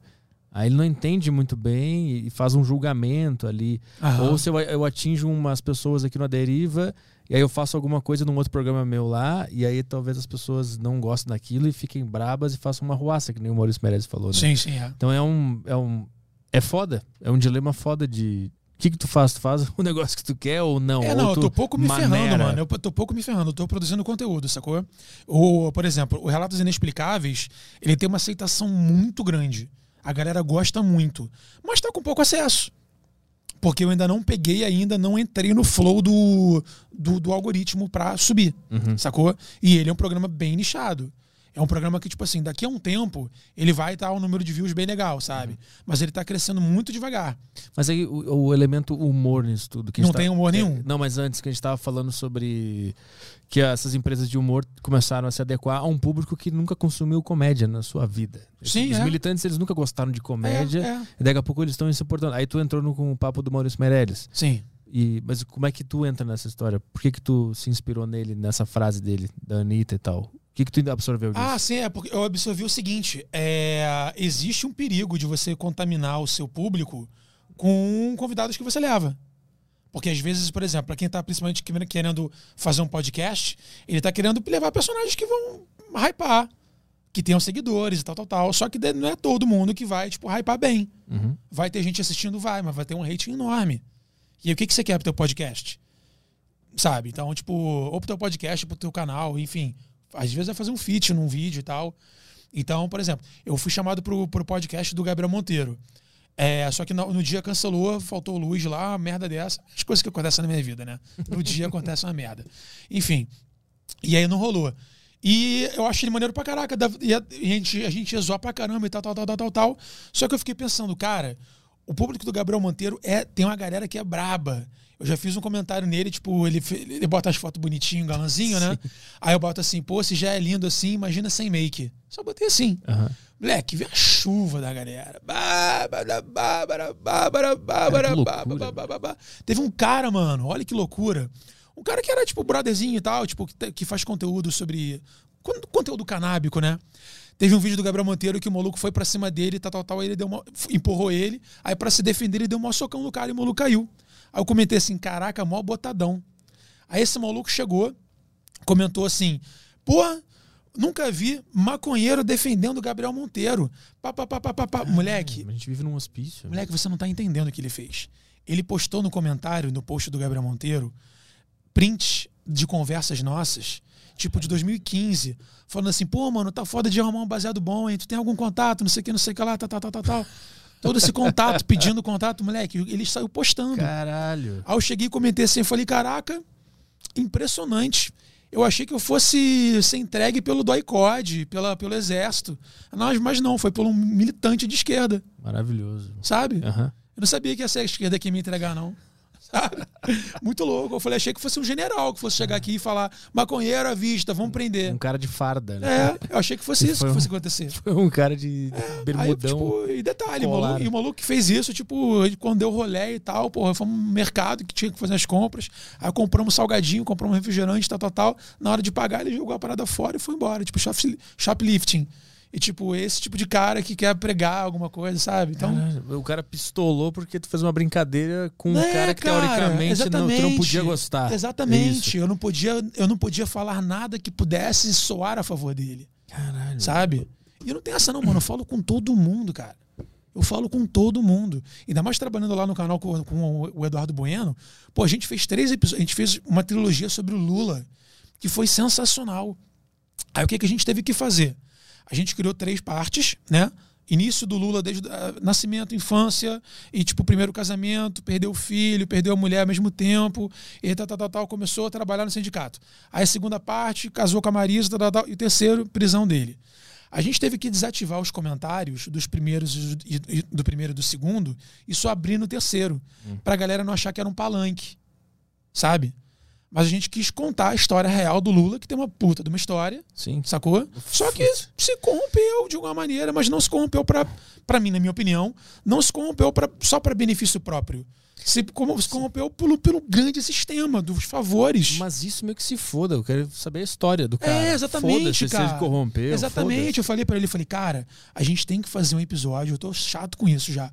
Eu falei, gente, a gente tem que fazer um episódio falando sobre a história do Enéas. Uhum. Porque o Enéas é super hypado, o Enéas é um personagem. O Enéas é um cara que tá em alta agora, porque a galera tá, tipo, endeusando o Enéas como se o Enéas fosse o grande salvador da pátria. Sim. Só que ele era o louco da época. E aí, tipo, a galera lá da Flox tá meio que com medo, tipo, de como o nosso público vai reagir. Só que eu sou o cara de. Eu sou o cara de dar o tapa na. O macaco que dá o tapa na cara do leão e sobe na árvore, sacou? Sabe que é muito louco, meu? Porque parece que se a gente tivesse em 64 tendo essa conversa aqui, eu ia imaginar que você tava falando dos sensores. Ah, ó, Sim, não pode é. falar sobre isso aqui que o sensor vai ficar puto. É, é. Hoje a gente tá falando do povo. É, o, o povo, povo é. virou o sensor, Sim. o policial, E é o o cara povo, bravo. cara. E é o povo que, tipo assim, cara. É o que eu falo, mano. É só fingir que não escuta. É difícil. É, não, é só fingir que não escuta. Antigamente eu perdia tempo falando, ah, sei, hoje, até hoje eu faço isso. Ah, não sei o que, não sei o que lá, papapá, papá. Outro dia o maluco chegou e falou num comentário, num, num corte que o Lutz tinha feito. fa- Falou assim: esse entrevistador tem maior fama de burro. Agora eu tô vendo que é verdade. E não tinha nada de burrice que eu tinha falado, não tinha nada, nem, eu nem tava participando. Aí eu falei, comentei uma parada e tal, tal, tal. Aí ele veio, ah, foi só uma brincadeira. Eu falei, ah, é, uma brincadeira, é. A brincadeira. Pô, esse cara tem fama de burro. Baita brincadeira. Idiota, sabe? Pegou a puta pilha. Porra, peguei, cara. Peguei, eu pego pilha mesmo, mano. puta pilha. Pego pilha mesmo. Sabe por quê, cara? Eu, eu sou um cara que adoro zoar. Entendeu? E quando vem otário me zoar, eu tenho que zoar de volta, velho. Se você é zoado por um cara foda, maneiro. É. Mas vem um cara idiota que não te conhece, não sabe o que você falou e quer levantar verdade sobre você. É só fingir que não viu. Pois é, só fingir que não viu. É simples, mas é É difícil. muito difícil. No meu computador tem um plugin que ele deixa todos os comentários de qualquer vídeo que eu entro, herp, derp, herp, derp. Tem um plugin, todos os comentários ficam herp, derp, herp, derp. Não consigo ler nenhum no computador. Aí, às vezes eu caio em tentação e abro no celular aqui. Que não tem esse plugin, né? Caraca, pra você se privar. É, pra eu não ter contato com a humanidade. que é o grande problema da, da caixa de comentários. Caraca, por isso que a gente entra. é, Eu não entendi a escotilha aqui pra, pra sair da sala. tipo, iniciativa da arma, né? Saudade de Lost, meu Deus do céu. Eu não aguentei até o final. Mentira. Não. Acabou pra mim. Tchau. Vamos ficando por aqui? Que isso, velho? Não fui até o final, não. Devia Pô, ter tem, ido. Tem 27 temporadas. Não, não tem isso tudo, não. Não tem oito. Não. É mais. Procurei quantas temporadas de Lost tem. Pô, que isso, cara? Era muita temporada. Não, não. Ficou um tempo sem, porque teve a greve dos, dos roteiristas, né? Isso Caralho. fudeu bastante, atrasou. Teve greve dos roteiristas? Teve. São- Tiveram várias greves e tal nos Estados Unidos, tipo, greve da galera do, do VFX, que foi a galera, tipo, querendo participar. Não sei se tu tá ligado nisso. Não. A galera que fazia os efeitos especiais. Porque, assim, no, no, no- no- no cinema americano, como é que funciona? Você fez um filme como diretor, ou como ator, ou como produtor. E enquanto aquele filme estiver sendo exibido, você vai recebendo os royalties, tá ligado? Só que a galera que faz os efeitos especiais pega o teu cachê e tchau, acaba. É um serviço só. É, um serviço, tipo, terceirizado, acabou. Só que eles estavam brigando por melhores condições, né? E por esses, parte desses royalties e tal, porque as- esses efeitos especiais pô, predominam em grande parte da, dos blockbusters americanos, entendeu? Tipo, aí a galera começou a fazer uns efeitos do tipo assim: ah, os Avengers sem VFX. Aí a galera com o traje verde cheio dos, Ah. dos eh, track points, né? E caralho, quatro. Eu pensei que eles iam botar uma sacanagem no meio, assim, do, do, de um filme. É, não, deve- na época tinha várias, várias zoeiras e tal. Quantas temporadas tem? São seis temporadas e o total de episódios só é 122 episódios. Esse era o problema, era muito episódio por temporada. Ah, eram 20 e poucos episódios. Não, não. Quantos, quantos episódios? 122. 122 em seis temporadas. Então eram, eram 22, então 20. Nossa, é demais. É, É, bastante coisa. Ah, mas Modern Family também é, é assim. Eu parei de ver também no cinco episódios por aí. Modern Family, você É. tem problema de, de, de continuar as séries, então. Se eu tivesse feito isso, eu não teria assistido Breaking Bad, que eu parei no quarto episódio. Não, Breaking Bad eu fui até o fim. Breaking Bad eu fui. Mas ele começa gargalado, ele começa meio. É. ah, The não. Office eu fui até o fim também. The Office eu fui até o fim, depois tentei ver de novo e parei na quinta, eu acho. É. na quarta ou na quinta. Mas eu não. Eu, eu, pô, sabe uma que eu vi? Maratonei? Verdades Secretas, da Globo. Maravilhosa essa Sério, novela. É tem muita boa. coisa maneira, é porque a gente não dá muito, muita credibilidade. Não, essa é boa demais. Tem o Rodrigo Lombardi no, Sim, na é. novela. Ele tá, é muito bom o personagem dele.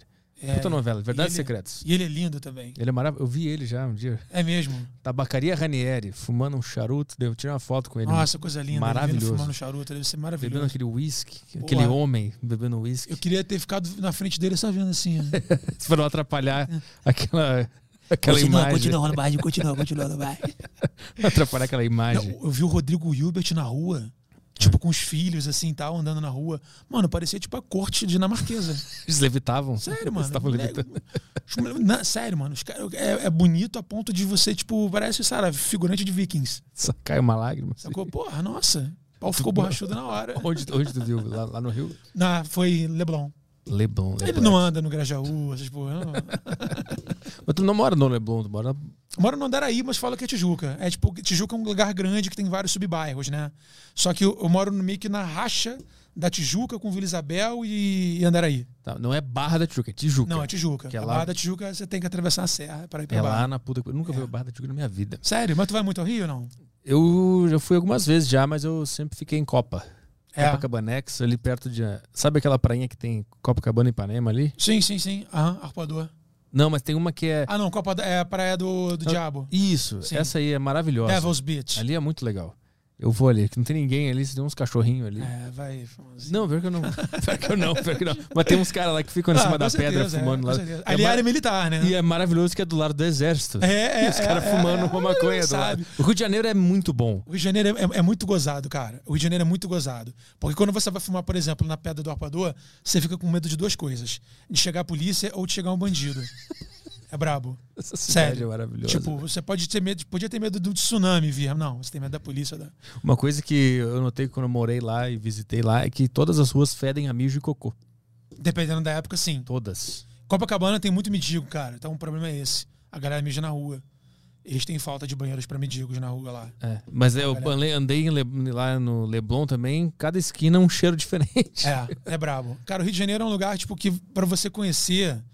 Tipo, da próxima vez que você for, me dá uma que eu vou te levar lá, vou te levar pros lugares maneiros que, tipo, vale a pena você conhecer. Tá. Floresta da Tijuca é um lugar muito maneiro. Nunca Não fui. sei se tu já foi, tipo assim, Vista Chinesa, já foi? Não. Pô, lugar muito legal, cara. Eu fui você no- ver o, vi- o nos- do alto. Eu fui nos clássicos, eu fui no, no Cristo. Aham, Eu não fui no, no bondinho lá, no Pão de Açúcar. Sim. Eu não fui nesse. Eu fui no Maracanã, que eu gosto de futebol. sim. Que, que- não, não fiz mais nada. Eu fiquei na praia. Sim. Que esse é o lance, da vontade de ir pra praia lá, não de ficar andando pra então, caralho. É, é legal a parada da praia, sabe qual é? O Rio de Janeiro tem praias maravilhosas, só que também tem praias que você anda um pouquinho, um pouquinho mais de carro, você pega praias muito maneiras, sabe? Uhum. E que dependendo do dia, se você tiver disponibilidade para, sei lá, pegar umas férias e dia de semana, bem cedo, pô, tu vai pra praia de Grumari, Pô, cara, o visual é paradisíaco, tá ligado? Você vai pra praia do, do Perigoso, que é tipo lá pra Guaratiba. Pô, Guaratiba mesmo é um lugar lindo, que tem uns manguezais que você faz stand-up paddle. Tipo, não parece que você tá no Rio de Janeiro, sabe qual é? E aí você tem uma trilhazinha que você vai pra praia do Perigoso e é uma praiazinha pequenininha. Tem a praia da Joatinga, que é uma praia pequenininha também. Mas vivendo lá, tu consegue curtir a cidade? Porque parece que o turista curte mais do que o cara que mora lá. É, porque depende, cara. Depende. Por exemplo, eu sou um cara, como a minha agenda me permite, eu frequento esses lugares só dia de semana. Eu não saio final de semana no Rio. Porque é um lugar onde tá, tá sempre cheio. Então, tipo, ainda, ainda- e acontece da galera reconhecer e tal, tal, tal. Então, pô, eu vou à praia, pô, vou à Flecha da Tijuca, vou num lugar, aí tô fumando um, tô sempre, pô, queimando umzinho, então, ou então com vape, tal, tal, tal. Ou bebendo num bar. Aí tem sempre a criança olhando, deslumbrada, e fica vendo, sabe? É meio chato. Então eu evito aglomerações, assim. Tipo, Mas, mas tu consegue curtir o Rio de Janeiro. curto muito o Rio de Janeiro. Eu, fiz, eu, eu já curti muito o Rio de Janeiro também. Eu, tipo, o Rio de Janeiro inteiro. Tipo, eu fiz escalada em rocha quando era mais novo, era mais leve também. Fiz escalada em rocha durante sete anos. Escalei todas as montanhas. A única montanha do Rio que eu não subi foi a Pedra da Gávea e os Dois Irmãos. Subi todas as montanhas do Rio, escalando e por trilha. Fiz rapel em muitos lugares maneiros. Faço trilha constantemente. Levo os meus amigos humoristas, meus amigos atores para fazer trilha comigo. É, vou para essas praias todas e tal. Pô, é, dou rolé de caiaque, tipo, ali na Praia Vermelha tem um aluguel de caiaque que você vai dar um rolé por fora da, da- da- do Pão de Açúcar. Pôr do sol ali é maravilhoso. Comprei uma nadadeira agora com máscara de mergulho que eu tô começando. Aprendi até que num convidado teu fazer aquele método Wim Hof, né? Ah, sim. para fazer para começar a fazer apneia e tal, para essas paradas. Vou de barco para as Ilhas Tijuca, que você aluga um barco lá, junto o grupo, 60 reais, passa a manhã inteira numa ilha maravilhosa, sabe? É que quando eu, eu ia pra lá, às vezes que eu fui, eu, eu sempre tive a noção de que o cara que mora lá, ele tá meio. Ele tá mais infeliz do que um cara que vive em São Paulo, por exemplo. Sim, é. é. Porque tem o contraste de ele, ele tá no paraíso, mas ele não pode aproveitar. Sim, é. Tem muitas coisas legais, mas você precisa fazer, tipo assim, uma, uma agenda, tá ligado? Tem coisas que valem muito a pena fazer, são simples. Por exemplo, tu morou ali em Laranjeiras. Ali na área do aterro do Flamengo, tanto quanto nas orlas do, da, da Zona Sul, domingo fecha. Domingo e feriado fecha de uma hora, a hora- uma hora tal, hora tal. Então, pra você pegar uma, uma, uma bicicleta, dar um rolê de longboard, A um de laranjinha patins, aquela, eu Pô, lá. maneiríssimo, cara. Então, por exemplo, eu sou muito imperativo. Então eu vou à praia. Eu gosto de ir à praia, pô, chego lá no Leme. Aí eu gosto de ir andando do Leme até é, Ipanema. E aí vou andando e tal, tal, tal, pegando um bronze. Eu não gosto de ficar parado, tipo, na praia torrando, sabe? Uhum, Não, eu fico. Quero fazer alguma coisa, sacou? Eu gosto de fazer uma parada dessa. Tu, tu disse que tá fazendo uma, uma, uma série sobre a história dos bairros do Rio de Janeiro. é Aham, isso? é, é outras histórias. Qu- Qual é o, a primeira, o primeiro bairro que, que teve no Rio? Cara, o primeiro bairro que teve no Rio de Janeiro, a gente pode dizer que foi a parte do centro, né?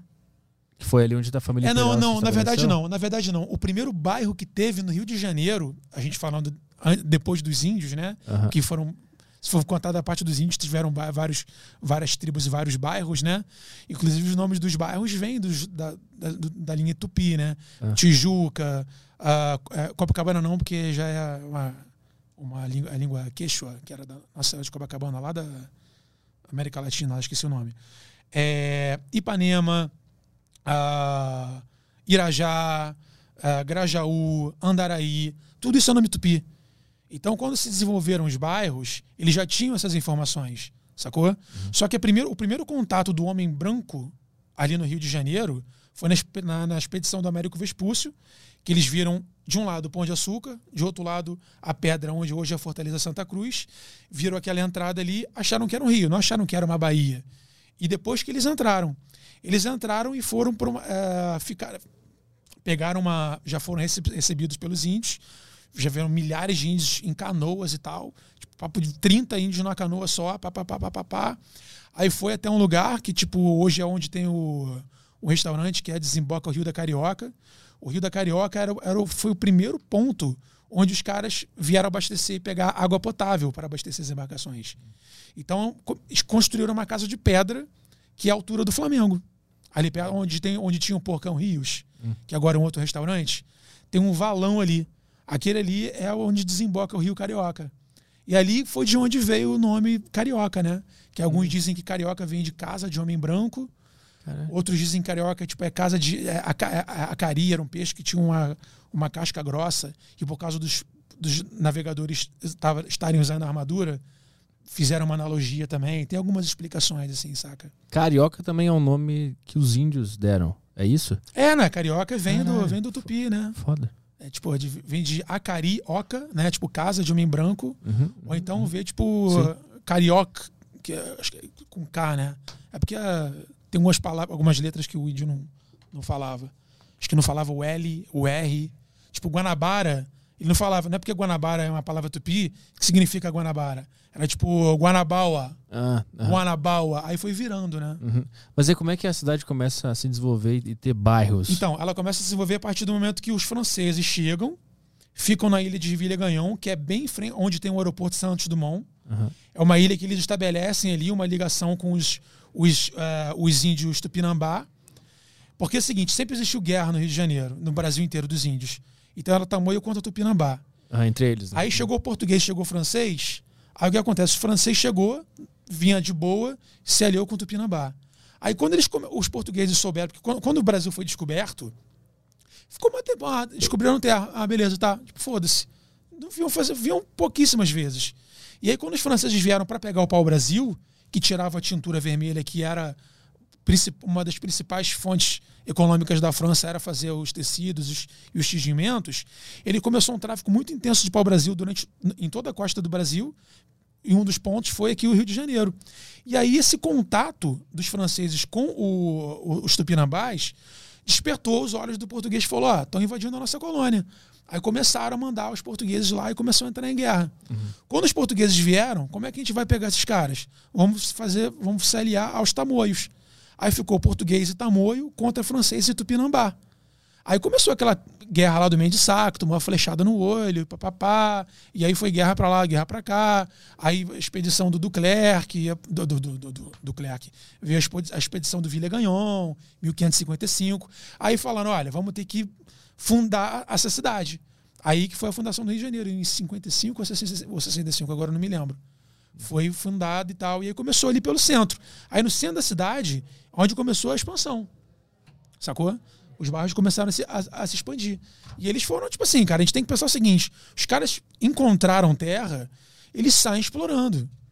E eles começaram depois a encontrar ouro, começaram a encontrar, meu irmão, cara, tem coisa aqui. Os bandeirantes, quando chegaram, velho, os, re- os relatos que eu já li, a galera que entrava, né, para dentro da. pelo interior do Brasil, era tipo assim, o maluco encontrar uma esmeralda desse tamanho e falou assim: caraca, uma esmeralda enorme, bota na bolsa e vai andando. Aí quando ele chega na frente, ele joga a esmeralda fora porque ele encontrou uma muito maior. Cara. Tinha, tem história, tem relatos de um cara chamado, o inglês, pirata inglês chamado Anthony Nivet, que ele ficou sendo escravizado pela família do, do Salvador de Sá durante um tempão e ficou fugindo, se aliando a tribos indígenas. E aí nisso ele ficava fugindo tipo de índio, ficava fugindo de índio inimigo, ficava fugindo de, dos portugueses e ficou um tempão aqui e tal e co- escreveu esse livro, As Incríveis Aventuras e Estranhos Infortúnios de Anthony Nivet. Aí ele falava sobre como eram os banquetes canibais que ele presenciou. Ah, falava como foi essa, esse contato, né? Tinha montanhas que você, no pôr do sol, batia o sol, aqui em São, perto de São Paulo, você não conseguia olhar, porque era muito ouro, muito pó de ouro. Caralho. Então, tipo, imagina, você chegar nas Minas Gerais e descobrir o ouro lá, é Sim. muita coisa. É tipo. a- a- tá, tá ali, na beira do rio. Uhum. Entendeu? Tá a flor da terra, como dizem, né?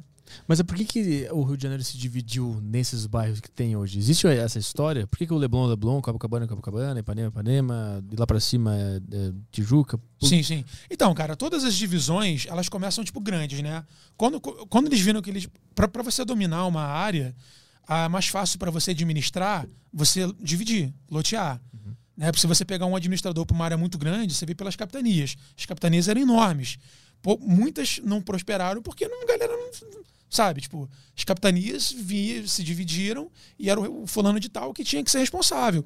E esse responsável tinha que trazer embarcação com, com gente para povoar, fazer filho entendeu? Pegavam meninas órfãs para chegar aqui, procriar, para botar gente para trabalhar e para plantar. Era basicamente isso. Os primeiros habitantes eram essas galeras que vinham nessas composições desses, desses navios. Uhum. E aí, para você começar administrar, você tipo ia diminuindo. Então começaram com as seis Marias, né? Tipo, as Seis Marias eram tipo, divisões enormes. Aí vieram os jesuítas, pegaram essas Seis Marias e começaram a fazer os engenhos, os grandes engenhos de açúcar, né? Que era o que mais dava dinheiro na época e tal. E aí faziam os plantios nesses grandes engenhos. Os jesuítas é, ficaram aqui no Brasil até 1759 e foram expulsos. E aí, quando eles foram expulsos, essas grandes terras foram leiloadas, loteadas, aí começaram a dividir as pequenas chácaras as pequenas fazendas. Hum. E essas pequenas fazendas começavam a criar estradas que ligavam às outras estradas. E aí você começa a ter uma, uma junção de uma estrada com a outra, e as grandes estradas não vinham à toa, já começam pelos caminhos indígenas, hum. sabe? Uhum. E aí você começa a ter essa ligação total.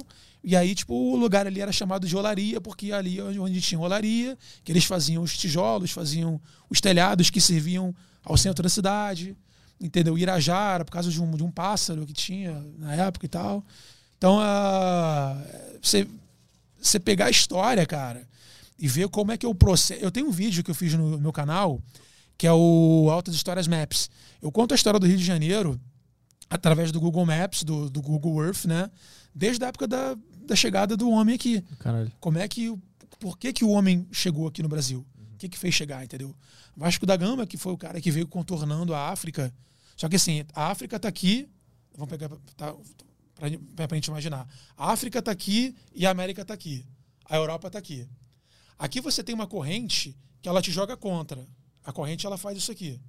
Então, para um barco vir para cá, ele vai ter que vir nadando contra a corrente, contra a corrente vai ser muito difícil. Uhum. Então, o que, que ele fazia? Ele pegava essa, essa, rebarba de corrente para vir até aqui Aí ele vinha, vinha, vinha, vinha. Quando vinha pela essa parte de baixo da África, ele atravessava ali o Cabo da Boa, o Cabo da Boa Esperança, que depois virou o Cabo das Tormentas, para chegar às Índias. Uhum. Para pegar as especiarias, que é o que mais dava dinheiro, né? Uhum. As comidas, pô, precisava de especiaria, precisava né, alimentar e precisava. É, o que mais dava dinheiro na época. E aí, o Vasco da Gama, quando viu, quando veio por esse caminho, ele começou a ver pássaros voando como se estivessem voando para a terra pássaros planando. Começava a ver folhas né, de botelhos, folhas de, de plantas né, boiando.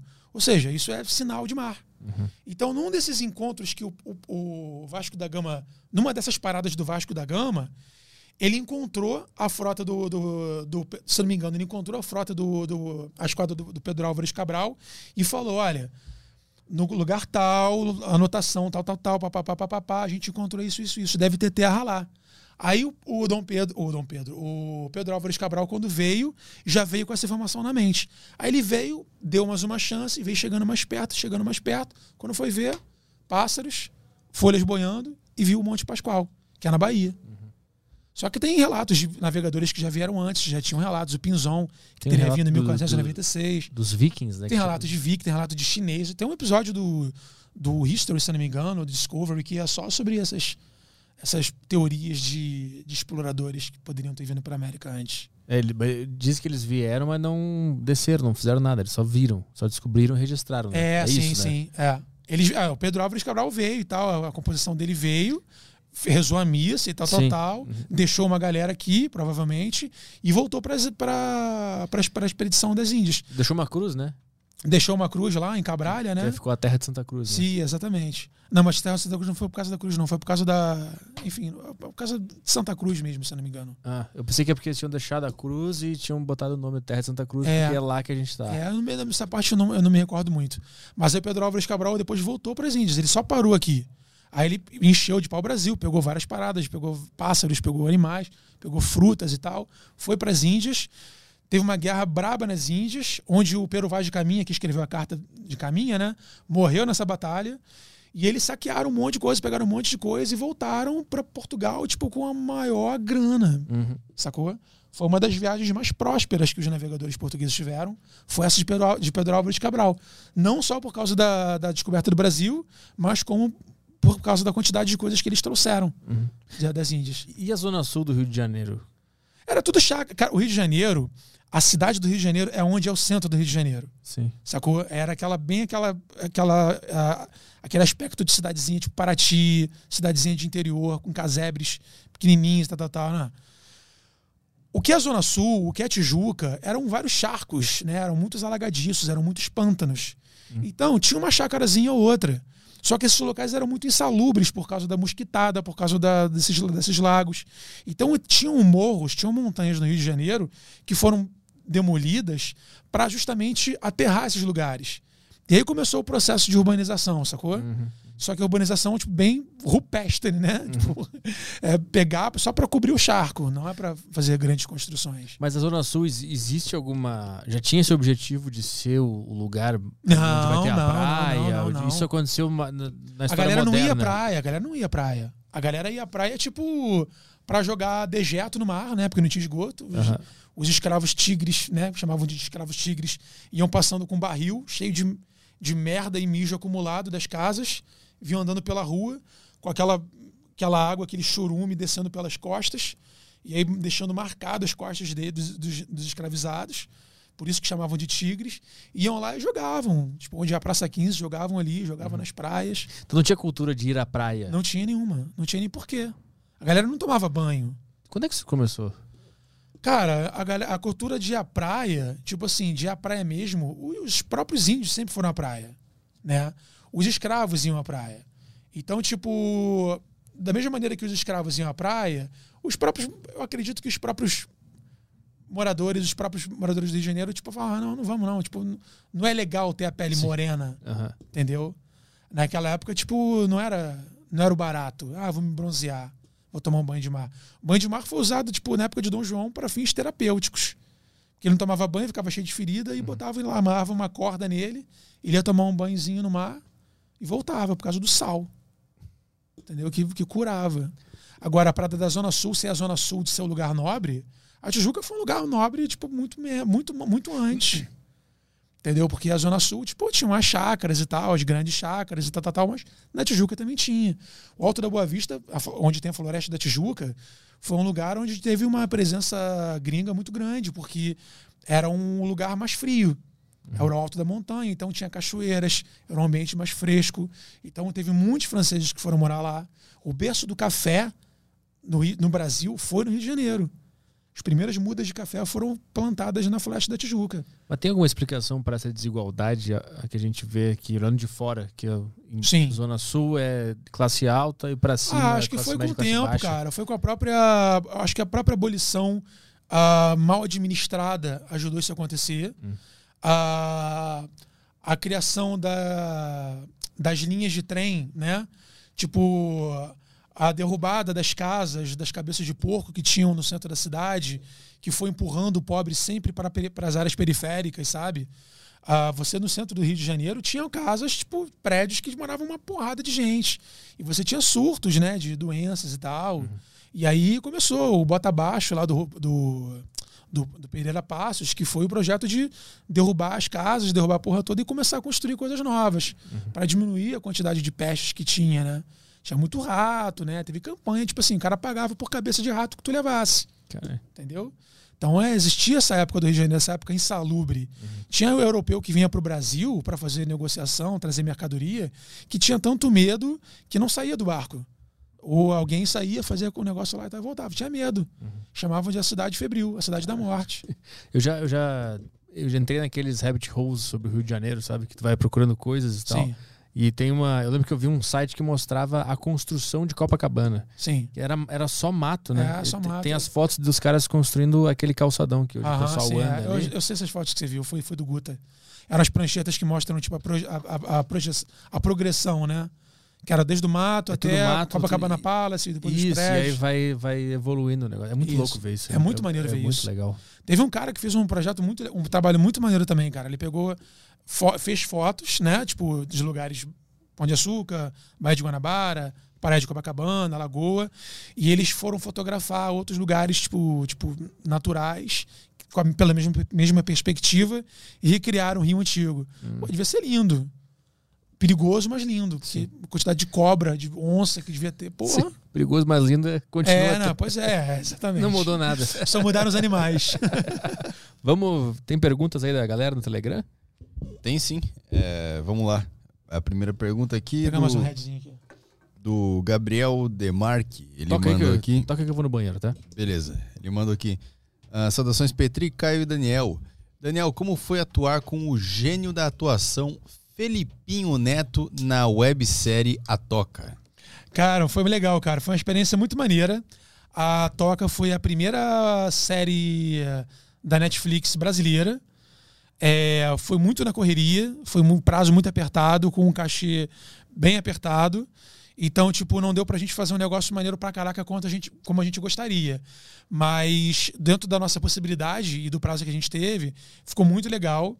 É, pena que saiu do ar. Não, não- a Netflix tem, esses streamings têm isso, né? Eles, eles tiram as paradas do ar.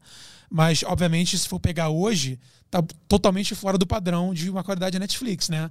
Mas também é aquilo. Se tivessem pago mais, a gente teria feito com equipamentos melhores. Poderia ter feito com uma produtora grande, aproveitado os nossos roteiristas e, e nossos atores e podíamos ter feito uma sinergia com outras equipes, sabe? Para fazer um negócio grande. Que eu acho que é uma visão que o Porta dos Fundos tem, que é muito legal. Que, tipo, eles não são só o Porta. Eles são os personagens do Porta que fazem outras coisas, mas também eles se ramificam para outros produtos que vão para a TV. Vão para o canal, para Fox, vão para o Amazon Prime, vão para o Netflix. Eu acho que essa, essa, essa gestão que faltou na, na parafernália durante todo esse tempo. Ah. Mas o Felipe é legal, cara. Ele, ele atuava bem, dependendo do vídeo. É, ele atuava bem, bem legal. O Felipe Neto era um, era um cara legal, cara. Não sei agora. Agora ele- tem um tempo que eu não paro pra trocar ideia com ele, né? Mas eu acho que ele agora não, não teria muito interesse em também trocar ideia comigo também, não. É um cara que eu, eu lamento, por, eu gostaria de ter sido amigo dele, porque ele era maneiro pra caraca na época, assim. A gente tinha muita liberdade pra, pra trocar ideia e tal, tal, tal. Mas assim, cara, eu não posso julgar porque ele teve uma realidade muito diferente da minha, né? Muito diferente de todos, quase todos os brasileiros. Prosperou muito novo, teve muito, muita visualização muito novo, teve um poder e uma, uma influência muito grande, muito novo. Então isso mexe com a cabeça de qualquer um. E eu não posso julgar coisas que ele faz, a atitude que ele faz e toma, porque eu podia ter feito igual ou pior. Sacou? Ou melhor também, né? Porque eu sou um, eu sou um cara legal. O Mas Du- qual é a a tua relação com, com ele hoje? Cara, a minha última relação com ele foi muito engraçada. Eu vim no Vênus e eu tinha falado uma frase que ele ficou meio bolado, assim, veio falar comigo no Twitter. Vi, nem vejo Twitter, eu vi muito sem querer. Porque eu falei assim, cara, o Felipe Neto é um cara de muita sorte. Porque, tipo, ninguém chegou e contou um podre dele. E ele chegou no Twitter e falou: Cara, pô, que história é essa de podre? Tal, tal, tal. Que podre é esse que cê- vocês teriam pra contar? Não sei o que, não sei o que lá que você falou. Você tá magoado comigo? Pô, fiquei triste que eu te magoei de alguma forma, desculpa, não sei o que lá. Eu falei: Cara, você não magoou em nada, velho. Se você se você tivesse magoado com alguma coisa, eu seria o primeiro a ter che- chegado pra você- pra você ter falado. Só que, porra, você teve erros. Como todo mundo teve. Eu tive vários erros, continuo errando. Só que a tua sorte é que alguns desses erros ninguém levou a público. Ah, mas que erros são esses? Eu falei, Felipe, são erros que todo mundo tem. Parece, que- sabe o que, que parece? Que a tua preocupação é tipo é o ego, é saber, ah, onde é que eu tô errando? Que, que erro é esse que eu fiz? Aí eu falei, pô, relaxa, cara, não fica, fica nessa não. Tipo, de erro todo mundo, to- todo mundo tem falha. Não, não, não cai nessa neura. E ele não respondeu mais. Ou seja, me pareceu que era só pra, tipo, ego mesmo, querendo saber se eu, se eu tinha alguma coisa podre. Sim. Medo de quem tem culpa no cartório. Mas no início lá vocês eram próximos, que vocês trabalhavam juntos. Bem né, próximos, não tal. próximos como eu gostaria que fosse, porque a gente podia conviver mais, mas a gente ficava o dia inteiro na empresa trabalhando, né, cara? Hum. E como é que tu. Eu não sei se tu chegou a responder que eu tava no banheiro. Como é que tu vê esse, esse personagem que ele se tornou no Brasil hoje? Que ele. Não, não que ele tenha se tornado de propósito, mas o personagem Felipe Neto pro, pro público, pro imaginário do Brasil. Sim. É um, é um, é um cara que. Cara, eu acho que é o seguinte: É. ele é uma mistura de muitas coisas muito. Muito de.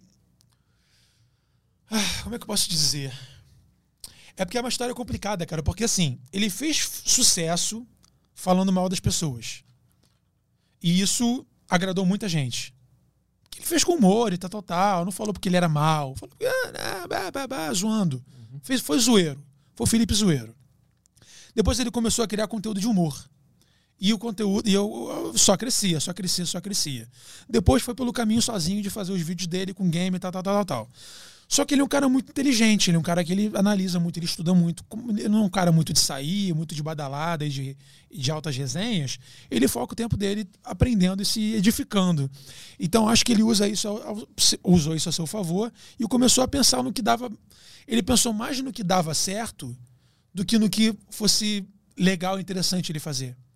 Então ele tá, ao mesmo tempo que ele está fazendo um produto para criança, porque ele viu que aquilo ia dar certo e aquilo ia ser um produto bom, a mesma maneira ele começa a falar de política, ele começa a falar disso, ele começa a falar aquilo. Tipo, então, tipo, acho que ele meio que se perdeu. Sabe? Ele, se eu for falar, o que que Felipe Neto faz hoje? Tipo, tu não consegue explicar. Ele é um cara que tem um canal infanto-juvenil, mas também fala de política e se mete em discussões com o presidente da República. E essa eu não entendi, essa politização do. É, não, acho, acho legal ele falar contra, sabe? Ele fala contra ou falar a favor também, eu não sei. Só que, tipo, é interessante você ver um cara que, tipo, é mesmo. Por exemplo, você não veria a Angélica e a Xuxa fazendo isso no nosso tempo. Isso. Sacou? Exato. Sim. Eu acho que você tem que se posicionar. Tem, tem que se posicionar. Será tá vivendo. que tem? É, É, não, é é- uma dúvida que eu tenho. Será que tem? É, não, é- é- a gente tem que se posicionar porque a gente tá num, num caus, cara. É, a mas- gasolina tá fudida, a gente é tem que isso. falar. Se a gente, se a gente calar a boca. Mas como é que eu sei que o que eu tô falando é o, é o certo? Isso que me pega quando alguém se mete com política e começa a panfletar ou falar, é isso aqui. É, não, pô, Então é, não tem tem dúvida como, nenhuma de que essa tua opinião. É, não tem como. Tipo assim, tu não acha que. Vamos lá, o problema dele é com o Bolsonaro. Sim. Tu acha que não tem nenhum ponto legal nesse cara? Se tu falar não, não tem, tu tá completamente maluco. É, não, pois é. Eu acho, por exemplo, é, eu não costumo julgar ninguém, tipo assim, ah, eu odeio esse cara, eu odeio fulano. Cara, ele faz coisas boas pra muita gente, faz coisas ruins pra outras pessoas e tal. Muita coisa andou com o governo dele, muita coisa desandou, como com vários outros presidentes de- na nossa história aconteceram, sabe qual é? Só que o que a gente tem que fazer, e o que eu falo que a gente tem que se posicionar, é que a gente tem que botar a boca no trombone pra falar que tá errado. Não é porque o Bolsonaro entrou com, essa, com esse discurso dele que a gente tem que falar que tá certo, ah, acabou a corrupção. Não, não acabou a corrupção. Mas não vai mudar nada, botar a boca no trombone. Então não vai mudar nada até quando? Nunca. Não tem Será? esperança. É isso. Será? É Claro. porque, isso- mas, se, por exemplo, se a gente pegar, tudo bem, eu também tenho essa, essa, essa crença que pode ser que não mude. Mas se a gente parar para pensar, 30 anos atrás, você tinha essa quantidade de pessoas falando sobre política? Piorou as pessoas falando de política. Então, piorou. Mudou o cenário, não mudou? Mas aí que tá. Então imagina daqui a 30 anos. Vai estar pior ainda. Vai será? mais radicalizado. será? Vai virar mais um signo e um símbolo do que realmente Então, é, pode, o pode que ser. significa. É, é- é que nem, é que nem, por exemplo, é que nem uma guerra. Ela vai dar. Tá a merda vindo, tá a merda vindo, tá a merda vindo, tá a merda vindo. É aquele empurra, empurra. Eu acho que vai ser isso. Vai ser esse empurra, empurra do di- direita e esquerda. Sempre foi. É, é, e vai continuar esse empurra, empurra até chegar num, num balanço. Eu tenho saudade de quando o brasileiro não falava de política. Era maravilhoso. Eu também. O domingo com a família, era uma Pô, é. paz, era um negócio. Não perdia amigo por bobagem. Por bobagem. Não, mas o pior é isso, cara. eu acho Ninguém que. se achava que tu era um filho da puta porque tu apertou um botãozinho numa Exatamente. urna. Essa que é a merda. Era maravilhoso. Velho, o que eu, cara, o que eu, o que eu, o que eu experimentei em sets de cinema, cara, que eu participei de filmes e tal, tal, tal, é, foi uma parada muito grotesca, cara. Depois de discussões políticas, eu nem me posicionei nunca tipo a favor de Bolsonaro, mas eu nunca me posicionei a favor do Lula e nunca me posicionei a favor de nenhum bandido. Só que quando você se posiciona, posicionava contra o Lula, automaticamente te colocavam no colo do Bolsonaro. Ainda mais pelo meu perfil, carinha de playboy, tijucano, carinha de jeito de marrento, tal, tal, tal. Fiz vários discursos falando que bandido tinha que tomar porrada, que não sei o que lá. Assaltaram um amigo meu, falei, porra, maluco tinha que se fuder, o cara é trabalhador, perdeu o celular, porra, agora tá- o cara tá fudido, não sei o que lá. Sabe? Você fica revoltado com essas coisas que acontecem. E aí o que acontece? É, muitas pessoas me colocaram num patamar que, tipo assim, chegou em set de filmagem, aí veio a atriz e tal, falou assim, "Ô, boa tarde, boa tarde, boa tarde. Chegou na minha vez, me pulou. Caralho, que doença. pulou, a me gente pulou. vive num hospício. E aí agora mesmo, uma grande amiga minha veio falar comigo, tipo, meio que, não pedindo cancelamento, mas, tipo, tentando meio que dar uma cancelada num brother humorista por causa de uma piada que ele fez. Falei, cara, Putz. eu não, eu não, não, não lido com ódio, mano. Você acha que o cara tá errado? Vai lá dar um chopp com ele. Conversa, não é você chegando e falando você é isso, você é aquilo. Não é assim, cara. Aí eu falei pra ela, cara, se você vir falar isso pra mim dessa forma, eu, eu não vou nem ver a tua mensagem. Não é eficaz. não é nem um pouco efetivo. O ódio não é efetivo. Nunca foi. Eu lembro a época que, que se falava assim: ah, o Brasil só vai mudar quando o povo começar a se preocupar com política. Lembra lá 2005, 2006? Sim. Tinha esse papo assim. Aham. O brasileiro não se preocupa com política. Quando ele começar a se preocupar, vai melhorar. Sim. Começou a se preocupar, tá brigando. Dividiu ao meio e tá todo tá, mundo mas- se excluindo. é, mas eu acho que é um, é um cenário que tá acontecendo aqui, tipo, é, é uma grande mudança, né, cara? Eu acho que vai, ser- vai ser cada vez mais dividido e mais ódio, mais vai, ódio. vai. ódio. Eu acho que a gente. é- é- a tendência é se dividir mais. Isso me assusta muito, porque uma de- um desses lados. O que mais me assusta é que um dos lados ele tá ligado diretamente com religião. Isso é que mais me assusta. Existe uma direita conservadora que ela se acha no direito de se achar muito mais certo do que os demais por conta da religião. Sim. A ponto de um pastor falar: ah, não, vocês têm que votar nesse cara aqui porque isso, isso, isso, isso e isso. Acho que quando mistura religião e política, velho, puta merda. Sabe? Mas Eu- é, essas, por exemplo, aí tu pega o pessoal da esquerda, eles não transformaram certas pautas em uma religião também? E virou uma, um fanatismo por aquele assunto especificamente? E aí a pessoa vota de acordo com aquela religião dela também? Meio que tudo vira uma religião. É, mas eu acho que é mais disfarçado. Você não é uma religião em si. É, mas ela se comporta como uma. É, não, não. Em relação a ati- atitudes é, extremistas, tipo, sempre vai ter. Mas eu tô dizendo o seguinte: você tem uma religião, tipo, que você vai na igreja todo final de semana com a tua, com a tua família, com a tua mulher, tá, taranana, e o pastor, no final do culto, fala: olha, a gente tem que fazer isso, isso, isso, votando fulano de tal, hein? E a pessoa vai falar que vai votar não porque ela quer e ela vê as propostas, Sim. mas porque o pastor mandou. Uhum. Sacou? Isso é uma parada que me assusta muito. Mas- Mas esse comportamento tu vê, por exemplo, na classe artística, por exemplo. Vamos todo mundo votar aqui no cara da esquerda, esse cara que tenhamos a suspeita que seja do outro lado. Mas é por, por níveis ele. ideológicos. É, mas eu, eu acho que não é tão escancarado como um pastor falando. É, mais, é uma coisa mais maquiavélica, assim. Ela vem por dentro do sistema e faz o cara virar um robô que vai atacar alguém. Entendeu? Eu acho, que- eu acho que o pastor ele é mais honesto. Ele fala, "Ó, eu quero que vote nesse cara aqui, que esse cara é foda, e o fiel vai lá e vota. Então É, não, fica é, legal. é, não, a esquerda comeu pelas beiradas durante muito tempo. E é mais uma manipulação, assim. Ela pega uma pauta ali Sim. e finge que não é. É, os, próprios, os séria. próprios cancelamentos, porra, A perseguição. porra, as próprias perseguições, você vê essa perseguição lá do, do maluco lá que quis me x-novar com o Gabriel Monteiro, porra, militante de esquerda. Sim. Tá lá na marcha da maconha defendendo e gritando Lula, sacou? Então, tipo, não dá pra entender. É, e essas discussões é, tipo, é brabo, cara, porque não dá pra prever o que vai acontecer. E depois que eu comecei a, a ler mais sobre esses papos aí do lado espiritual e tal, sobre energia, eu, eu, eu comecei a, a, a sacar que. Por que, que eu acho que vai piorar sempre? Porque combater é dar força. Então, tu, tu acha que tu está combatendo a esquerda ou o Bolsonaro, tu tá dando força para aquela energia continuar Sim. acontecendo. Aham. E eu acho que isso vai seguir acontecendo. Quanto mais tu combater o Bolsonaro, que tá. Antes, né? Antes, que, antes, antes era a direita combatendo a esquerda, tava no poder. Combateu, combateu, combateu entrou no poder. Agora quem vai tá combatendo? Esquerda, esquerda combatendo. Vai voltar pro poder. Sim. E aí vai ficar nessa pra sempre, porque quanto mais tu combate, mais tu alimenta aquela, aquela É. energia. O meu medo, sabe o que, que é? É a esquerda voltar, não pelo, meu, não pelo medo de ser pela esquerda voltar. Se o Lula ganhar, ganhou, não tem problema nenhum com isso. Agora, o meu problema é o que as pessoas vão falar e vão fazer com as pessoas de direita que sabem que votaram no Bolsonaro.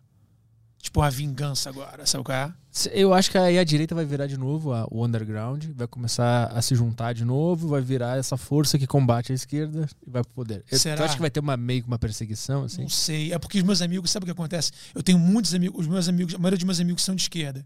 Por causa da, da classe artística e tal, tal, tal. Mas eu tenho também muitos amigos de direita. Só que os amigos de direita, a grande maioria é a galera da fake news, é a galera que manda correntinha de zap, sabe? É essa galera, assim, tal, tipo, que é anti isso, é anti aquilo, sabe? Tipo, aqui é, sabe?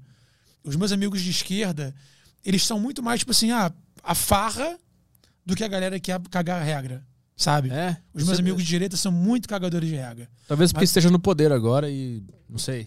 É, não, tipo, de falar, tipo, queria, primeira coisa que eu queria acusar, né? Pô, é maconheiro, pô, porque falando não é isso, porque, porque falando é aquilo. Ah, entendi. Sabe? Aham. Entendi. Tarjar, taxar, sabe? É uma parada muito louca. Entendi. Eu sempre tive mais essa impressão da esquerda. É. De, de, Deve ser por causa da nossa bolha também, né? de taxar e de xing- e perseguir. Não, é verdade. O pessoal da direita faz isso também. O pessoal Não, todos fazem. caralho. Todos fazem. Sabe o que é louco? O que, que define o cara ser de esquerda ou de direita? Eu não, eu não entendo o que, que eu não que sei é nem o que, que eu sou, cara. Pois é, eu o não que, sei nem o que eu que- sou. Quando a gente fala de cara, cara de direita, como assim? É. Isso, o que, que é isso? É uma, uma ligação neurológica no cérebro dele que decidiu que É, ele gosta é. mais dessas ideias? E se você for E, trocar uma portanto, ideia com a é pessoa. não, se você for trocar uma, pessoa, uma uma ideia com a pessoa, ela não vai nem saber explicar. Por exemplo, falar sobre aborto. Tipo assim, cara, eu tenho uma filha. Eu jamais faria um aborto. Eu sou a favor da vida. Mas não é por isso que eu vou impedir que uma pessoa queira fazer o aborto e queira fazer o aborto, tipo, com, com saúde. Sim, mas eu vou mais além. Por que, que essa visão de mundo ela vira parte da personalidade do cara? E ele se diz de direita ou de esquerda, entendeu? Pois é, não, é porque acho que pessoas sempre tendem a, a, a participar de um nicho, né? Têm que se É identificar que nem um adolescente, né, cara? O adolescente ele quer entrar para um grupo e quer ser ali, quer defender. Eu acho que o brasileiro é um grande adolescente. O nosso país é um grande adolescente, né, cara? Então, por, por exemplo, ah, eu sou a favor do aborto, eu sou contra. Foda-se. É. Por que, que isso vira um traço da personalidade do cara? É muito, Sim, é, muito doido isso. Você é a favor da morte e tal, sabe? Tipo, as pessoas pegam muitas entrelinhas e querem jogar pelas entrelinhas. Ou o próprio cara mesmo fala, eu sou de esquerda, portanto eu penso isso. Aham, é. Como assim? Ele não sabe o que pensar, entendeu? É que nem a gente falando de, de espiritualidade. Eu tenho uma, uma fé cristã, mas não é por isso que eu não, não, não, não pesquise ou que eu não acredite em teorias espíritas ou budistas, ou, tipo, sei lá, tipo, de extraterrestres e tal, sabe? Uma conexão nisso tudo. Entendeu? Acho que isso aqui limita muitas pessoas, né, cara? Se identificar com ideias é, e, e- e, sei lá, ideologias é uma coisa muito estranha, assim. Não querem, as pessoas não querem ouvir, não querem ouvir pessoas inteligentes e diferentes. E o podcast acho que veio muito para mudar isso. Dê chances, dê chance de É. ouvir pessoas que você não concorda para você ver se você realmente não concorda. Sabe? Você vê, por exemplo, ah, tu vê o Eduardo Bolsonaro no Flow. Pô, tu vê o cara, pô, tu vê um cara maneiro, trocação só de um cara, ideia, né? pá, pá, pá, é um Porque cara. tu vê ele por trás dessa loucura de direita, esquerda, É, é, pois é, só um cara. Pois é, mas, por exemplo, só que é um cara que, porra, tem ligações porra, com um sistema que tá emproado no Rio de Janeiro, no Brasil, há muito tempo. Só que o pai dele foi eleito, tipo, num discurso que era totalmente o oposto disso. Hum. Entendeu? Só que aí descobrem que, porra, rachadinha e tal, tal, tal. Mas é, existe, óbvio que existe. O Rio de Janeiro, as as pessoas as pessoas precisam entender. O Rio de Janeiro, cara, é uma grande milícia. É uma grande milícia. Para você ter um ponto no lugar, para você trabalhar no lugar ali, você tem que pagar uma taxa. Se você for estacionar teu carro no lugar tal, você tem que pagar o cara o valor que ele quiser, senão o maluco vai arranhar teu carro. Se você estiver andando, tipo, ah, com um carro com a sua documentação ilegal parar numa blitz, você tem duas chances. Ou você propina o cara para sair, ou você tem o teu carro rebocado. E, tipo, isso é bom, isso é ruim. Melhor do que ter o carro rebocado é você dar um galo na mão do cara e o cara te liberar. Mas aí, você tá compactuando com uma milícia. A tua rua tá perigosa? Porra, beleza. Aí você junta uma galera, paga uma galera pra, tipo, ser a segurança da tua rua. Aí depois, tipo, sabe? Então, assim, é- existe. Se a gente for ver pelo lado micro e for somando com os. Por exemplo, tipo, a gente vê o grau de violência. Tem um perfil no Twitter que eu acho que é onde tem tiro, onde tem tiroteio, um negócio desse. Que onde tem. Alguém escuta tiroteio, vai lá e posta lá. Tiroteio aqui no lugar tal, tal, tal, tal, tal hora. Você vai, cara, é tiroteio no Rio de Janeiro o dia inteiro. Bota aí esse Twitter aí. Entendeu? É, bota onde, aonde tem tiro, né? Bota aí Twitter, aonde tem tiro. Se você for ver, cara, tem tiroteio todos os dias, o dia inteiro, no Rio de Janeiro inteiro. No meu podcast mesmo eu faço à noite, eu fico envergonhado, que tem tipo, barulho de tiro, tipo, no fundo do meu podcast, entendeu? Onde tem tiroteio, traço RJ. É. Vê. Vem embaixo aí, vê, vê os últimos aí que saíram pra gente ver. Ele dá RT na galera que manda pra ele, é isso? É, exatamente. Ah, parou. Ah, não, esse é um tweet fixado, vai descendo aí. Promoted. Aí, ó. Ah, em cima aí, ó. Dispara os ouvidos 28 de setembro, às 17 horas, Vila Kennedy, Rio de Janeiro. Ah, tem até o aplicativo, viu? É, é, é, isso aí. É, esse é o Mas, aplicativo. mas, mas não Volta precisa entrar no, no aplicativo, não. Aí vai. Ó, Ah, ele- jacare- jacarezinho, lá perto da tua casa. 26 de setembro, às 8h22, vai descendo aí. Ó, viu ali o- tiroteio faz quem quer. Muito nome o nome dessa comunidade, né? Faz quem quer. Olha lá. Aí tem, ó, a manifestação, objeto, tá, tá, e bota fogo na, nos pneus. Largo do Camboatá. Por que, que o Paulo Gustavo tá nos Strangers ali? Paulo Gustavo tá nos Friends? Não É. sei. Flávio Bolsonaro. É, clica aí. Ah, deve ser porque o, o, o Bolsonaro tá com Covid, né? Flávio Bolsonaro quotes Paulo Gustavo, but Paulo Gustavo. ah, Quê? O que aconteceu? Flávio Bolsonaro é um corrupto, miliciano, ó, miliciano, ditador, acaba, acaba de dizer que o relator não falaria com a mãe de Paulo Gustavo como está falando com o Luciano Hang. O que, que é? Tá na CPI, né? O o velho da van. É, é, mas é porque também. Como o Flávio Bolsonaro se atreveu a mencionar a mãe do Paulo Gustavo, ele É, mas ele também, pô, mencionou, aí vai. Ah, mencionou. Pô, mencionou, cara. Mencionou. é uma pessoa que existiu, ele É, menciona pessoas que existiram. exatamente. É, duvido que o Flávio ou pra- não gostasse do, do, do humor do Paulo Gustavo. Duvido que.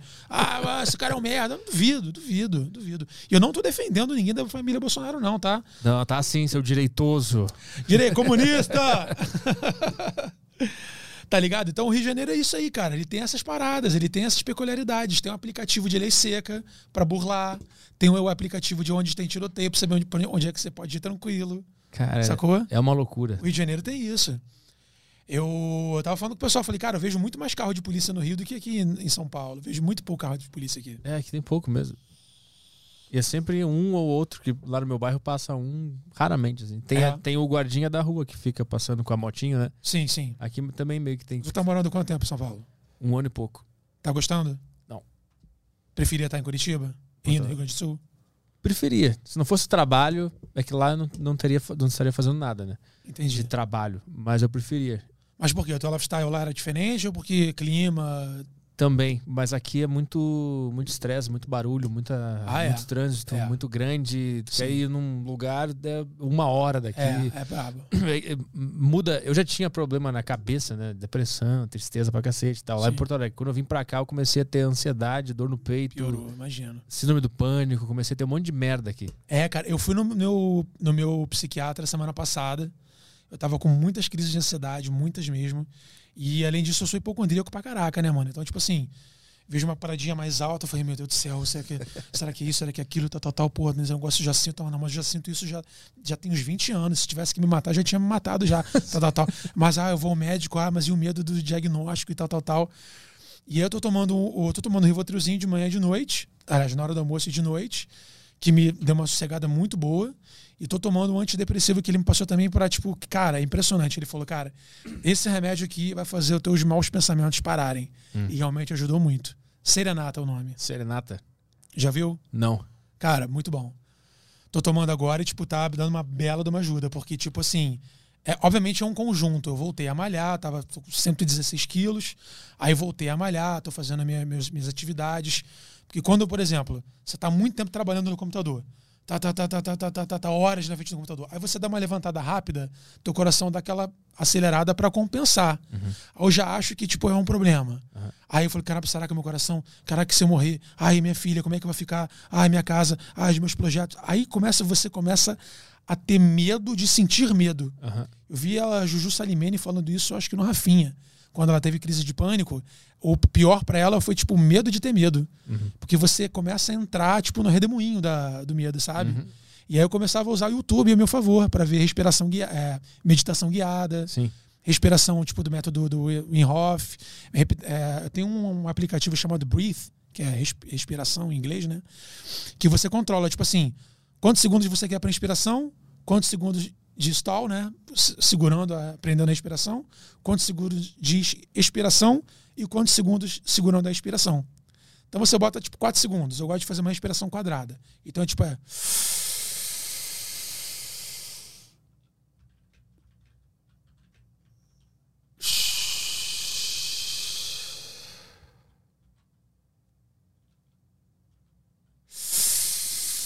E aí você começa a concentrar na tua respiração. Depois da quinta vez, já começa a melhorar. Ou então você fazer o método que eu aprendi com o doutor também no YouTube, que é você concentrar, escolher um músculo, sei lá, bíceps. Você vai lá e você contrai teu bíceps durante 15 segundos. E aí quando você contrair o seu bíceps com muita força, quando você parar de contrair o seu bíceps, você foca toda a sua atenção no relaxamento que o bíceps está causando. Então vamos lá. Não vou fazer, vou fazer 15, vou fazer 5. Aí tu vai lá e contraiu. Um, dois, três, quatro, cinco. Aí você sente aquela aquele relaxamento e você bota a tua, a tua mente toda aqui. Aham. E você vai fazendo. Porque se você entrar no ciclo, Sim. aí é que o batimento cardíaco vai parar. E sabe qual é a explicação disso, cara? Hum. A informação, mano, é a base de tudo, é a salvação. Eu tava falando com o meu psiquiatra, ele me explicou o porquê da taquicardia. Eu uso aqueles aparelhos de pressão eletrônicos, sabe? E aí eu chegava da academia achando que eu tava palpitando, naturalmente, por causa do exercício. A minha pressão batia 14, eu, caraca, 14, mas já tá alta. Não, porque tem que bater 13, tem que bater 12, tal, tal, tal. Aí eu tirava de novo 13, 12, aí eu ficava de boa. Foi só minha, minha- meu batimento que regrediu. Normal. Aí ele falou o seguinte: quando ou você tem uma crise de pânico, o teu cérebro, o lugar lá do, do cérebro, né? Ele libera adrenalina. A adrenalina tem no nosso corpo uma função de contração muscular. Então, essa contração muscular, ela se expande para a parte muscular que reverte as nossas artérias e as nossas veias. Então, quando você tem um músculo, você tá a sua, o calibre da sua veia aqui. Quando você tem uma contração muscular periférica, você diminui o calibre dela. Então, quando você diminui o calibre da sua artéria, para compensar essa diferença, ele começa a bombear mais sangue.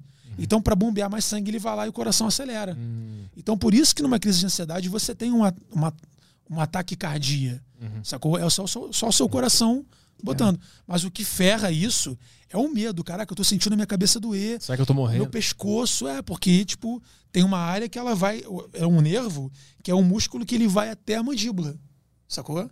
Então você sente a dor no pescoço, você sente formigamento. Eu comecei a sentir dor no peito, pontada, É. e o braço. Começou a doer Sim, o braço. é. Aí eu já comecei a pensar, putz, será que eu vou ter um, um ataque cardíaco agora? Sim, é. E aí eu começo a entrar na paranoia de que eu vou morrer, eu Sim. fico com medo. Horrível. E aí começa a enlouquecer, começa a ficar tudo meio preto, começa a dar vontade de desmaiar. Não, é, Parece que tu vai de desmaiar, mas não desmaia. E quando você conversa com outras pessoas que tiveram um quadro assim, você percebe que os sintomas são muito físicos. É. Ele ultrapassa, tipo, o pensamento. Então, por exemplo, a primeira vez que eu tive uma crise de, de, de pânico, eu fui dirigindo para o hospital achando que eu ia morrer. Eu cheguei na emergência do hospital da Ordem Terceira, falando, pelo amor de Deus, me ajuda que eu tô tendo um princípio de infarte. Tem muita gente que vai achando É. que é, né? Entendeu? E aí teve foi muito engraçado. Aí do lado teve uma senhora que estava para ser atendida também. E falou: gente, mas você. Mas é toda zen. Poxa, mas você está muito estressado. Você tem que melhorar teu estilo de vida. Só, só de olhar para você já vê que você está estressado. Não, se você continuar assim, a sua saúde vai por água abaixo. Não pode ficar assim, não sei o que, não sei o que. Ela me dando o maior sermão. Quase que eu perguntei: minha senhora, o que que você está fazendo aqui então no hospital? Porra, sabe? Aí eu comecei a entrar na parada, tipo, eu li um livro chamado 10% Mais Feliz. Ah, sim, tem lá em casa. Né? Minha namorada leu esse livro. Cara, é uma bela de uma ajuda. Ele fala sobre um cara que é um âncora de um jornal, que teve uma crise de pânico ao vivo. E aí ele procura ajuda com um guru, né, tipo de meditação, vai para a Índia, né, para escolas de meditação e tal, e conta sobre o desafio de começar a meditar e aprender a meditar. E aí você vê o, na dificuldade do cara como é engraçado, como realmente é difícil meditar. E como tudo é respiração. Então hoje não tô bem, não, não tô perfeito como eu gostaria. Mas, tipo, às vezes eu tô ansioso, eu, tipo, não, calma, peraí. Tá com pressa pra quê? Conta tá paga. Vou sair daqui. Vou gravar no restaurante do amigo, pra casa, vou gravar um jingle pro meu outro podcast. Vou dormir. Papapá. Mas tem algum motivo pra começar a crise? Ou ela vem do nada? ela vem do nada. Às vezes você, tipo, tá, como eu te falei, você tá um tempo sentado trabalhando, você levanta teu coração, dá uma agitada, você já acha que aquilo ali é coisa suficiente para você. Ah, tá. E outra coisa, por uma grande escrotice da Lady Murphy, tu começa a ver amigo teu postando foto de fulano que morreu, aí tu vai ver a Covid, não, infartos. Pô, Sim. Tem muito infarte rolando. Porra, um- teve um camarada, o Jorge, que é um fãzaço que participou do meu programa Relatos Inexplicáveis. Depois de duas semanas que ele participou, ele teve um AVC. Um mini AVC. Cara, Entendeu? Tipo, a perna dele ficou mole, o braço ficou mole e tal. Tipo, a pressão dele foi a 22. E ele ainda foi dirigindo para o hospital. cara, Muito louco. Eu, eu, eu percebi que eu tenho esse princípio de, de- Não sei se é ataque de pânico essa, essa ansiedade, não sei se é a mesma coisa. Quando eu paro pra ver uma série. Tipo, passou o dia, fiz tudo que eu tinha pra fazer e tal, deitei no sofá, botei a série, deu um minuto comecei a ter o, o ataque. Então, sabe o que, que acontece? Isso pode ser uma questão de tipo, opinião totalmente de, de broderagem. Tenta observar o que, que você está fazendo antes de parar para ver a série. Porque, por exemplo, quando você pega um cantor que vai fazer um show, eu fui no show do Frejá, eu fiquei impressionado. Ele fica um tempão aquecendo a voz, faz o show e depois ele esfria a voz. Sacou? Então, por exemplo, se você tiver com, uma, com, a, com a sua cabeça a nível brainstorm, pá, pá, pá, pá, pá, pá, pá, pá, pá, resolvendo, resolvendo, resolvendo, e do nada você para para assistir, não vai dar. Você precisa de 40 minutos. Um amigo meu, médico, estava falando. Você sai de um exercício, você sai da, da academia, você precisa de pelo menos uns 40 minutos, uma hora para o teu, teu, teu, teu, teu, teu, processo cardiovascular voltar ao normal. Não dá pra de deitar e descanso. dormir, né? É, não tem como. Saca? Tenta observar o que, que você está fazendo. É, eu comecei a ter isso depois que eu comecei a trabalhar muito. É, óbvio. Quando eu não trabalhava, quando eu tinha só um podcast, por exemplo. É. Dois, dois, eu não Sim. tinha isso. Eu tinha as outras coisas. Mas a ansiedade e pânico comecei a ter depois. Sim, começa, começa tipo, a, a botar agenda. Sacou? Tipo, ser mais metódico. Então, não, isso aqui é a hora. Eu preciso muito fazer isso. Tipo, não, dia tal, hora tal, é hora de ver um- uma série. Que é tipo um estudo. Uhum. Eu tenho vários cursos da doméstica que eu queria comprar, vários cursos de roteiro com um cara foda. Tem um curso do Jorge Furtado que eu tô querendo comprar, mas foi, cara, eu vou comprar e não vou assistir. E vou, e vou gerar uma ansiedade porque eu comprei e não tô vendo. Exatamente. E vou me culpar. Sim, isso é. Entendeu? Vou ficar merda, é, exatamente. É foda isso. Assim, cara, o que eu posso falar é o seguinte: o remédio ajuda, não fuja de remédio, mano. Hum. Se você for um médico e tal, um cara que, porra, não vai, não vai pelos outros, até porque você não vai conseguir comprar porque precisa de receita. É, o, você precisa, tipo assim, a minha madrasta que me falou isso, cara. O, o remédio não vai te deixar dependente para sempre. Você precisa descansar a tua mente durante um tempo e você vai desmamar depois.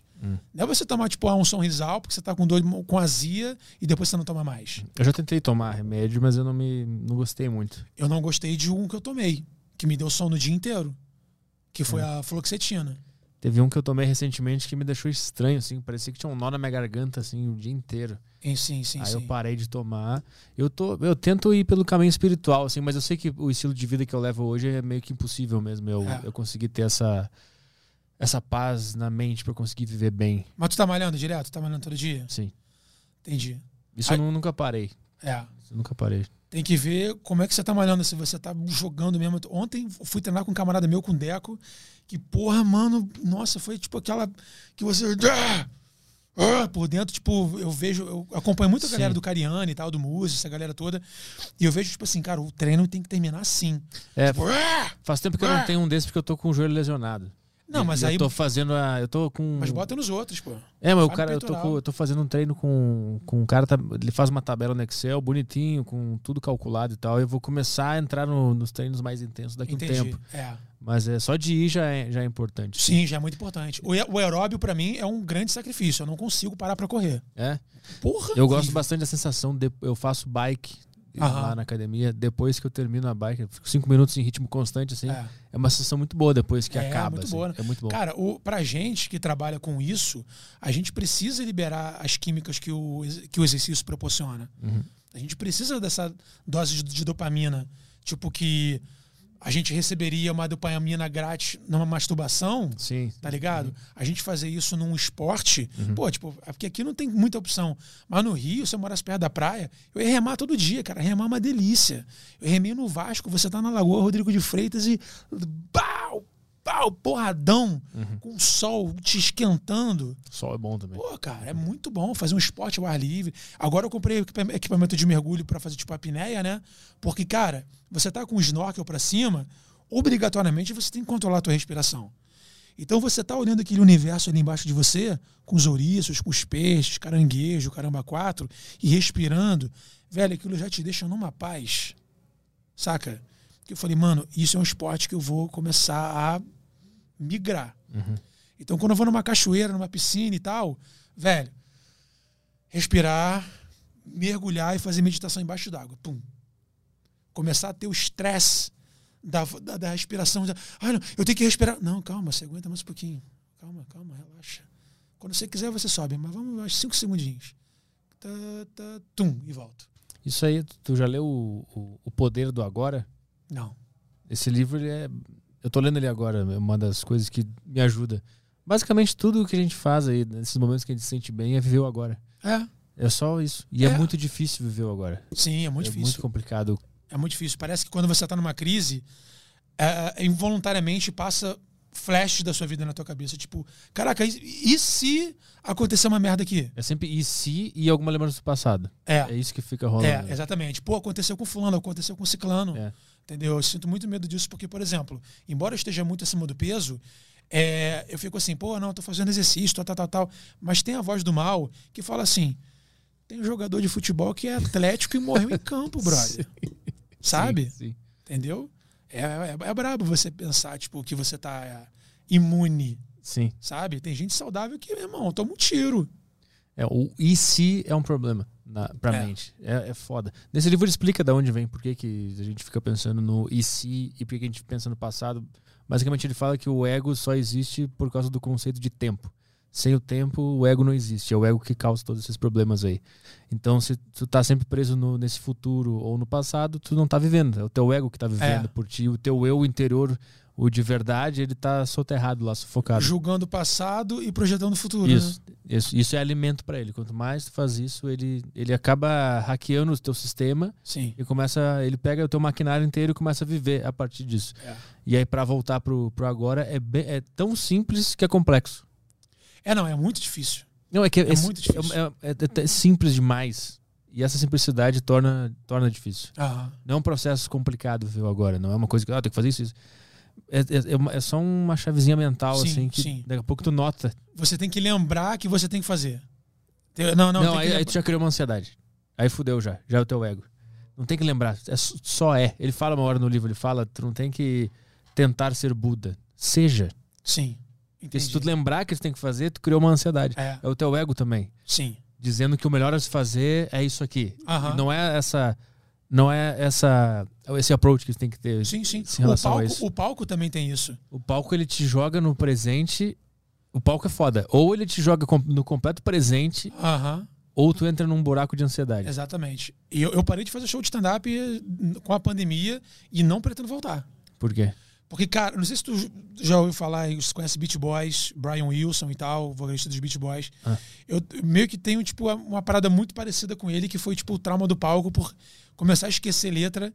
Eu tava assim, cara, numa fissura de, tipo assim, caraca, eu vou esquecer meu texto, porque eu tenho que fazer de- dessa forma. Hum. E acabava não me divertindo. Sim, tu não curtiu agora? É, eu não curti agora. E aí eu parei. Aí eu falei, não, mas eu não quero ficar escrevendo também, não, porque tem que ficar na obrigação de escrever sempre. Mas isso é o ego. Porque, é, Isso é o ego. Se tu conseguir não botar nenhuma obrigação e, e simplesmente viver o palco. Eu, eu- quando eu fiz uma eu fiz uma turnê em 2019, eu fui sete ou oito cidades e foi tipo tudo num, cada fim de semana eu ia numa cidade, então foi meio que um quase que uma experiência psicológica na minha cabeça. E eu comecei a notar isso que o palco ou ele te jogava no presente máximo, que é uma experiência quase que quase que uma droga assim, que depois tu sai do palco e tu pensa, Sim, cara, o é, que aconteceu? é, é. Ou tu fica tão preso na tua própria consciência e nessa ansiedade que tu fica tentando controlar cada segundo. Exatamente. Eu vou esquecer o texto. Exatamente. Foda-se. E, É. e aí lá pro- pelos últimos shows eu comecei a. Foda-se o texto. Se eu esquecer o texto, Ah, eu é, aproveito o que é, acontecer ali. exatamente. Eu comecei, a é ter rir. melhor, eu comecei a ter melhores experiências. Nem fazer rir. Eu pensava se não rir, foda-se também. Em Ah. alguns shows eu consegui fazer isso, né? Sim. Em outros eu ficava preso na ansiedade e tal. É. Mas o palco Eu ele tinha, é- muita, eu tinha muita essa auto-obrigação de fazer rir. Isso é sabe? foda. Eu tenho um é problema. um dos meus grandes problemas é querer agradar Hum. todo mundo. Tanto é que eu sou o cara que, tipo assim, muita gente elogiando, mas o que fala, faz a crítica é o que chama mais, mais atenção. Ah, pra todo mundo. é Tipo, assim, pô, né? por que, que esse cara tá falando mal de mim, assim? Sim. Por que, que esse cara não gosta de mim? Tá, Sabe? É o ego puro, vaidade total. É, eu tô, tô com 37, né, cara? Eu tô na, tô na, na fase, numa das fases de transição de, de pensar nas coisas e tal. Eu tô me vendo ainda. Tô me vendo modificando muito, sabe? Tô me vendo melhorando muito como pessoa. E me vergonhando de muitas coisas que eu fiz.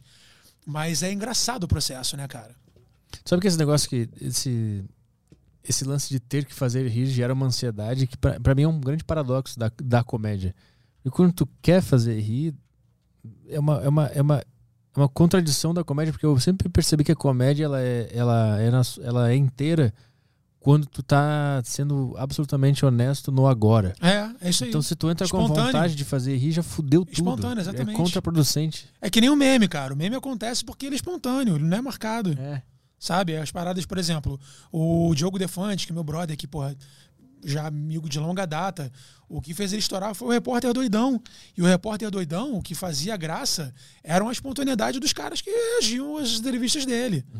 Do maluco lá, tipo, ah, vai te tomar no cu, rapaz, que fez aquela parada lá que viralizou. Foi o que foi o grande boom dele, não foi o Defante. Foi uma coisa que o Defante levou, foi a bola que, levou, que o Defante levantou. Sim. E a sorte de ter encontrado aquele personagem. E, e, e, obviamente, não só a sorte, né? Ele abriu esse caminho pra essa galera. Claro. Ele é o cara que tá na rua, ele vai no doidão, ele vai no maluco que tá, tá catando latinha. Sim. Que sabe que vai sair uma pérola dali. Ele aproveitou Sacou? o momento e o momento. Isso é uma loucura também do agora. Quando tu começa a aproveitar o agora, parece que mágicas começam a acontecer. É, assim. exatamente. É muito doido. É muito louco. Esse lance do agora, pra mim, o que em relação à comédia, atrapalhou muito por conta do- da comédia no Rio de Janeiro. Porque o Rio de Janeiro, o público do Rio de Janeiro para humor é bem diferente do, do- É? de São Paulo.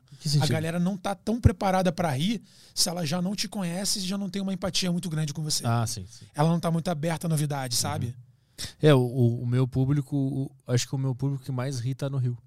Porque já É. me conhece, né? Porque É, já porque já vai ter o público. O meu grande problema no stand-up, um deles, né, foi tipo assim, sempre botar. ah, sempre participar de shows que tinham um público dividido do meu público e de outras pessoas. E aí ficava aquela risada meia boca. Porque eram públicos completamente diferentes, entendeu? Já aconteceu de eu fazer show com Defante antes dele ser conhecido. E ser água pura, os primeiros água pura. E depois, tipo, eu ir fazer show com ele depois que ele estourou. E o meu show ser água pura e o dele ser o grande, o grande boom da noite, sacou? É muito, é muito doido. Só que eu parei porque, cara, tava, hum, tava me estressando mais do que me divertindo. Então não Exato. tava saudável pra mim. Uhum. Então eu prefiro, por exemplo, ao invés de sair de casa pra ganhar 500 reais no show, 300 reais no show, sair de casa às 6 horas da, da, da, tarde, esperar o caixa do bar fechar meia-noite, uma hora, ainda voltar com a iminência de ser assaltado na rua, eu falei, cara, eu vou focar aqui fazendo minhas ediçõezinhas e tá bom. E eu, eu, eu me desanimei um pouco também da comédia, porque eu entendi que parece que cada ideia espontânea que tem na tua vida, ela entra numa, num ciclo de estresse, de burocratização daquela ideia. É. E tu pensa numa coisa super espontânea, tipo, tu vê aquela luz ali, tu pensa num negócio espontâneo Aham. que a gente comenta, acho Sim. super engraçado. É. Quando tu tá no, no modo stand-up, tu já. Ah, eu vou pegar isso aqui, vou É, escrever isso meu aí, o texto. setup, o cara é E aí, quatro, já- né? como é que eu e aí tu vai pro palco com aquela, com aquela. Sendo Sim. que a ideia ela já tava boa na, na origem. Já tava boa como- espontaneamente. Isso. E aí ela, ela sempre, sempre corrompe todas as ideias do Sim, mundo. a não, ser, a não ser quando você tenha. A não ser quando você adquire uma técnica muito grande, que nem, por exemplo, Padilha, essa galera que tá em alta e tal, eles já pegaram o formatinho dele porque, tipo, ele já tem um público que ri de qualquer merda que eles falarem. Eu acho mecânico pra caralho. É, então, é, tipo, é, é, é chato pra mim assistir esses shows hoje, porque, tipo, a galera ri de coisas que eu não rio. Então, quando eu vejo shows de a galera rindo pra caralho e eu não rindo, eu já acho, porra, não é minha praia. Não, sou, não, é, não é minha praia. Ah, mas eles fazem um estilo, né? Dentro da comédia existem vários. Pois é, então, só que acontece, eles, eles criaram esse, esse, esse estilo parando para escrever e fazendo como exercício. Eu vejo muito pelos meus amigos do Rio, o Coesne e o Daniel Lopes, que todo dia, tipo, lendo livro tipo Poder do Agora, esse livro todo, Uhum. todo dia parava para escrever como exercício. Por isso que não é engraçado. Não, não, eles conseguiram. Sim, mas Para não mim é. não é. Consegui, Para mim não é. Conseguiram, mas não é. Mas eles conseguiram, entendeu? Sim. Mas, tipo, eh, queria eu não ter conseguido como eles conseguiram, entendeu? Que estão com, porra, uma- milhões de acessos, tipo, com as É. piadas que eu não rio. Sim. Eu, eu já me entendo. coloquei nesse lugar. Pô, sou amigo do Rafael Portugal, sou amigo do César Maracujá, sou amigo do, do, do Estevão Nabote, que fazem humor totalmente popular. E eu não faço. Esse não é o meu tipo de humor, entendeu? Tipo, é, eu já me coloquei nesse lugar que, por exemplo, meu show não vai ser o show do Rafael Portugal. Não vai ser o show do Daniel Lopes, que fala sobre a surra da mãe, que é chinelo e tal, tal, tal. Que é um show que uma galera faz. Entendeu? Eu, tipo, faz, fazia show, tipo, falando sobre pô, sexo e peido de xota. Sacou? a galera, um- uma parte ria pra caraca e outra parte ria com vergonha. Porque é uma parada, tipo, meio que Andy Kaufman, sabe qual é? Você vai dar um, botar um assunto ali que a galera vai se incomodar. E aí começou a chegar umas meninas e tal, tipo, no meio do público e fazer isso aqui, ó. Aí começar a gritar e tal, tal, tal. Eu falei assim, minha filha, o chopp duplo não tem mais, era até às oito, caralho, é quatro. E a galera, é. Porque tinha uma galera que, tipo, fazia questão de levantar. Ela não, a pessoa não tava no show, e aí a pessoa entrava no palco, no bar, né? Entrava, entrava no palco, entrava na, na, na plateia, fazendo questão de ser notada pra fazer isso aqui, porque ela não gostou. Maravilhoso. Porra, vai te tomar no cu Maravilhoso. sabe? Vai te tomar no cu. A minha vontade era falar assim, minha filha, faz esse favorzinho pra mim. Vai tipo a puta que o pariu. Porra, tu não vai nem pagar essa porra dessa conta, tá bebendo de esponja do maluco ali que eu sei. Só ele tá botando balde na mesa. Tu vai beber, meter o pé, ainda tá querendo foder o show do amigo? Porra, não vai. A minha vontade era essa. Eu já tirei o maluco da plateia. Juro. Um show em Magé. Maluco, eu te fazendo aquele, aquele oba, né? O aquece, tal, tal, tal. Indo na plateia, perguntando, ah, você é de onde? Tal, tal, tal, tal, tal. Pô, chegou um maluco broncudão, 60 e poucos anos. Pô, começa logo essa porra. Eu não me lembro o que eu falei. Eu sei que no final, falei, irmão, não tá satisfeito, a saída é ali, ó. Quanto é que você pagou? Eu te dou o dinheiro de volta, meu parceiro. Aí ele pegou e foi embora. Falei, vai lá, vai lá, vai lá, vai com Deus, mas vai. Que pariu, a vida desse cara deve ser muito boa. Eu que tô fudido. Lá, Aí, porra. quando eu fiz o show em Porto Alegre, teve uma. Duas, duas meninas levantaram e saíram no meio do show. Eu achei aquilo meio curioso, não entendi muito bem, né? Aí depois do show, a dona do teatro veio falar comigo que tinha, tinham duas pessoas que tinham levantado e ido reclamar com ela. Falando que era um absurdo dar espaço pra aquele tipo de coisa. Tem uma, uma história do lendário Márcio Ribeiro que é muito boa. Tinha um, foi um show séculos atrás, não sei se você conhece o Márcio Ribeiro, o lendário, chegou e falou: Cara, ah, o público tá maneiro, mas tem uma ruiva, uma, sei lá, uma menina de cabelo azul, sei lá, que tá no lugar tal. Que não tá rindo de nada, que tá com uma cara de cu, porra, tá desconcentrando a gente, tá uma merda, não sei o que, não sei o que lá. Cuidado com ela, não sei o que, não sei, não sei o que lá. Márcio Ribeiro entrou, primeira coisa que ele falou antes de começar o texto: Ô menina de cabelo azul, vai tomar no olho do teu cu. Aí começou a fazer o texto. cara, a meu mais genial do mundo. Eu aprendi isso com o show com o Rei Bianchi, cara. É. O Rei Bianchi fiz um show com ele em Itaguaí. Mano, foi sensacional. Fazer um show, fizemos um show num bar. A galera toda tímida, fazer o show e tal, a galera assim e tal, cara de cu, não sei o que lá. Aí eu fui, foi legal, uma aguinha, a outra foi, água total, aí outra foi, uma aguinha, tá, tá, tá. Aí chegou o Rei Bianchi, mano. Rei Bianchi chegou botando pra fuder. Falou assim, galera, como é que vocês estão? Não sei o que, aquela. Aí os, os que estavam sem graça, né? E você aí, ó, casal de viado aí? Quem tá comendo quem? Quem é o macho aí? Caraca, coisa, obrigado pela, pela presença, não sei o que, não sei, não sei o que lá. Ah, pô, vê se arruma um viado mais, mais bonito, porque viado feio. A galera. Irmão, eles mesmo riram da parada de- do- da autozoada.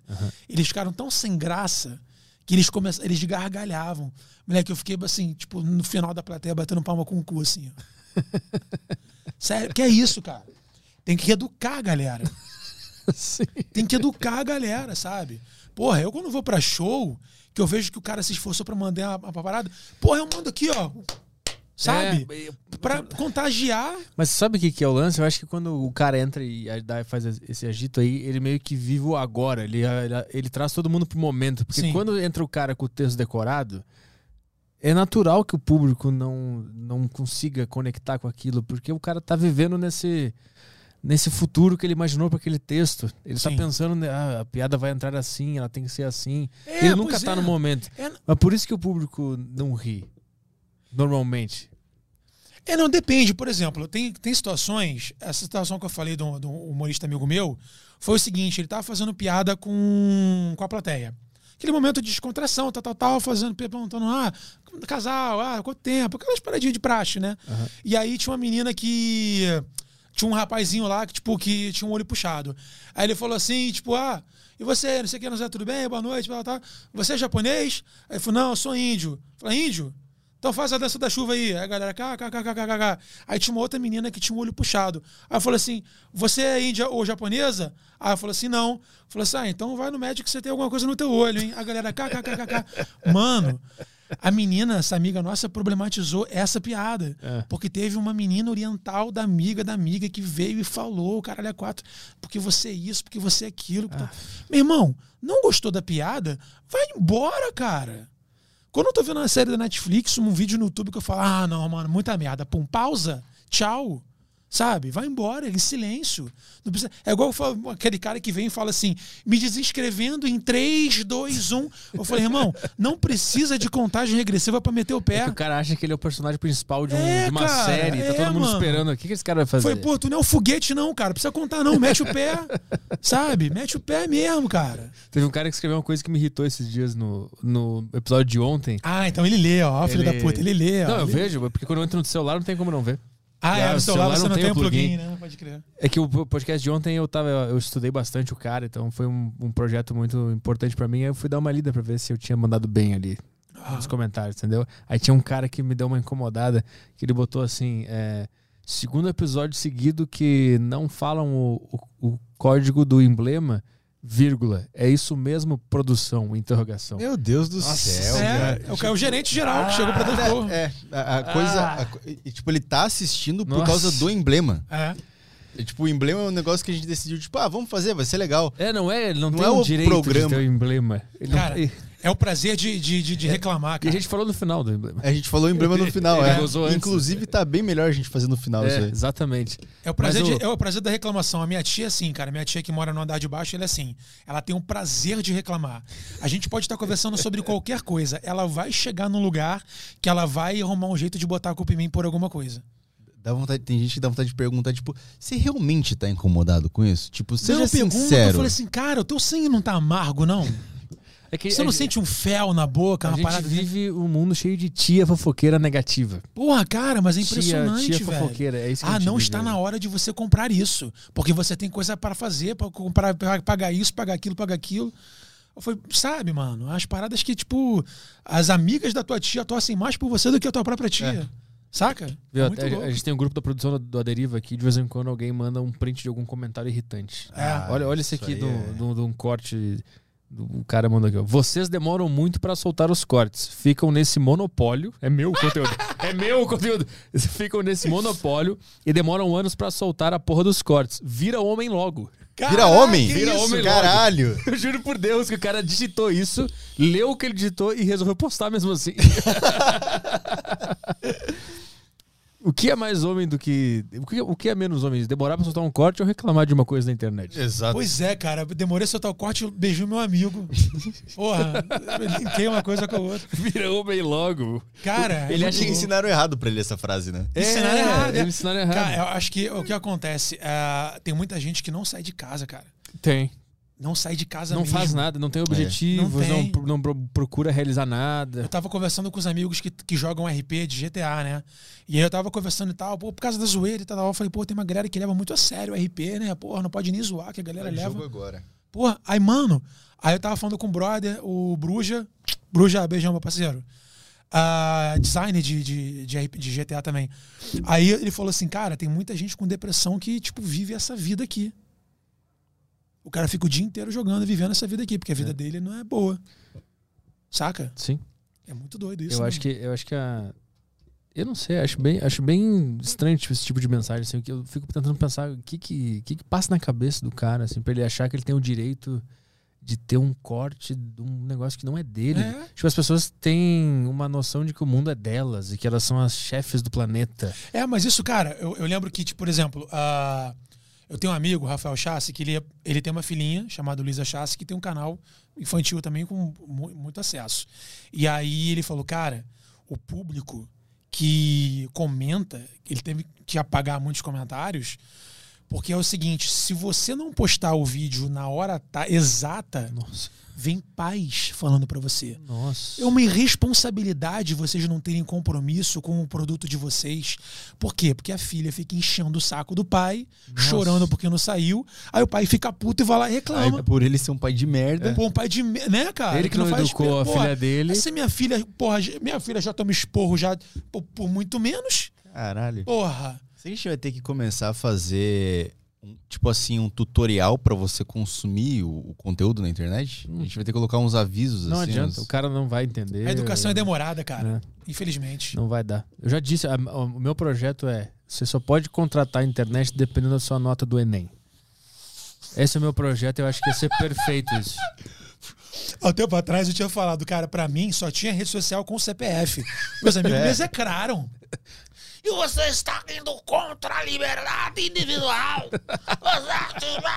Só os Rafael Lima. Pô, Eu falei, brother, é porque o cara com CPF ali, ele vai ficar muito mais regrado no que ele vai falar. O, o Caio tem uma ideia melhor ainda, a do LinkedIn.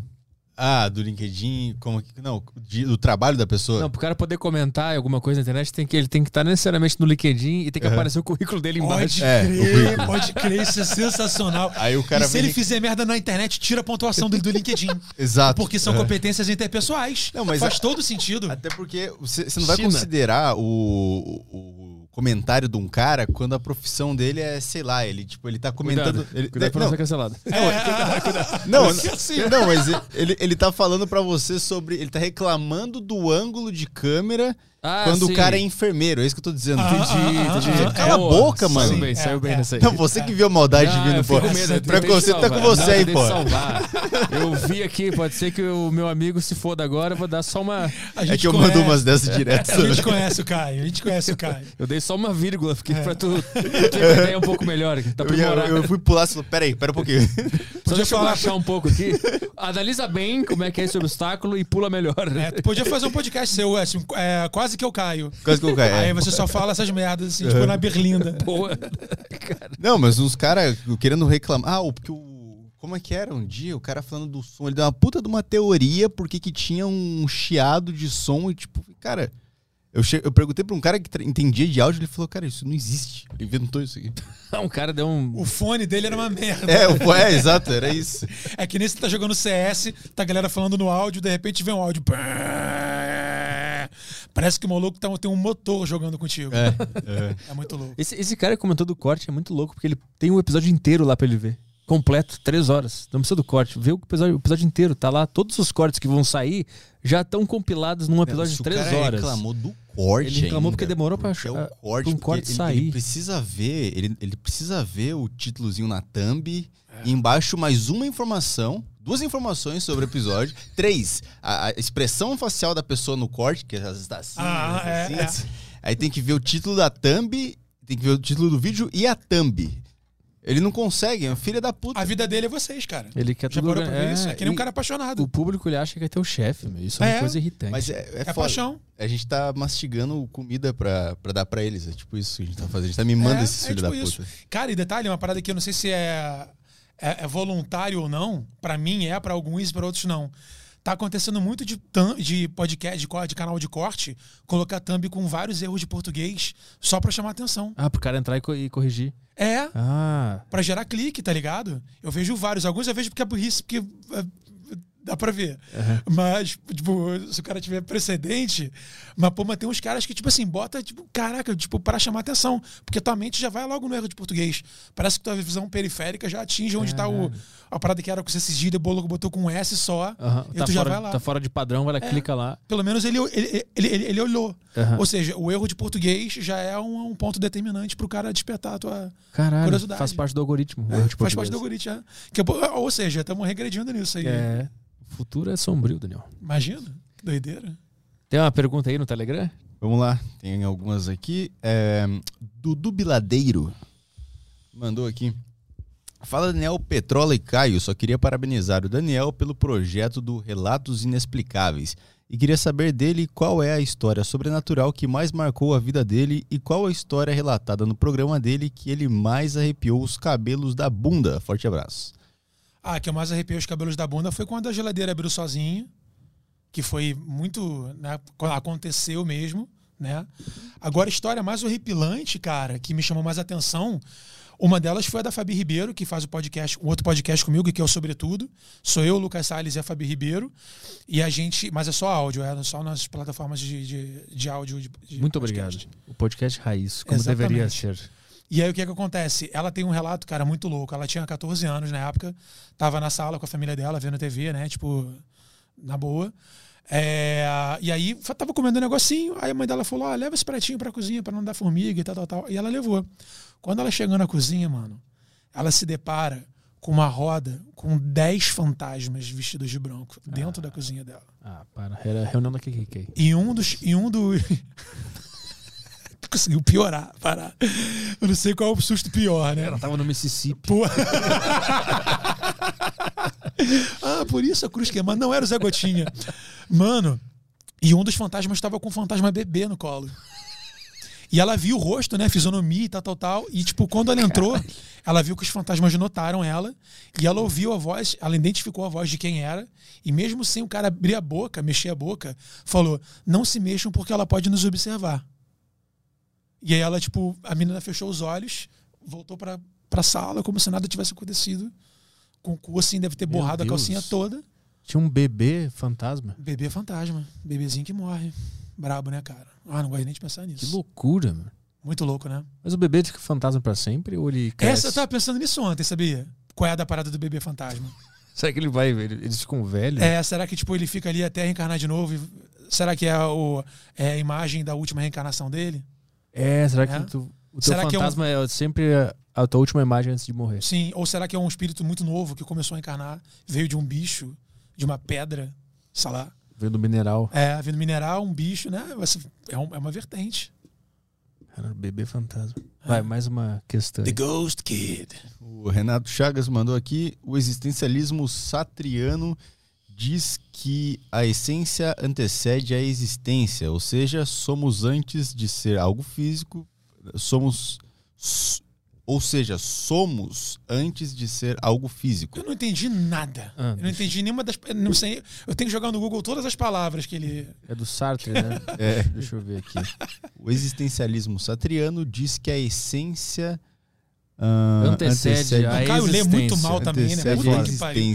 Ele que faz as thumb com eu de português, já vi tudo. É, eu faço. A essência... Ele escreve thumb com T-A-M-B-Y. Não, mas tá escrito todo thumb Gretchen. aqui também. thumb Gretchen. O existencialismo satriano diz que a essência antecede a existência. Então a essência de algo, ela já é antes daquele algo precisar existir. Entendi, puta, eu entendi agora. Eu entendi agora. Ah, tá. Então traduz aí pra quem é, é mais. É, Já é, É mais lentinho. ser, A, é a essência, ela. Mas em que aspecto? Eu, eu- eu vou tentar explicar um negócio que eu não sei se eu vou conseguir, mas eu li esses dias uma, uma, uma coisa sobre o Big Bang. Vai ser difícil. Ah. Que era uma, era uma prova para a existência de Deus, mas exclui esse, esse, esse argumento só para os ateus não ficarem muito bravos e pa- ignorarem tudo que eu falar a partir daqui. Ele, ele falava que se o universo é matemática, né? São fórmulas matemáticas acontecendo. Então existia uma fórmula matemática que daria isso aqui, a vida tinha uma, uma sequência de matemáticas para acontecer que resultaria na nossa vida agora. Só que essa fórmula, ela já existia como conceito antes dela ser botada em prática. Antes do Big Bang acontecer. Que encaixaria com as equações de, de Fibonacci. Não faço a menor ideia pi. do, que seja isso. Não? Não. A equação de Fibonacci é aquela, tipo, da, da perfeição da. Ai, cara. O, Caio, joga no Google aí pra ver a equação de. Bota na imagem. O pi eu tô ligado que é um puta mistério, né? É, não, tipo a colmeia, a, a Ele flor. tá em todos os lugares. É, Não, mas exatamente. É... é, o número de Deus, né? mas é um outro argumento. A fórmula, ela já existe como possibilidade antes da fórmula ser colocada em prática e acontecer. É, né? Ela é descoberta depois de acontecer, né? Mas antes dela acontecer, ela já era possibilidade. Que loucura. Tu já ouviu falar na teoria da. da- da-. Não, é, é, não dá pra entender, senão eu te Claro que dá, É, cacete. não dá, não. Você- eu- Mas você tem, eu acho tem uma que tem a ver cabeça. com um isso. pouco- não, sua cabeça é menor que a minha, mas. Deve ser isso. Minha cabeça é o recheio, tá, tá pouco. O que Na- tu ia falar? Tu já, já ouviu falar na teoria da, na teoria da panspermia, Não. do Neil deGrasse Tyson? Ah. do meteoro que caiu aqui. Olha, no meteoro que. É uma das teorias dele, né, da vida na Terra. Que sabemos que Marte foi bombardeada por meteoros, tal, tal, tal, tal, tal. E como na lei da reação, você tem um meteoro que impacta e com a mesma força que ele vem, ele manda detritos para fora. E aí caiu, sairia, teria saído um detrito de Marte ou de algum outro planeta e teria vindo para a Terra. E esse, esse, esse Detrito. esse detrito teria vindo para cá e alguma bactéria de dentro dessa desse detrito teria encontrado um ambiente perfeito aqui para ele proliferar e daí surgiu a vida. Ah. Sacou? Aham. Aí ele chamou essa teoria de panspermia. É do caraca, joga aí depois do Neil deGrasse Tyson, que é o cara do bigodão. O, Vamos, o negão o astrofísico. negão da ciência. É, Vamos ver aqui, ó. Ah, é da série do, do, Cosmos. da série Cosmos, isso aí. Então, ó, o- vamos, Cosmos e Damião, é a série que... tentar entender que a essência antecede a existência. Ou seja, somos antes de ser algo físico. Portanto, eu não acredito que você, Daniel, é um comediante. Você exerce isso. Isso é um título apenas. Sim, lógico, totalmente sentido. Eu trabalho com política e muitas vezes as pessoas eh, me confundem com esse título. o Bolsonaro falando. Eu não sou um político. Tá ok? Eu sou um político, tá ok? Mas as pessoas. Eu não sou um político, eu só trabalho com isso. Daniel e Petri, vocês também São os merdas. são confundidos com suas profissões? Totalmente. O, famoso você não é comediante, cara, então me faz rir. É, lógico, claro. Ah, você é comediante, conta a piada aí. Ah, Sim. pô, sei- é, as pessoas. Não, mas, cara, eu vou te falar, isso não me irrita tanto quanto a galera que vem me reconhecer na rua e, tipo, vem Faz mais falar. sketch aí. Não, não, não. Tipo assim, não, pior, pior não é isso, porque aí pelo menos ele daria a bola pra mim. Aí eu falaria alguma coisa. Mas o cara vem, pô, irmão, aquele vídeo lá é muito engraçado. Tu chega pro fulano e fala, aí, fulano, não sei o que, não sei o que cara lá. faz um Aí minha- replay. Aí eu falei, cara, foi eu que escrevi isso, não precisa me, me contar como é que foi, velho. Mas nunca falaram pra ti. E aí, Bruno De Luca? Pô, demais. demais. Quando eu era adolescente, eu era um gordinho, bem gordinho mesmo, com a cara do, do Bruno de Luca, na época de Fabinho da Malhação. As pessoas me paravam na rua, cara. Me paravam na E rua. tu aproveitou? Fingiu que era? Fingi que era, mas não consegui enganar durante muito tempo, porque eu tava sempre com a minha mãe do lado, né? Ah, sim. Minha mãe não deixava mentir muito. Bota mas o, era maneiro. o áudio do Lucas dos Anjos aí. Boa tarde, Petri, Daniel e e Caio. Desculpa aí ser inconveniente mandar a pergunta de novo, já mandei ontem. Desculpa aí, Petri. Não, é pra mandar, pô. É, Daniel, você conhecendo bem o, o RJ aí, quando é que foi que o Rio de Janeiro se perdeu e, e virou a, a baderna que é hoje, que todos nós sabemos? Foi com o Brizola?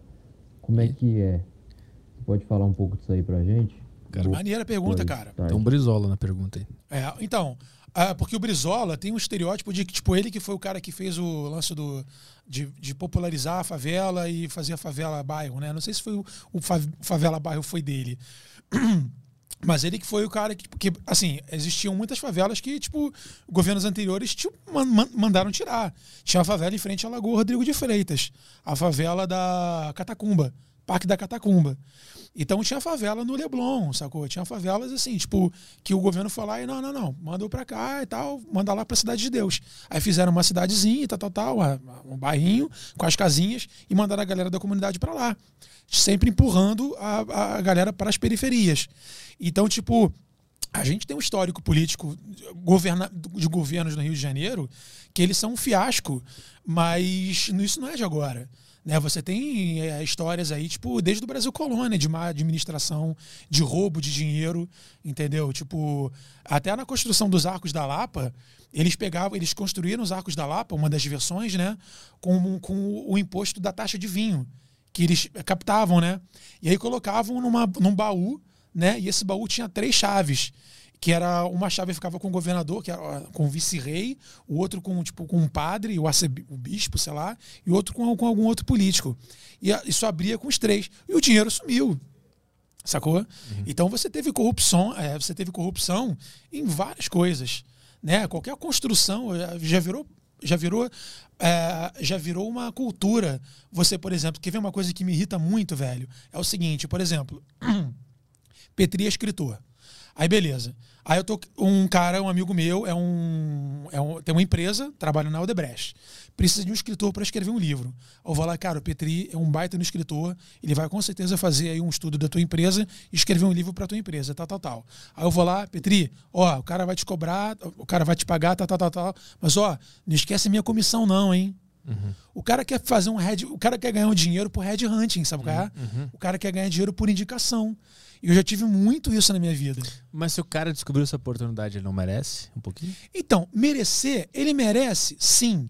Só que eu acho que não tem que partir dele cobrar. Entendi, sabe? Entendi, entendi. Eu sou, por exemplo, é obviamente não, to, não, não são todos que são assim. Eu falei do Leandro Teixeira que me mostrou a, o flyerzinho pedindo emprego lá, eh, do, do- da vaga de emprego lá do Anões e Chamas. Eu falo o nome dele direto por gratidão, porque foi ele o grande Kickstarter, tá ligado? Que me mandou a o tipo, nós precisamos de editor. Então, assim, é a gratidão. Se alguém me faz uma parada e me dá um, um, um job, porra, amanhã eu vou mandar um job pro cara, sabe? A gratidão, uma mão lava a outra. Só que quando a pessoa, tipo, te faz um negócio e tal e te pede já uma porcentagem, porra, tu vai reclamar do político, tu vai reclamar do Flávio Bolsonaro, que pede a rachadinha pro, pro coisa dele, supostamente pedir a rachadinha pro funcionário, sabe? Foi aqui que, assim é que aconteceu na deriva, né, Caio? O quê? pessoal ganha comissão porque eles pediram, né? É. A equipe inteira. É, Ah, será que o comissão aí do, da deriva, pô. É, será que o Caio ganha por fora pra, no, por causa de imposto e tal? Ainda tem isso, cara. A gente é um país que tem uma carga tributária tão grande que força o empresário a corromper, cara. Ah, com certeza. Entendeu? Só Se eu- negue. porra, Compre é, Bitcoin e só porra, negue. É, cara, é brabo, velho. Eu abri meu CNPJ, porra, tipo, eu tenho que pagar uma tarifa que seria. A tarifa que eu pago é a tarifa que daria pra pagar as três contas lá de casa. É uma, é uma. Puta, é uma dor quando vem o, o boletozinho lá, né? IPVA, mano. IPVA, por exemplo, ah, tá bom, IPVA não é só pra cuidar de, do, do trânsito. Pô, Rio de Janeiro todo esburacado. Teve um camarada lá do bairro que ele fez, sabe o quê? Comprou um galões de tinta amarela e começou a pintar os buracos da rua. E aí, mano, ele começou a pintar os buracos do bairro todo. E aí, tipo, virou meio que um- virou notícia, né? E eu recebi até o subprefeito lá da, da Grande Tijuca, que grande, uma grande, um grande cara, o Wagner Coy. E ele falou: por um lado, ele ajudou a gente, porque ele marcou onde tinham os buracos e já sinalizou pra gente ir lá consertar. Mas ele depois não postou onde estava sendo consertado, sacou? Ma- Ou, ou seja, é, é isso, cara. Tipo, eu nem sei por que que eu falei disso, mas Por que que o Rio de Janeiro virou uma bagunça? Foi é, a bagunça é sempre assim. O Rio de Janeiro já era uma bagunça antes do, do, do- do português chegar. Entendeu? Era guerra de, meu irmão, é índio contra índio o tempo inteiro. E você, numa tribo, você só podia casar se você tivesse levado é, guerreiros inimigos para ser devorados no ritual canibal. Caralho. Deixava o cara lá, às vezes até o, seu, o prisioneiro fazia filho com, com a- as índias da sua tribo, ficavam lá e tal, tipo, e ó, não, dia tal você vai morrer. E para o cara, era para o índio era uma grande glória, porque ele ia- preferia ser devorado e a força dele ser absorvida por outros índios do que ir para a terra. Sacou? O lance de enterro e tal, e, tipo, é muito recente. Tinha alguns índios que eram enterrados de cócoras e tal, de mortes, mortes naturais, né? De cócoras e tal, tipo, fechadinho assim e tal. Mas grande parte dos índios que morreram em batalha foram devorados. Sacou? A nossa, a nossa, a nossa genética tem carne humana na. Ah, sim. No E paladar, Muita cara. violência. É, Nossa. muito louco. Tem a pergunta do John aqui. É, gostaria de saber sobre a- as trilhas e rolês que você fazia. Essa é uma área que muito me atrai, mas tenho medo. Já vi histórias horrorosas que não acabaram bem. Você já passou por experiências de perigo provocadas por pessoas ou não durante suas trilhas e passeios pelo Rio de Janeiro? E também como você sabe que lugar é seguro ou não para ir? Cara, então, tem lugares que você faz trilha que você sabe que tem acessos para comunidades que têm um índice de, de periculosidade. Então, existem trilhas que são conhecidas por roubo. Porque a galera assalta o tri- o trilheiro, gringo, que tá com câmera e tal, tal, tal, e já pega o caminho do mato e já corre pra favela. Agora, tem, tem trilhas que são super tranquilas em relação ao assalto, mas tem perigos, tipo, de queda Naturais. né? Por exemplo, a Pedra da Gávea tem uma, uma parte que é a carrasqueira, que você faz uma escalaminhada, né? Você escala subindo pelas pedras, alguns vão com corda, outros sem. E já teve muita gente que caiu. Já conheci gente já, tipo, que foi resgatar o corpo e falou, cara, a cabeça do maluco parecia uma, uma uva passa, todo amassado.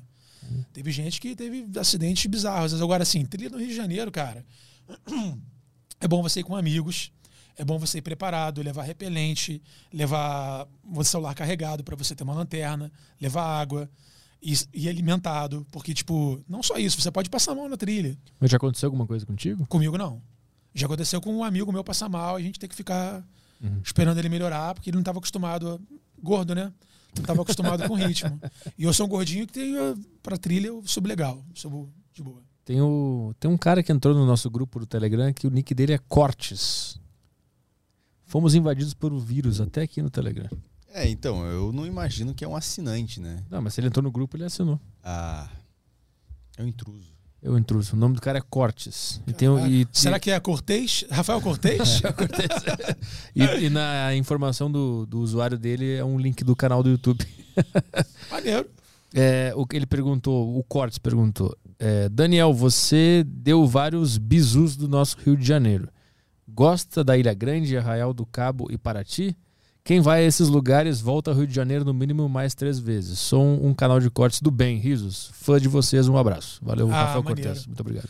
Cara, o, o Arraial do Cabo foi o primeiro episódio que eu fiz, né? Foi episódio piloto. Eu gravei até com celular na época. E Arraial do Cabo foi o primeiro local onde teve a primeira construção feita pelo Homem Branco. Porque foi na, na- nessa expedição da Américo Vespúcio, ele veio né, pelo Nordeste, veio passando, e onde ele ia parando, ele ia batizando os lugares. Então, por exemplo, se ele parou num lugar tal, eu esqueci o nome dos lugares. Se ele, passou, se ele parou num lugar tal, que era um rio, e era no dia do santo tal, ele botava Rio, santo tal. Aí embaixo, por exemplo, Rio de Janeiro, ele, ele, foi, ele foi alcançado no dia 1 de janeiro. Dia 1 de janeiro foi o dia da circuncisão de Jesus. Porque ele era judeu. Quando o judeu nasce, na, na época, né? uns sete dias você circuncidava. E aí, porra, Rio de Janeiro, primeiro, eles achavam que era um Rio, primeiro de janeiro, não iam colocar Rio da Circuncisão. Aí colocou Rio de Janeiro, tipo, Rio primeiro de janeiro. Então ficou nessa. E Arraial do Cabo, se você pegar o mapa do Brasil, você vê que ele tem né, aquela voltinha, aí ele para e faz uma volta maior para vir para o sul, Rio de Janeiro, São Paulo, tal, tal, tal. Essa pontinha que a gente vê no Rio de Janeiro, tem o um mapa aí, Caião? Dá para botar o Mapa Rio aqui? mapa Brasil, bota mapa Brasil aí. Google Maps. Se a gente pegar o, o mapa do Brasil, a pontinha ali, de- dá, dá mais um zoom aí ali na área do Rio, do Rio de Janeiro. Aquela pontinha que a gente vê ali, ó, De a, baixo. de, a, a- a de baixo ali, ó, a direita, direita, direita, direita, direita, aí. Essa pontinha aí é Arraial do Cabo. Se você der uma, um zoom aí, ó, Dá mais um. dá uma olhada Vou na colocar Arraial pro do Cabo. pessoal ver aqui rapidinho. Ah, show. Aí, então vendo. aproxima Arraial do Cabo. Essa ponta aí é a, é a, é a ponta da curvinha do Brasil. E foi aí que eles pararam, porque se você der um zoom maior, tem tipo vários lugares para eles pararem com os navios e ficar de boa, sem ficar tomando a onda bizarra, né? Então aí, ó, onde tem aí a Prainha, Praia tem a Grande, prainha, tem a praia grande, tem outra praia que é a praia da acho que esse Pra- nome. Ponte de Mergulho, É, na, é a praia do Forno, não, é uma pouquinho Praia do Pontal, Não, é, é outra. É, é mais- essa, essa do meio. Dá um zoom Praia aí. do onde- Forno. é essa, a Praia, dos, dos Anjos, Anjos. Praia dos Anjos Praia ali. dos ó. Anjos. Essa Praia dos Anjos, ela tem um marco, né, da cidade. Aí eles têm uma primeira, foi a primeira igreja erguida aqui no Brasil, que é a igreja da Nossa Senhora dos Anjos. Ela, obviamente, foi erguida de madeira, né? Ali, ali embaixo ali. Ela é de 1502 ou 1503. Tá, desce, desce o mapa. Igreja Nossa Senhora. Ah, não. Dos remédios, é. É a igreja da Nossa Senhora dos Remédios. É essa aí? Ah, tá. Essa foi a primeira construção do, do Homem Branco aí. Só que, obviamente, não era assim, né? Era uma. Era um. Era um, era um- Capelinha. uma capelinha, tipo, de pau a pique, provavelmente, né? Aí E aí- aquela reformada. É, exatamente. E aí, nessa praia, eles fizeram uma. Uma feitoria, né? Que, tipo, cercavam com madeira, fizeram um cerco. E os franceses faziam o seguinte: os, os caras falavam o seguinte: olha, vamos deixar uns caras aí para aprender a língua, sacou? E ir separando para o Brasil, tal, tal, tal. Daqui a não sei quantos meses a gente volta e pega. E aí tinha, tinham listas, né, dos caras, ah, 300 peles de, de, de, de, de onça, nos 500 papagaios, não sei quantos, sabe? Tinha lista que- de, de animais que eles levavam embora. Então, os próprios índios caçavam, pegavam, preparavam, pegavam machado. Imagina o que, que o índio não conhecia machado, cara. O índio demorava horas para cortar uma árvore com concha, com pedra. Aí quando ele vê a gente falar, o índio ficou. Pô, lógico, o índio não pegou a idade da, da forja, da idade do ferro. Então, quando ele viu uma faca, uma tesoura, um machado, e ele viu que ele, o, o que ele gastava uma hora e meia, ele começou a fazer em 20 minutos, porra, aquilo ali, meu Deus! Então começava a trocar. Ah, obrigado pelo machado, toma aqui minha tia. E servia de escravo. Entregava a galera. E aí muitos foram devorados e tal. E aí foi o primeiro lugar que tipo teve o Arraial do Cabo, tipo, porque era um cabo, era um cabo frio, né? E Arraial, Arraial significa tipo um lugar de descanso, né? Ah, um lugar dá, de parada. Dá um giro aí. Deixa eu ver qual era a vista que tinha na frente daí. Vai, vai girando, vai girando. É, a praia por esse, essa ruazinha aí, ó. Onde tem essa, essa árvore ali, esquerda? Ah, pra lá? Não, não, não, pra, pra, pra, pra outra esquerda. Vai girando. Esse aí é. é. Gira aí, entra aí. Levanta, levanta. Dá mais, uma, dá mais um passinho aí. Olha para a direita. Dá um zoom agora aí. Aí é onde tem um marco. Aí é onde tem um marco de pedra. Do, do, do Américo Vespúcio. Sacou? Mas onde tá? Tá ali, tá ali. É porque não dá pra ver, porque é um, ah, tá. uma pedra, tipo, uma, um bloco de pedra de, sei lá, tipo, de um metro, mais ou menos. E ele, e ele tá o mar ali atrás ali? Ali é o mar. É, a praia, tipo, tá toda ferrada. Aquela praia que, tipo, é praia de pescador, que tem um monte de, de pier com os barcos, as traineiras, então é tudo cheio de óleo e tal, não dá pra. Ah, não dá pra tomar aquele é. banho. Mas do lado gostoso. tem praia de Arraial do Cabo é magnífico, cara. Arraial do Cabo é sensacional.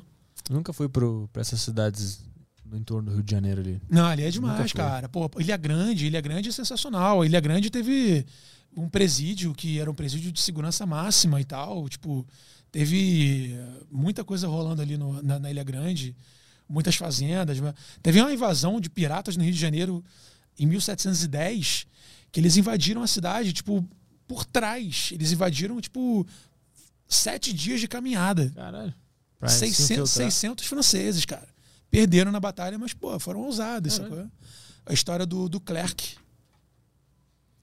Jean, ah, como é que é? Jean Baptiste do Clerc, a porra dessa. Vamos ver a, o áudio do Texugo? Lá, deixa eu só abrir aqui.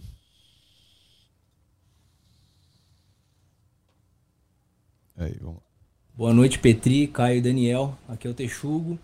É, sem querer remoer muito o assunto, mas eu queria fazer uma pergunta direta para o Daniel.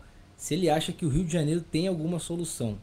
Porque eu sou militar, moro aqui no Rio de Janeiro e eu já cheguei à conclusão, conversando com o pessoal que mora aqui também diversas vezes, de que não dá, não tem o que fazer. Né? Eu eu sou militar, fui assaltado, pô, comprei uma Fiat Toro, porra, no início do ano, perdi a Fiat Toro, achei que ia morrer. Então você vê, nem os militares que são pagos para cuidar da segurança da população se sentem seguros nesse lugar, você dirá o resto da turma, né? Então, para mim, assim, não tem o que fazer aqui. Queria saber se o Daniel vislumbra alguma solução para esse lugar tão, tão maravilhoso, né? Que é um lugar legal, mas infelizmente tá, tá acabado. E para fechar, só uma última perguntinha. Um, um álibizinho para mim, porra.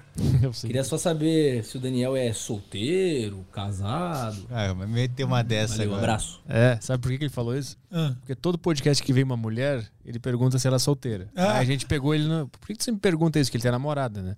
Aí ele falou, não, só pergunto pra render assunto e tal. Ah, ah. Aí, gente perguntou, mas por que, tu nunca perguntou pro, pro Raul Labre, por exemplo, um caminhoneiro que vem aqui? Sim. Aí ele, ah, não, não sei, vou perguntar Não fazia o tipo dele. É, aí ele... Ele, tá ele se, é bi, ele é bi. Ele tá se livrando aqui. Por isso que é texugo. Texugo e vou continuar te sugando. texugo a rolar. Vai lá. Então, Texugo, o negócio é o seguinte, cara. Primeiramente, se você tivesse com o documento militar ou com farda no carro, tu tinha morrido, né? Tinha ido pra mala do carro e teria virado micro-ondas. Uh, mas é realmente, cara, o Rio de Janeiro é um lugar que, tipo assim, uh, ah, para você reconstruir o Rio, eu acho que tem que ser um trabalho que vai ser um trabalho de muito tempo. Primeira coisa que a gente tem que fazer é levar informação e cultura para dentro das comunidades carentes, para eles saberem que o esporte realmente salva, que a música salva, que a arte salva e que as pessoas têm que desenvolver uma capacidade de empreender com os próprios talentos. Isso já está mudando de uns tempos para cá. Tem uma galera que já está fazendo fomentos de, por exemplo, comida de boteco, que é muito famosa lá no Rio. Agora tem um camarada que vai até lá no, no meu podcast, que é o João Diamante. Ele está começando a fazer um trabalho de comida de favela, sabe? Então, assim, tem que tirar um pouco do estereótipo que favela é lugar que bandido mora e é o lugar de baile funk e é o lugar de tráfico. Tipo, a grande maioria das pessoas que moram nas comunidades do Rio de Janeiro são pessoas trabalhadoras. Muitas delas vieram do Nordeste e de outras partes do Rio de Janeiro, buscando uma oportunidade. E elas, infelizmente, têm que conviver com a violência que tem. A violência, obviamente, é por causa da questão das drogas, por questão do tráfico de drogas. Então, isso é uma coisa que tem que ser repensada eu acho que tem que ser repensada. É, mas, tipo, vai aliviar a droga? Vai aliviar, vai legalizar a maconha? Tá, você vai desfalcar o tráfico. Como é que tu vai compensar? Porque, por exemplo, lá em São Gonçalo, que é o município do Rio de Janeiro, é, teve uma comunidade lá que a polícia acabou com o arrego do baile funk. Não estava rolando mais baile funk. Acabou o baile funk, acabou o dinheiro. O que, que eles fizeram? Começaram a descer para roubar. Ou seja, se você tirar o dinheiro do tráfico, cara, é óbvio que eles vão procurar dinheiro de, de outra maneira. E, quiçá, de uma maneira bem mais violenta. Hum. Então, acho que, por exemplo, vai legalizar maconha? Então tá. Então vamos legalizar. Pega essa juventude, bota ela para estudar, bota ela para estudar biologia, bota para estudar botânica, saber como é que é o cultivo, sabe? Fazer, porra, a maconha já tá dando tanto dinheiro nos Estados Unidos e em outros países que legalizaram e tá dando tão certo. Então, tipo, se a gente fizer isso no Brasil, não é fazer, tipo assim, ah, pros grandes milionários terem os, as estufas, os dispensers, né, que eles chamam, e, uh, e continuar marginalizando as outras drogas. Acho que para mim tinha que começar com, mudando as gerações. É pegando a, a criançada, investir mesmo em colégio. As crianças nas comunidades do Rio, cara, estão indo para colégio para comer, para almoçar. Sabe? Quando não tem aula, não tem almoço para criança, velho.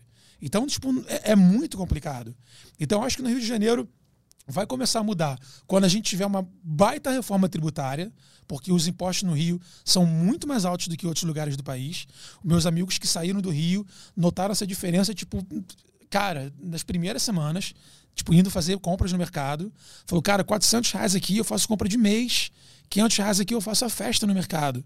E no Rio não é assim, você bota uma meia dúzia de coisas e já gastou 200 reais. Então, assim, se, enquanto você não der acesso às coisas boas para a galera mais carente, isso vai continuar acontecendo. E a gente tem uma cultura dentro de algumas comunidades que é a cultura tipo, do cara que quer ser bandido. Porque o bandido tira onda, não sai dali, não sai da favela, mas tira onda ali, cheio de mulher, com arma, a galera idolatrando. Existe uma, uma cultura de, de, de bandidagem legal no Rio de Janeiro que eu senti essa eu percebi isso na primeira vez. Olha que white people problem, né? Eu fui nesse intercâmbio que eu fui para Los Angeles. É, teve uma época que eu morei com amigos de vários estados, né?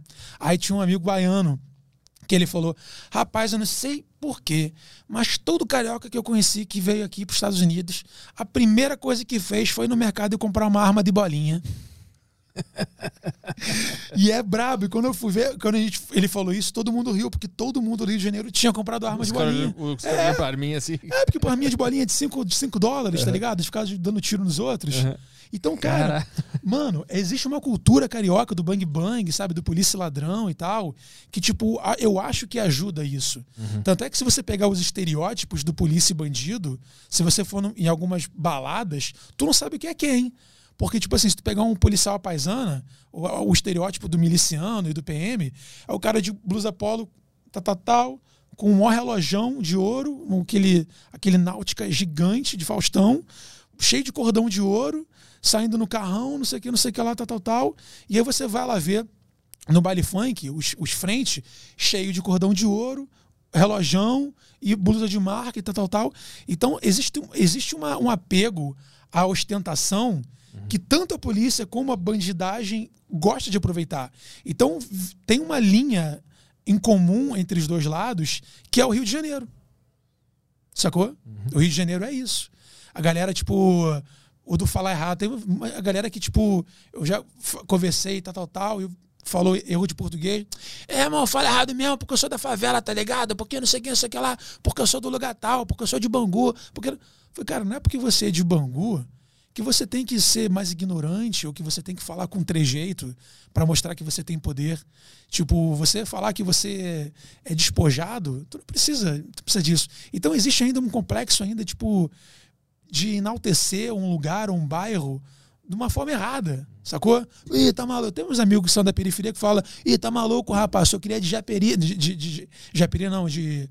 Japeri não é nem, nem, nem, tão perigoso, mas tipo, o maracujá, pô, não sei o que lá, pô, eu sou de Realengo, papapá. O Portugal, aquele, aquele humor meio tipo bandidesco, sacou? Uhum. Isso é uma galera, é, é uma parada que dá muito certo no Rio de Janeiro, que a galera gosta. Esse lance de polícia, de polícia ladrão. Uhum. E eu acho que, eu não sei se nos outros estados tem muito isso, sacou?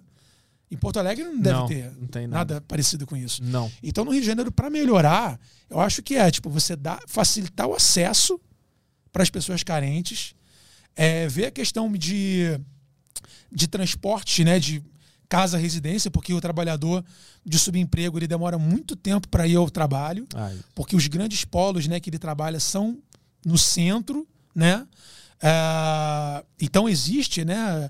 A nossa malha ferroviária é pobríssima, é paupérrima, a nossa malha é, do metrô é paupérrima, o transporte público é horrível, o Rio de Janeiro, a cidade do Rio de Janeiro, tem um, um grande bloco gigante verde, que é o Parque Nacional da Tijuca, que tipo aperta a cidade, então você tem três túneis e, tipo, o fervo acontece por ali, então engarrafa tudo.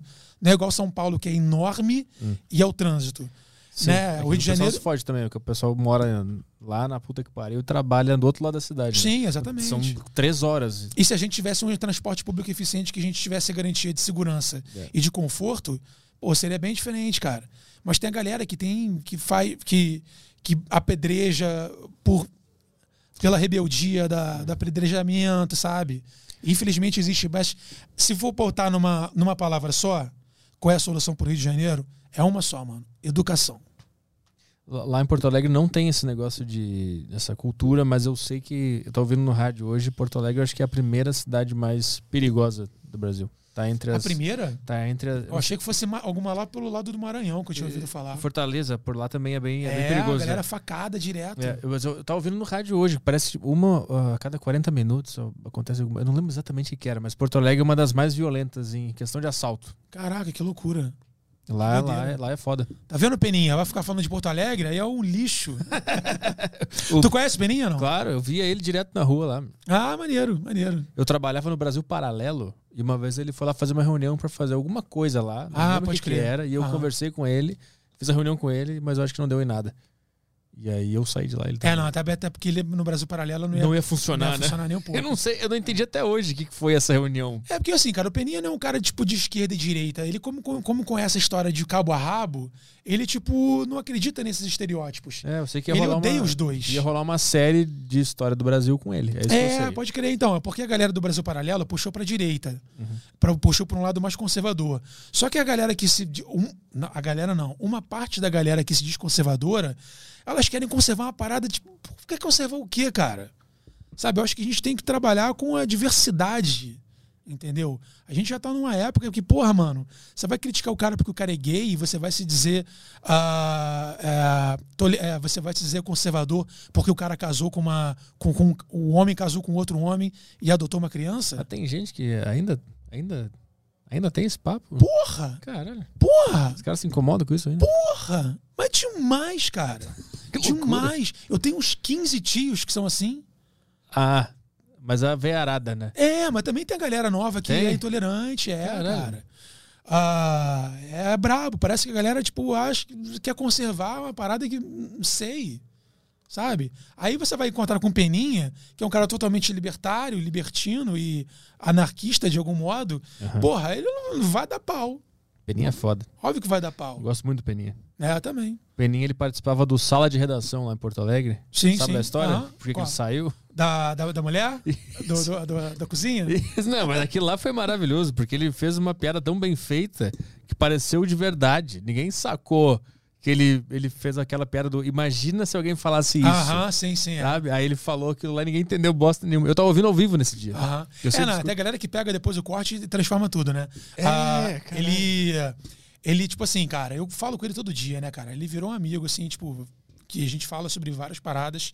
Ah, pessoais e tal. Eu divido muita coisa com ele, divide muita coisa comigo. Obviamente mantendo, né, os nossos, as nossas posições, mas não virou tipo um chefe, né? Tipo, já virou um brother de mandar para coisinha engraçada, tal, tal, tal, e tudo mais. E tipo assim, as pessoas acham, pô, ah, porque ele falou mal do Nordeste, não sei o que, não sei o que lá. Eu falei, cara, ele fala mal de tudo que abre precedente para falar mal. Ele mora em Porto Alegre, ele mora num bairro que tem um monte de bolsominion. Aí ele vai falar mal do bairro dele porque tem um monte de bolsominion. Aí ele mora lá no Rio Guaíba, né? Perto do Rio Guaíba, lá que tá poluído. Ele fala que ele Rio é uma merda. Ou seja, mas não é por causa disso que ele, fa que ele vai deixar de enaltecer as grandezas do, do- de Porto Alegre do Rio Grande do Sul. É que é o Peninha, ele é tão bom no sarcasmo e na ironia que tu nunca sabe onde é que tá a sacanagem dele. É, tá um exatamente. pouco além do óbvio É. da sacanagem. Não pode ouvir de. Não, não, não pode interpretar com, com mente fechada. Ele tinha um programa, cara, no canal do Marcelo Madureira, que era chamado Contraditórios. Era ele, Marcelo Madureira, que também é um gênio, e ele chegou. Era, o seguinte: vai falar sobre comunismo. Aí ele sentava aí, eu sentava, o Marcelo sentava aqui, o Peninha aí. Aí você defendia o comunismo e o atacava. Aí pá, pá, pá, pá, pá, pá, pá, pá, pá, pá, pá, pá, pá, pá. Cinco minutos, virava. E eles faziam o contrário. Mano, é sensacional. Maravilhoso. Tão maravilhoso Não que deu mais- pouco acesso. Sério? É, pouquíssimo Não, acesso. isso é muito bom. É muito Mas bom. não foi cara. mal trabalhado, divulgação, pá. É, não, tam- também fizeram poucos episódios também, porque depois o Peninha foi pra Porto Alegre, ficou de- na dificuldade pra vir pra cá e veio a pandemia e fudeu tudo. Essa, puta, esse é muito bom isso aí. Tinha que ser um quadro. É, em algum é lugar maneiríssimo, cara. É maneiríssimo. E são dois caras muito inteligentes e letrados falando, né? O- muita gente não entendeu o Peninha no Flow, eu vi os comentários. É, É não, mas muito- assim, cara. É muito porque- dividido ali. Por exemplo, o Peninha, o, meu- o primeiro podcast que ele foi depois da pandemia foi, foi o meu, que a gente já gravou lá na, no estúdio da Flox, que é a, a produtora que faz o Buenas Ideias. A gente gravou lá e eu falei, eu não vou deixar essa filha da puta escapar hoje, não. Falei, vamos direto lá pra casa pra gravar. Aí ele foi, não, tem uma hora só. Eu falei, não, beleza, vamos lá. Aí falamos sobre vários assuntos maneiros e tal, falando sobre história, falando sobre a conquista dos Estados Unidos, falando sobre o interesse dos Estados Unidos na Amazônia, é verdade ou não, sobre Egito, porque ele entende muito de história do Brasil, mas antes disso ele estudou muito história do Egito, história das antigas civilizações, história dos, dos Estados Unidos, ele sabe tudo. Então eu fui dando essas pinceladas com ele, sacou? E chegou no Rafinha, chegou no Flow, ele sabia que não ia render isso e começou a zoar. Sim. Entendeu? Sim. Pela falta de intimidade também de podcast Aham, e tal, tal, tal, começou a zoar. Pô, mas ele, tra- ele trabalha em rádio lá no sul, né? É, ele pois trabalhou é, no Pretinho pô, Básico, ele, ele sabe como é que funciona. Eu- é, é. mas tu, acha- tu acha que ele foi no meio sem querer? Eu acho que ele foi proposital e Não, muito não, bom. ele, ele, ele- muito olha, bom. sinceramente, ele foi meio que com uma resistência porque ele ficou muito tempo trancado, né, cara? Ele ficou mais de um ano fazendo vídeo tipo, com o celular em casa, mandava para editores. Eu tô desde dezembro, né? Mandava para os editores, a gente editava em casa e mandava de novo. Ficou mais de um ano assim, ele gravando com o celular em casa. E aí agora, a partir de dezembro, continuou fazendo assim e agora voltamos a gravar. Aí eu dei um up lá na parte de, ritmo, de humor, de imagem, de inserção e tal. Já tinha minha experiência com altas histórias, de storytelling e tal, e deu, um- uma bela de uma melhorada. Tanto é que o primeiro episódio que eu fiz foi sobre a, a, a Carlota Joaquina. E ganhamos 10 na coluna da Patrícia Kogut. Elogiou pra caraca. No primeiro episódio já tomamos 10 já. Aí, tipo. Aí, aí, aí foi isso. Aí o que acontece?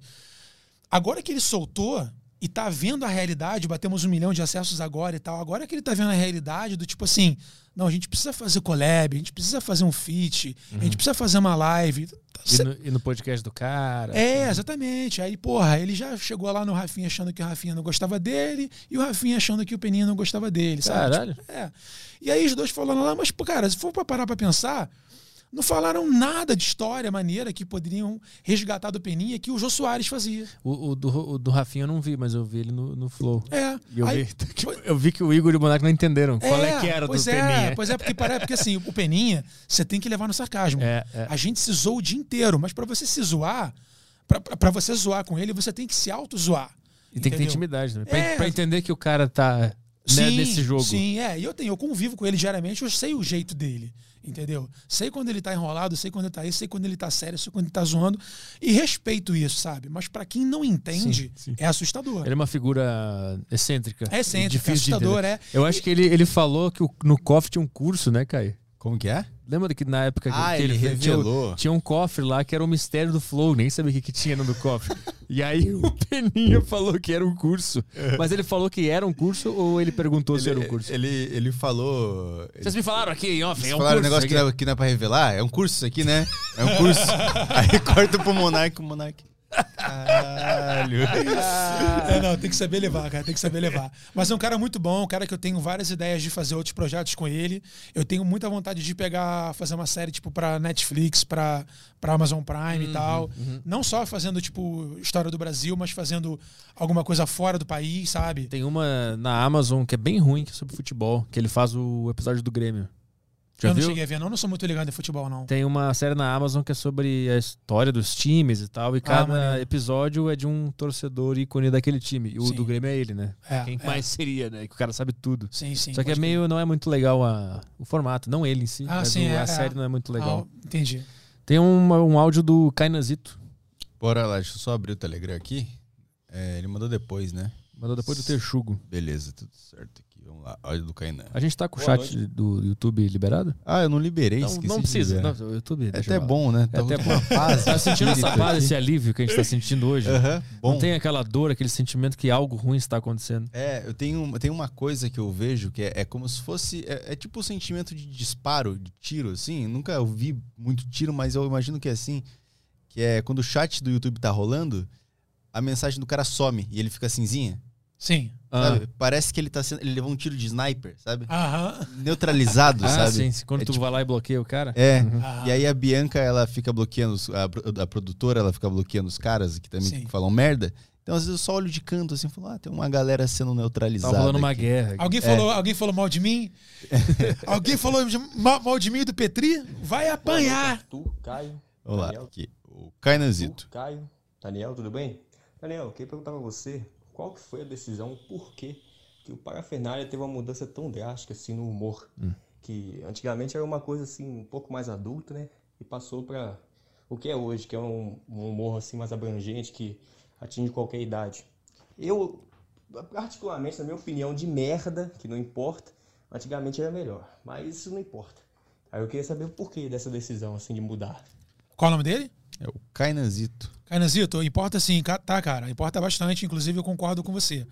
Não acredito que ah, o conteúdo atual seja para todas as idades. Eu acho que é- eles afunilaram o conteúdo para uma galera mais infanto-juvenil, que é o que mostram os, os relatórios lá do, da, do, Analytics. da, da persona né, do, do, do- do nosso público. O que, que acontece, cara? A gente começou a parafernália em 2011. Em 2011, o público que seguiu o Felipe Neto era um público infanto-juvenil e cresceu vendo a gente. Só que conforme essa galera foi crescendo e ficando adulta, por exemplo, o Igor, que é o meu, que é o meu Caio, né, que, que é- faz o, o Relatos Inexplicáveis e o Realidade Aumentada comigo, ele assistia parafernália quando ele tinha, tipo, 12 anos. Então, assim, ele assistia a parafernália crescendo. Quando a galera começou a ficar com 20 e poucos anos, muitos deles pararam de ver, por algum motivo. Então ficou a galera mais jovem. Então, assim, quando a gente botava vídeos nossos, da nossa época ainda de vídeos de parafernália, não performava tão bem. E eles usaram esse parâmetro para dizer o seguinte: olha, esse conteúdo não está dando mais porque o nosso público não está mais gostando. E realmente, botávamos vídeos da- do mesmo, do mesmo é, estilo de antigamente, não vingava. Só que eu é, falava: olha, o nosso público não é mais esse. Então a gente foi afunilando para agradar um público cada vez mais jovem que virou a minoria, porque a gente está com quase 13 milhões de inscritos e com uma média de visualizações de 50 mil nos vídeos novos. E sempre me foi dito que, tipo assim, ah, o nosso público, o nosso público, o nosso público. Só que, cara, uma coisa que eu sempre bati na tecla, por experiência própria de ver os meus amigos, o Diogo Defante, o Rafael Portugal, o Ed Gama, toda essa galera começou do zero e criou o próprio público. Então, assim, existe o público? Existe, mas público se cria, cara. Sabe? Eu acho que a gente, durante a crise de começar a ver que estava caindo, a gente tinha que ter dado um boost de ter feito um filme, de ter feito uma série para televisão, para alcançar outras pessoas, entendeu? Eu acho que eles, eles, eu acho que eles tiveram meio que uma, uma má vontade de batalhar até a, a morte, sacou? E, ah, e todo mundo percebia, e eu percebi também, mas só que eu ficava como chato. Porque a galera falava assim, cara, tu sabe como é que é, não adianta reclamar. E ficava nisso. Aí todo mundo meio que, né? Mas agora eu vou. a- O meu intuito agora é fazer na, na- no, no BS Tube, né? Pela BS Produções. Eu nem acabei nem explicando, né? Se você é ator, né? Imagina, você é ator, atriz. Antigamente, quando eu comecei, né, com 17 anos, se eu quisesse fazer um teste pra Globo e tal, porra, mano, eu tinha que contar com a sorte de conhecer o produtor, de ser sobrinho do cara que trabalha no Projac tal, tal, tal. E hoje lá eles fizeram o quê? Eles têm um casting da galera que vai lá, paga e tal, né? A mensalidade e tal, faz os cursos e eles ficam no cadastro da, da BS Produções.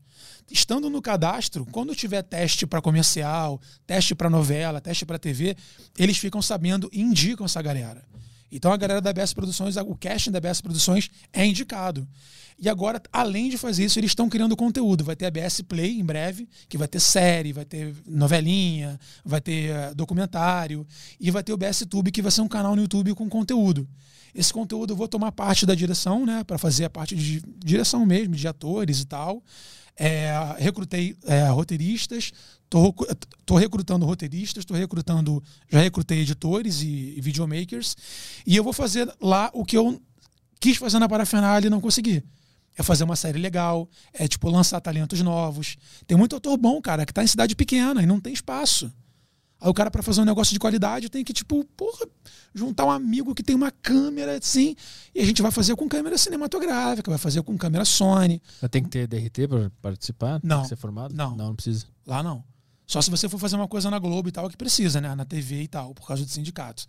Mas pra, pra gente lá não precisa, Isso é, não. um, isso é um saco, né? Não sei qual é a tua opinião sobre esse DRT aí. É, cara, é, é, é assim, velho. Tipo. É um filtro. Porque senão pode virar uma bagunça muito grande. Mas se o cara é, É bom um processo. Pois é, não então. tem o DRT. Não, mas tem caras que são bons, que são descobertos e a Globo arruma DRT. Dá- ah. É. E, se eu não me engano, a Débora Seco, quando entrou, ela não tinha tirado o DRT ainda. Vários outros. Pô, tu acha que o Genequini, quando entrou na novela, tinha DRT? Duvido. Pode ser que esteja falando uma grande merda. Mas. Cara, não, cara, bom. É, não, não. Queremos esse perfil aqui e tal. Ah, então, Sindicato dos Artistas, vamos lá, ó. Queremos esse cara aqui, tal, tal, tal. Pum, vai lá e dá. Hum. Porque o DRT você consegue, tipo, você tira o provisório, mostrando trabalhos que você fez durante um ano. Aí depois, no ano seguinte, você tem que fazer mais um ano de trabalho ou o contrato de trabalho como ator, provando que você trabalhou, para você tirar o definitivo. Mas é que tu trabalha na ilegalidade, entre aspas, e esse trabalho é prova pra tu tirar o DRT que te põe na legalidade? Não, não é na, não é na, ine- inegali- não é na ilegalidade. É porque na Globo, na- nas emissoras, como é um ambiente muito controlado, tem um sindicato. Sim. Entendeu? Você, por exemplo, eu trabalho. Eu já, cara, eu fiz uma entrevista, antes de tudo, antes de Anões em Chamas, eu fiz um vídeo chamado Homem Cobra. Um filme, tipo, um vídeo, um curta-metragem de humor, há muitos anos atrás, com o Fábio Nunes. E por causa desse vídeo, eu fui chamado para uma entrevista lá no Projac pelo Kibi Louco. O. O. Qual é o nome da. O que faz. o- Caramba, esqueci o nome dele. Ah, esqueci. Ah, me chamou para fazer uma, uma, uma entrevista lá, para trabalhar fazendo vídeos no Projac, no programa do Luciano Huck, que era- seria uma, uma extensão do Caldeirão do Huck para a internet. E na época, pô, já dirigia, já editava e tal, tal, tal. Era tipo. completo na época. Não consegui porque eu não tinha diploma de faculdade. Putz. Entendeu? Então, para trabalhar lá, tem que ser formado, tem que ter DRT. Os câmeras que trabalham lá também tem que. Você tem, você tem DRT para tudo, né? Sim. DRT de produção, DRT de, de, de tudo. Entendeu? Então tem que ter um controle. Senão, tipo, a gente já vive numa, no mercado que já é o- a panela, já é o QI. Se você não tiver o controle, vai o primo, vai o tio, vai, você vai botar a tua, a tua irmã para fazer a câmera. Não que ela não possa fazer, mas tipo, tem Sim, gente sim, sim. com talento e lutando para isso, sacou? Tem pergunta no, na plataforma? Tem uma só aqui, que é do Lau, Laurim, de, Cortes. Mais um Cortes aqui. Mais um. Ah, Daniel Cury, tudo bem? No canal de cortes pode fazer. é, é, esse aqui é um analfabeto. É, Daniel Cury, tudo bem? No canal de cortes pode fazer com o seu podcast com as mesmas regras dos outros, esperar o programa acabar para fazer o upload do- dos vídeos, não mentir no título e na thumbnail, colocar link do episódio completo na descrição. Ele tá pedindo autorização pra Pode, fazer irmão, cortes. pode fazer sim, cara. Meu podcast tá crescendo, tá com 10 mil inscritos só. É o cara que faz a thumb errada. É, é, só tenta não errar a thumb, cara. É. Porque senão o que acontece? O nego vai falar assim: ah, esse apresentador é muito burro. E que vai achar que sou eu que faço. E vai ter é, que fazer uma é. respiração Wim Hof pra voltar ao normal. E não ter o é, exatamente. E Tem que mergulhar pra conseguir. O cara vai ter que botar os... Não, ó, faz o corte legal, espera, obviamente, o programa acabar e tal, tal, tal, faz o corte, dá aquela moral e, tipo, tenta não botar nada tendencioso que possa denigrir a imagem do podcast, por favor. Boa. Fechou. Chat do YouTube bloqueadíssimo, né? Nenhuma pergunta por lá. Bloqueio. Graças Coreia a do Deus. Norte. Boa. Método Coreia do Norte é muito bom. Os caras sabem o que eles estão fazendo lá. Tu viu que o Kon Jin Won, Jin Xin Xin apareceu magrinho agora? Deu que falou que ele ia morrer, que tava morto. Pô, apareceu magrinho? É, É. foi- tava num spa. Mas será que ele ou ele foi sequestrado? Levou um pau, ficou um Será? tempão... Voltou pianinho? É. Voltou falando inglês. Hello, my friends. Let's open the gates. Mas Esses caras, eu entendo eles perfeitamente. Imagina. Depois que tu tem um público, É tu entende. Tem que assinar a Globo pra ver Aí, essa- ó, tá vendo? Essa aqui é foda, ó. Tem que ter DRT pra ver essa, Tem que ter DRT. essa é. matéria. Mas se tu Tem que ter voltar ali, DST. vai botar aí. Eu pensei que tu ia botar o Instagram dele quando tu arrastou assim. Eu pensei, não é possível, ele não tem Instagram. Ah, o Instagram do Kim É. Jong. Ele com binóculo, assim, vendo a- o foguete sendo lançado. Já viu essa foto? Já. Aqui, ó. Ô, porra. Olha lá que gracinha. Não, não é ele. Mudaram o cara. É o mesmo de trás e do outro lado do É, que sacanagem. é, é, Olha o é, cancelamento. É, é, é verdade. Na verdade é só, um, é só o, mesmo, o mesmo rosto no Photoshop. Não, mas não é Bizarro, ele. né? Não é, trocaram ele por um outro cara. Bizarro, né? Será que não é ele? Eu tô afirmando. É o É a cabelo. mesma empresa da, do, da Avril Lavigne, né? Isso, é do Eminem também. Aham. É o MK Ultra. Porque, é, caraca, MK Ultra, vocês foram longe. Boa, excelente. Não é ele, nada a ver a cara dele, é gordinho com magrinho, por. É, mas a, ma- a magreza muda as pessoas, né? Não, mas não é pra tanto. Gordofóbico. Um cancelando o tempo inteiro. Vai ganhar não sei quantos bits a cada cancelamento. Isso é bom, o diálogo entre dois canceladores. Eles ficam se Né? cancelando durante Começa com valor, conforme vai cancelando, vai baixando e sai com um prêmio no final, né? o dia. Tipo uma, uma gincana do Celso Portioli. É, né? exatamente, passa repassa. Qual é o título? Ah, Kim Jong-un aparece mais magro durante o aniversário de 73 anos da Coreia do Norte. Estranha essa foto aí, cara. Tá muito estranha essa foto. Será que vai aparecer uma foto do Michael Jackson em breve, falando ah, está vivo? Não, mas ele não tá? Será? Ele tá. A gente tem um grande fã do Michael Jackson aqui, né? É, ele tá vivo ou não? Igor vai? Vidal. Não, ele tá. Tu viu ele em Paris? Tem um vídeo dele em Paris comprando roupa na Gucci. Como é que é? Ah, na época que ele tava vivo, esse vídeo já existia. Cara, Hum. Mas e aquele lance do, do helicóptero? Que o corpo dele foi. Ninguém viu o corpo dele sendo, saindo da casa. Ele foi direto pro helicóptero, o corpinho dele. Então, o caixão foi fechado no enterro. Não tá nada. É, mas ele também, tipo, morto. O Michael Jackson morto devia ter ficado muito esquisito também, né? Por quê? Pô, porque ele já tava todo deformado por causa das cirurgias. Mas aí ele parou de fazer quando ele morreu. Ele continuou com o mesmo, mesmo visual de antes. Do momento que ele Horrível. Ele tava muito esquisito. Tá, então você tá querendo dizer que ele vivo tava horrível. Tava, mano, não tava? Sim, mas é que tu disse que depois de morto ele ficou horrível. Não, o cadáver dele deve ter ficado muito bizarro. O cadáver já fica feio, né? Não sei se já foi um enterro. Já, da minha avó. É, não, foda, cara. Reconhecer corpo é horrível. Já, horrível. já teve que re- reconhecer um corpo? Ah, minha mãe já morreu, foi, foi reconhecer, minha avó morreu, foi reconhecer, horrível, horrível, horrível. Se você vai. Quando você perder seus parentes, é, dói. Vai, mar- vai ficar marcado pro resto da sua vida. A imagem que você vê lá no pessoal no caixão. E com essa mensagem nós vamos embora. Queria convidar vocês para participar da. de ver o, o, o- o A gente vai ter um coffee break agora. vamos reconhecer uns corpos aqui. Posso convidar a galera para assistir o meu- os meus, meus programas? Claro. Ó, tem um Relatos Inexplicáveis, o primeiro programa que tem relatos sobrenaturais, de ufologia, tem entrevistas com ufólogos, tem uma galera muito legal falando, você pode conferir no YouTube. Tem o meu programa, o meu podcast Real- Realidade Aumentada, no Rio de Janeiro, um dos poucos podcasts do Rio de Janeiro. Está sendo feito toda terça e quinta, às 19 horas. Você pode ficar ligado na programação me seguindo lá no Instagram, arroba Daniel Cury. Também tem o canal Daniel Cury, que tem meus videozinhos antigos lá no YouTube, que eu tô voltando a postar também. Boa. Entendeu? Então e tá. tem outras histórias também, que se quiser saber sobre a história do Brasil, é um bom. Que é com o Peninha? Ou- Também não, Peninha eu não vai cair no Enem. O Alto de História sou eu que faço Ah, sozinho. tá. Boa, boa. Entendeu? Então tá, valeu. Mano, foi um prazerzaço. Obrigado Bate-papo maneiríssimo. É, espero que volte em breve aí pra gente trocar mais ideias sobre outras viagens. Boa, quando vier em São Paulo, dá um toque aí. Pô, com Tu- certeza. Tu vem com direto? certeza. Geralmente uma vez por mês, cada dois meses, por aí. Ah, boa. Então tá. É. Sexta, não, sábado, né? Sábado estamos de volta, né? Sábado estamos de que volta. dia é hoje? Hoje é quarta?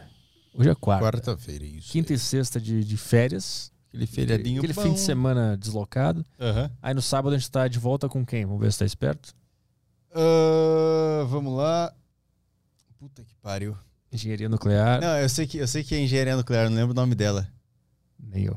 Acho que é Alice Cunha. Senhor Alice Burns. Cunha, essa mesmo. Alice Cunha, né? Alice Cunha. Senhor Esse- Burns. é, aí, ó, seria um bom, bom cupom, o código do, do, do emblema. É.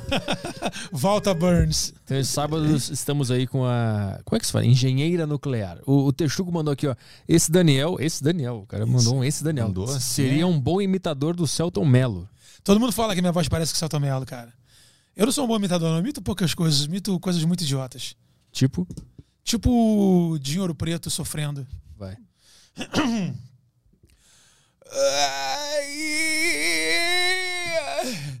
Ai, ai, caralho!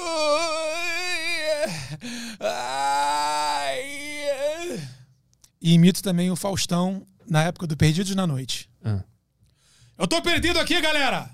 Cadê vocês, bicho? São 10 e 20 da noite! Tá tudo escuro aqui, galera! Eita! Obrigado. Tchau, tchau.